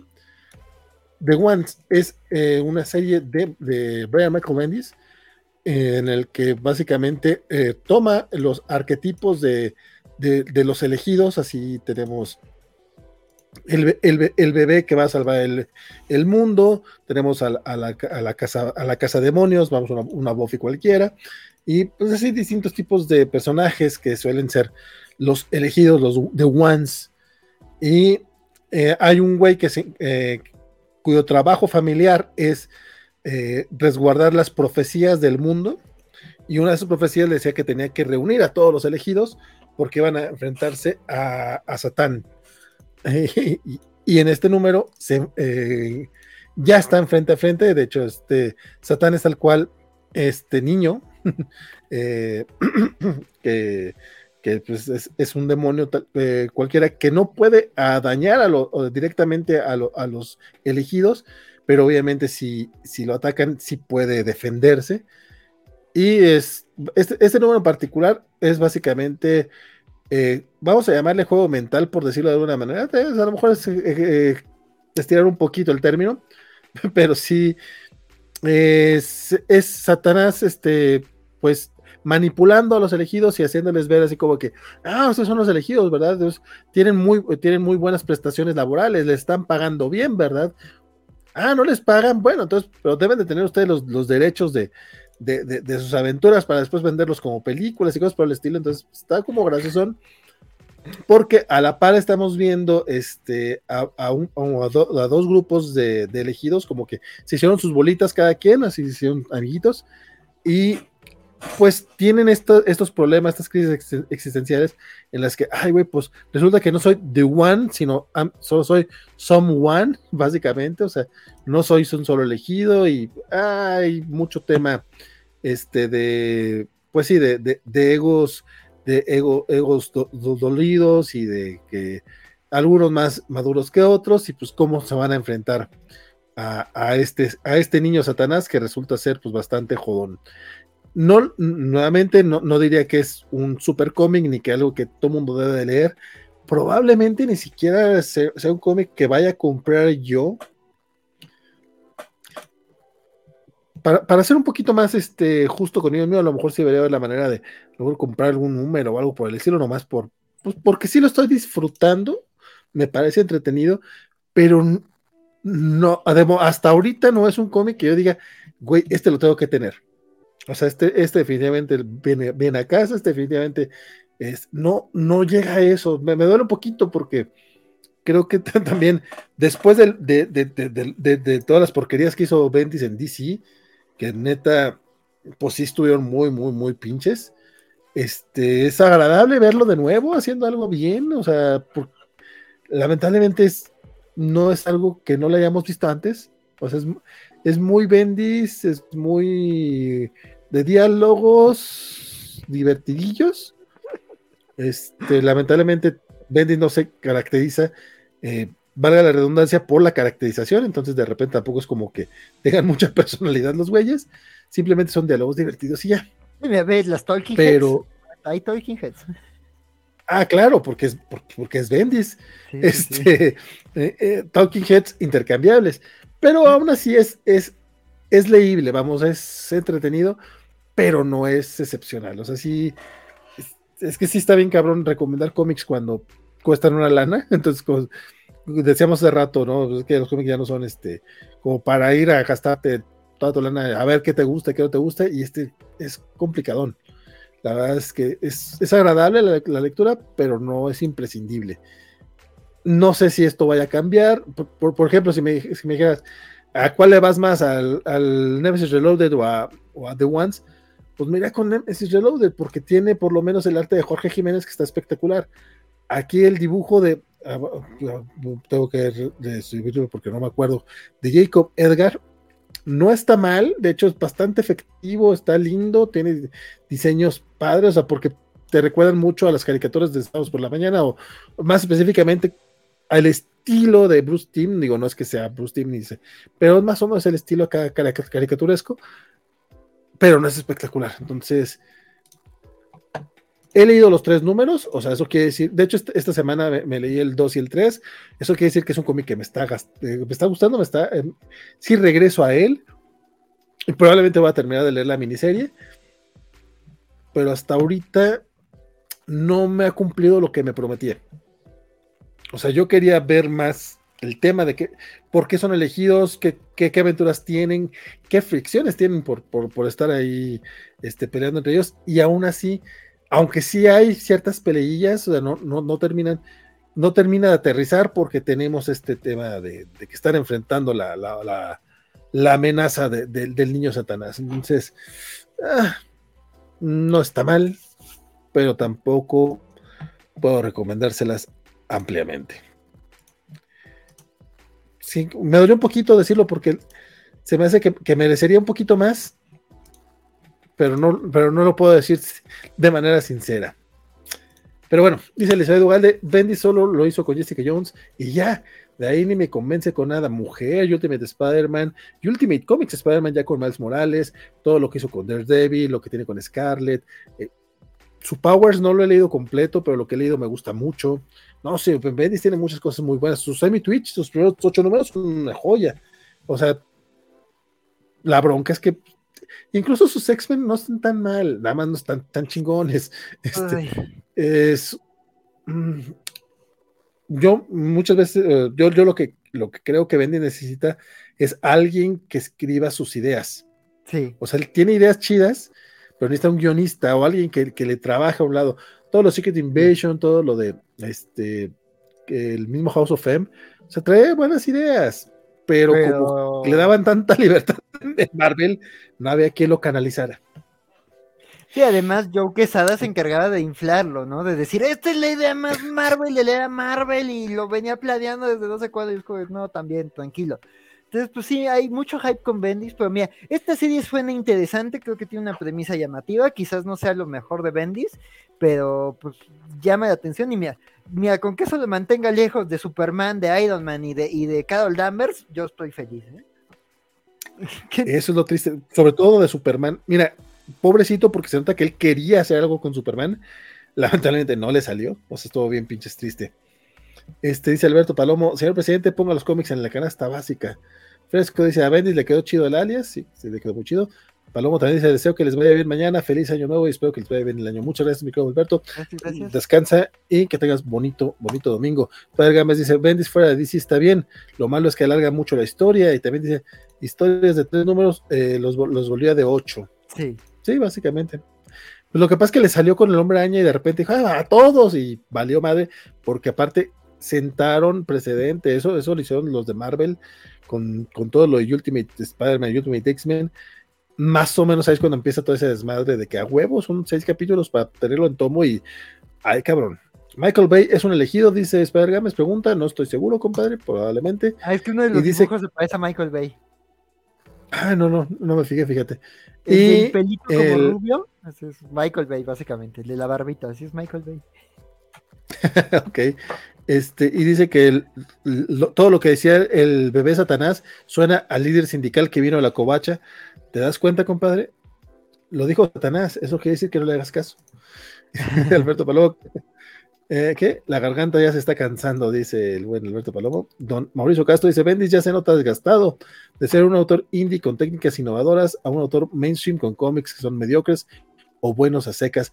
Eh, eso sí estoy muy de acuerdo, se siente ya muy gastadón. Se ve que no. Es triste porque luego ves gente como Brubaker, como mismo Hickman, eh, gente que ya tiene más o menos el mismo tiempo que Bendis y de repente es como que, mira, traen otra cosa y se ve interesante. Algunas funcionarán, otras no, pero se ve interesante. Eliseo Ugalde dice, eh, no había quien lo canalizara, jajaja. Sí, o editara, no sé cómo, es que creo que canalizar tampoco era la palabra correcta, tienes toda la razón. Este, soné como el de Glass Onion, pero sí, o sea, no había quien lo controlara. Sí, dice, no, pues, pues, pues, por ejemplo, ahorita me recordaste algo que alguna vez, creo que estabas tú, alguna vez lo platicamos con este Neto Rivera, de con el calzón por fuera, y algunos especiales de anime aquí en la covacha, que es lo que decía, ¿no? De que él consideraba que Bendis tenía buenas ideas, pero no sabía plasmarlas, aterrizarlas, y en cambio que, que Kieron Gillen es un gran escritor de diálogos y de personajes, pero luego sus ideas no son las mejores. Entonces, como que decía, igual si estos dos hicieran mancuernas, serían imparables.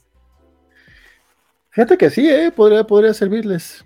Pero pues no lo hicieron cuando estaban en, Marvel. Le falló, le falló a Quesada hacer eso. Hay que saber. Dice Eliseo Valdez, sí, sí, que se quede muy lejos de Superman, porfa. Y pues bueno, con eso cerramos el primer cómic de la semana. Compadre, dijimos, vamos, vamos rapidote, nomás somos nosotros dos, ni leímos tanto, tres horas y media, porque parecer así somos. Una fue de noticias, entonces creo que los cómics fueron rápidos. Sí, hasta eso. Sí, sí, sí. Eh, se me hace que suba a separar los cómics de la semana, a ver si lo hago la mañana, y si no, pues ya ni modo. Pero bueno, dice, dice Padre Gámez, denle de Question a Bendis o a Logueret Ben, quizá haga algo bueno. yo quería que, justamente tuviera ese tipo de personajes, yo quería una serie del detective chimpancé con Bendis, eso hubiera estado poca madre, pero no, denle la, la Legión, denle Superman, denle John Justice, pues valió madre. Valió madre. Pero por lo menos su sello este de Wonder Comics, que duró bien poquito, tuvo a los Wonder Twins, que no estuvo nada mal. No, cerró tan chido, pero no estuvo mal. Wonder Twins de este. Ay. de este que nos gusta, que, no nos gustó con Fantastic Four Life Story. Ah, ah, Mark Russell. Mark Russell, se está yendo el nombre, sí, sí. Eh, descansa, mi querida Elizabeth, dice que qué bueno tenerlos de regreso, ayer los extrañé. Sí, sí, este, a partir de esta semana, el parecer, nos vamos los sábados. Vamos a, también vamos a ver cómo funciona. Ustedes digan, dejen sus comentarios, díganos qué prefieren, este, sábados o viernes. Este, pero también tengan en cuenta que, aunque a pesar de lo que pasó hoy, es, más probable que tengamos a Francisco y a Bernardo los sábados que los viernes. Entonces, ustedes deciden. este, pero bueno, eh, pero también, de hecho, los sábados, contrario a lo que pasó hoy, es menos probable que tengamos a Axel. Qué curioso, o sea, hoy Axel sí pudo estar con nosotros, pero probablemente otros sábados se le complica. Entonces, es bueno que lo sepan, déjenos sus comentarios, este, y pues nada, mi querido Axel, eh, ¿tienes algún, anuncio parroquial, algo que comentar? Así es, así es, este. Ah, y tu pues, cómic de la semana. Ah, sí, mi cómic de la semana es Moon Knight 19. La verdad es que Jet McKay ha mantenido muy bien la serie. Este es un número quizás lentito, pero creo que pasan cosas interesantes. Está muy bien construido. Este no es cómic de la semana, pero también recomiendo el de Batman and Scooby-Doo Mysteries 4. Está bien divertido esa cosa. Este, bien jocoso y toda la serie ha sido un, deleite. Este, entonces, pues esas son dos series muy buenas que, que checar. Este, y pues hablando de series que checar, pues justo este, los invitamos a que contesten la, encuesta que ahí estamos poniendo en Twitter, ahí te mando un tweetcito, este, de, de, Kobayashi Maru, porque mañana justo vamos a hablar de eso, de lo mejor y lo peor del 2022 en la franquicia de Viaje a las Estrellas, y este, y pues ya también hablaremos del final de Prodigy, entonces pues acompáñenos mañana y pues gracias por, por acompañarnos. Yo voy a hacer lo posible por acompañarlos los sábados, pero pues sí, luego, luego hay compromisos y así, entonces, pero pues aún así, ya saben que se desestima mucho y siempre es un gusto hablar de cómics con todos ustedes. Muchas gracias, mi querido Axel. Definitivamente mañana tenemos que estar por allá en Kobayashi Maru, echando el chisme por allá. Dice Fresco, un alma por otra alma, que descansen. Mario Rodríguez dice, buenas noches, Cobacho, es un gusto verlos. Muchas gracias, mi querido Mario, qué bueno que andas por acá. Este, echando el ojo. Buenas noches también a mi querido Spider Games, que ya, ya va a descansar. Y él dice, oh, los domingos que están todos. Es broma. Los domingos yo no puedo, los días que grabo con Isaac. Pero bueno, este, los sábados son para el tepache, dice Spider Games. Bueno, ya, ya veremos, ya veremos cómo funciona esto. Por lo pronto, cerramos. Recuerden que toda la semana tenemos programas cobachos y tenemos nuevos horarios. Eh, los lunes eh, a las 8 es el, las noticias gamer, que van a estar cada 15 días, entonces habrá un lunes que no tengamos programa o pues, ya entrará por ahí algún especial o algo, ya veremos qué, qué pasa, pero Noticias Gamer se va quincenal. Los martes tenemos la Covacha Anime, así es, tenemos nuevo, nueva temporada, de, porque creo que arrancan ya la, la temporada de invierno este martes y nuevo horario. Los miércoles va a estar cobacheando a las 7 de la noche y por única ocasión, en esta, este próximo miércoles vamos a tener Ñoñonautas dedicado a Vidas Breves desde Sandman, que va a ser a las 9 porque el enano pues básicamente dice que quiere estar cuatro horas sentado eh, platicando con ustedes.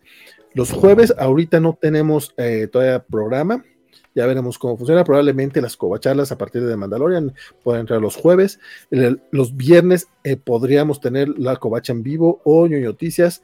Ya veremos también cómo, cuál, cuál, fue el que, cuál es el que se nos acomoda mejor para eh, los, los, los, viernes. Este, recuerden, y los sábados, nuevo horario de los cómics de la semana. Sábados a las 9 de la noche. Los domingos, bueno, por lo pronto mañana hay Kobayashi Maru a las 8 de la noche. Así que los esperamos en la navecita. Mi cómic de la semana definitivamente es de Human Target número 10. También tiene mucho que ver que, me aventé como cuatro cómics, entonces quedé fascinado con The Human Target. Por poquito Daredevil entraría ahí, pero la verdad es que el, trabajo de Greg Smallwood es una cosa hermosa que cada que lo veo, este, pues no puedo evitar. Eh, neta, me quedo un rato viendo el, el, dibujo nada más, porque neta, es una chulada lo que hace ese güey con las páginas. Este, dice spider que mañana se estrena The Last of Us. Este, pues, lástima, compadre. Pues velo después de, velo después de Kobayashi Maru. No se me ocurre otra. Por lo pronto, pues ya, eso es todo por esta noche, mi querido Axel. Muchas, muchas gracias por estar acá echando el chisme con, conmigo y con todo el mundo. También muchas gracias a todos los que estuvieron conectados. Ahorita el último estuvieron por Spider Games, Elizabeth Bugal de eh, y Don Fresco, pero también durante el programa estuvo el buen Mauricio Castro, estuvo el Rodríguez, claro que sí, también el buen Félix Farsar, Alberto Palomo, este, Luis Javier, Samuel Franco, Isaías, estuvo también Mr. Max, Luchamex, que él siempre se nos va en los, en los cómics independientes, eh, Don Samuel Franco, este, todos, todos los que Mix estuvo un ratito al inicio, Carlitos Parker, obviamente, el Super Morro también estuvo este, presente, obviamente el buen Cuauhtémoc, que pues, hoy estuvo con nosotros en vivo, y Fercano, y todos los que después nos vayan a escuchar este, en diferido. Muchas, muchas gracias a Francisco Espinosa, que obviamente estuvo un muy buen rato platicando acá con nosotros a través del chat. Ojalá la próxima semana pueda sumarse, bueno, en dos semanas, no sé, cuando pueda sumarse nuevamente acá a los cómics de la semana. Mi nombre fue Valentín García pues espero que lo siga haciendo la próxima vez que nos veamos. Sigan ñoñando, por favor, acá en La Covacha.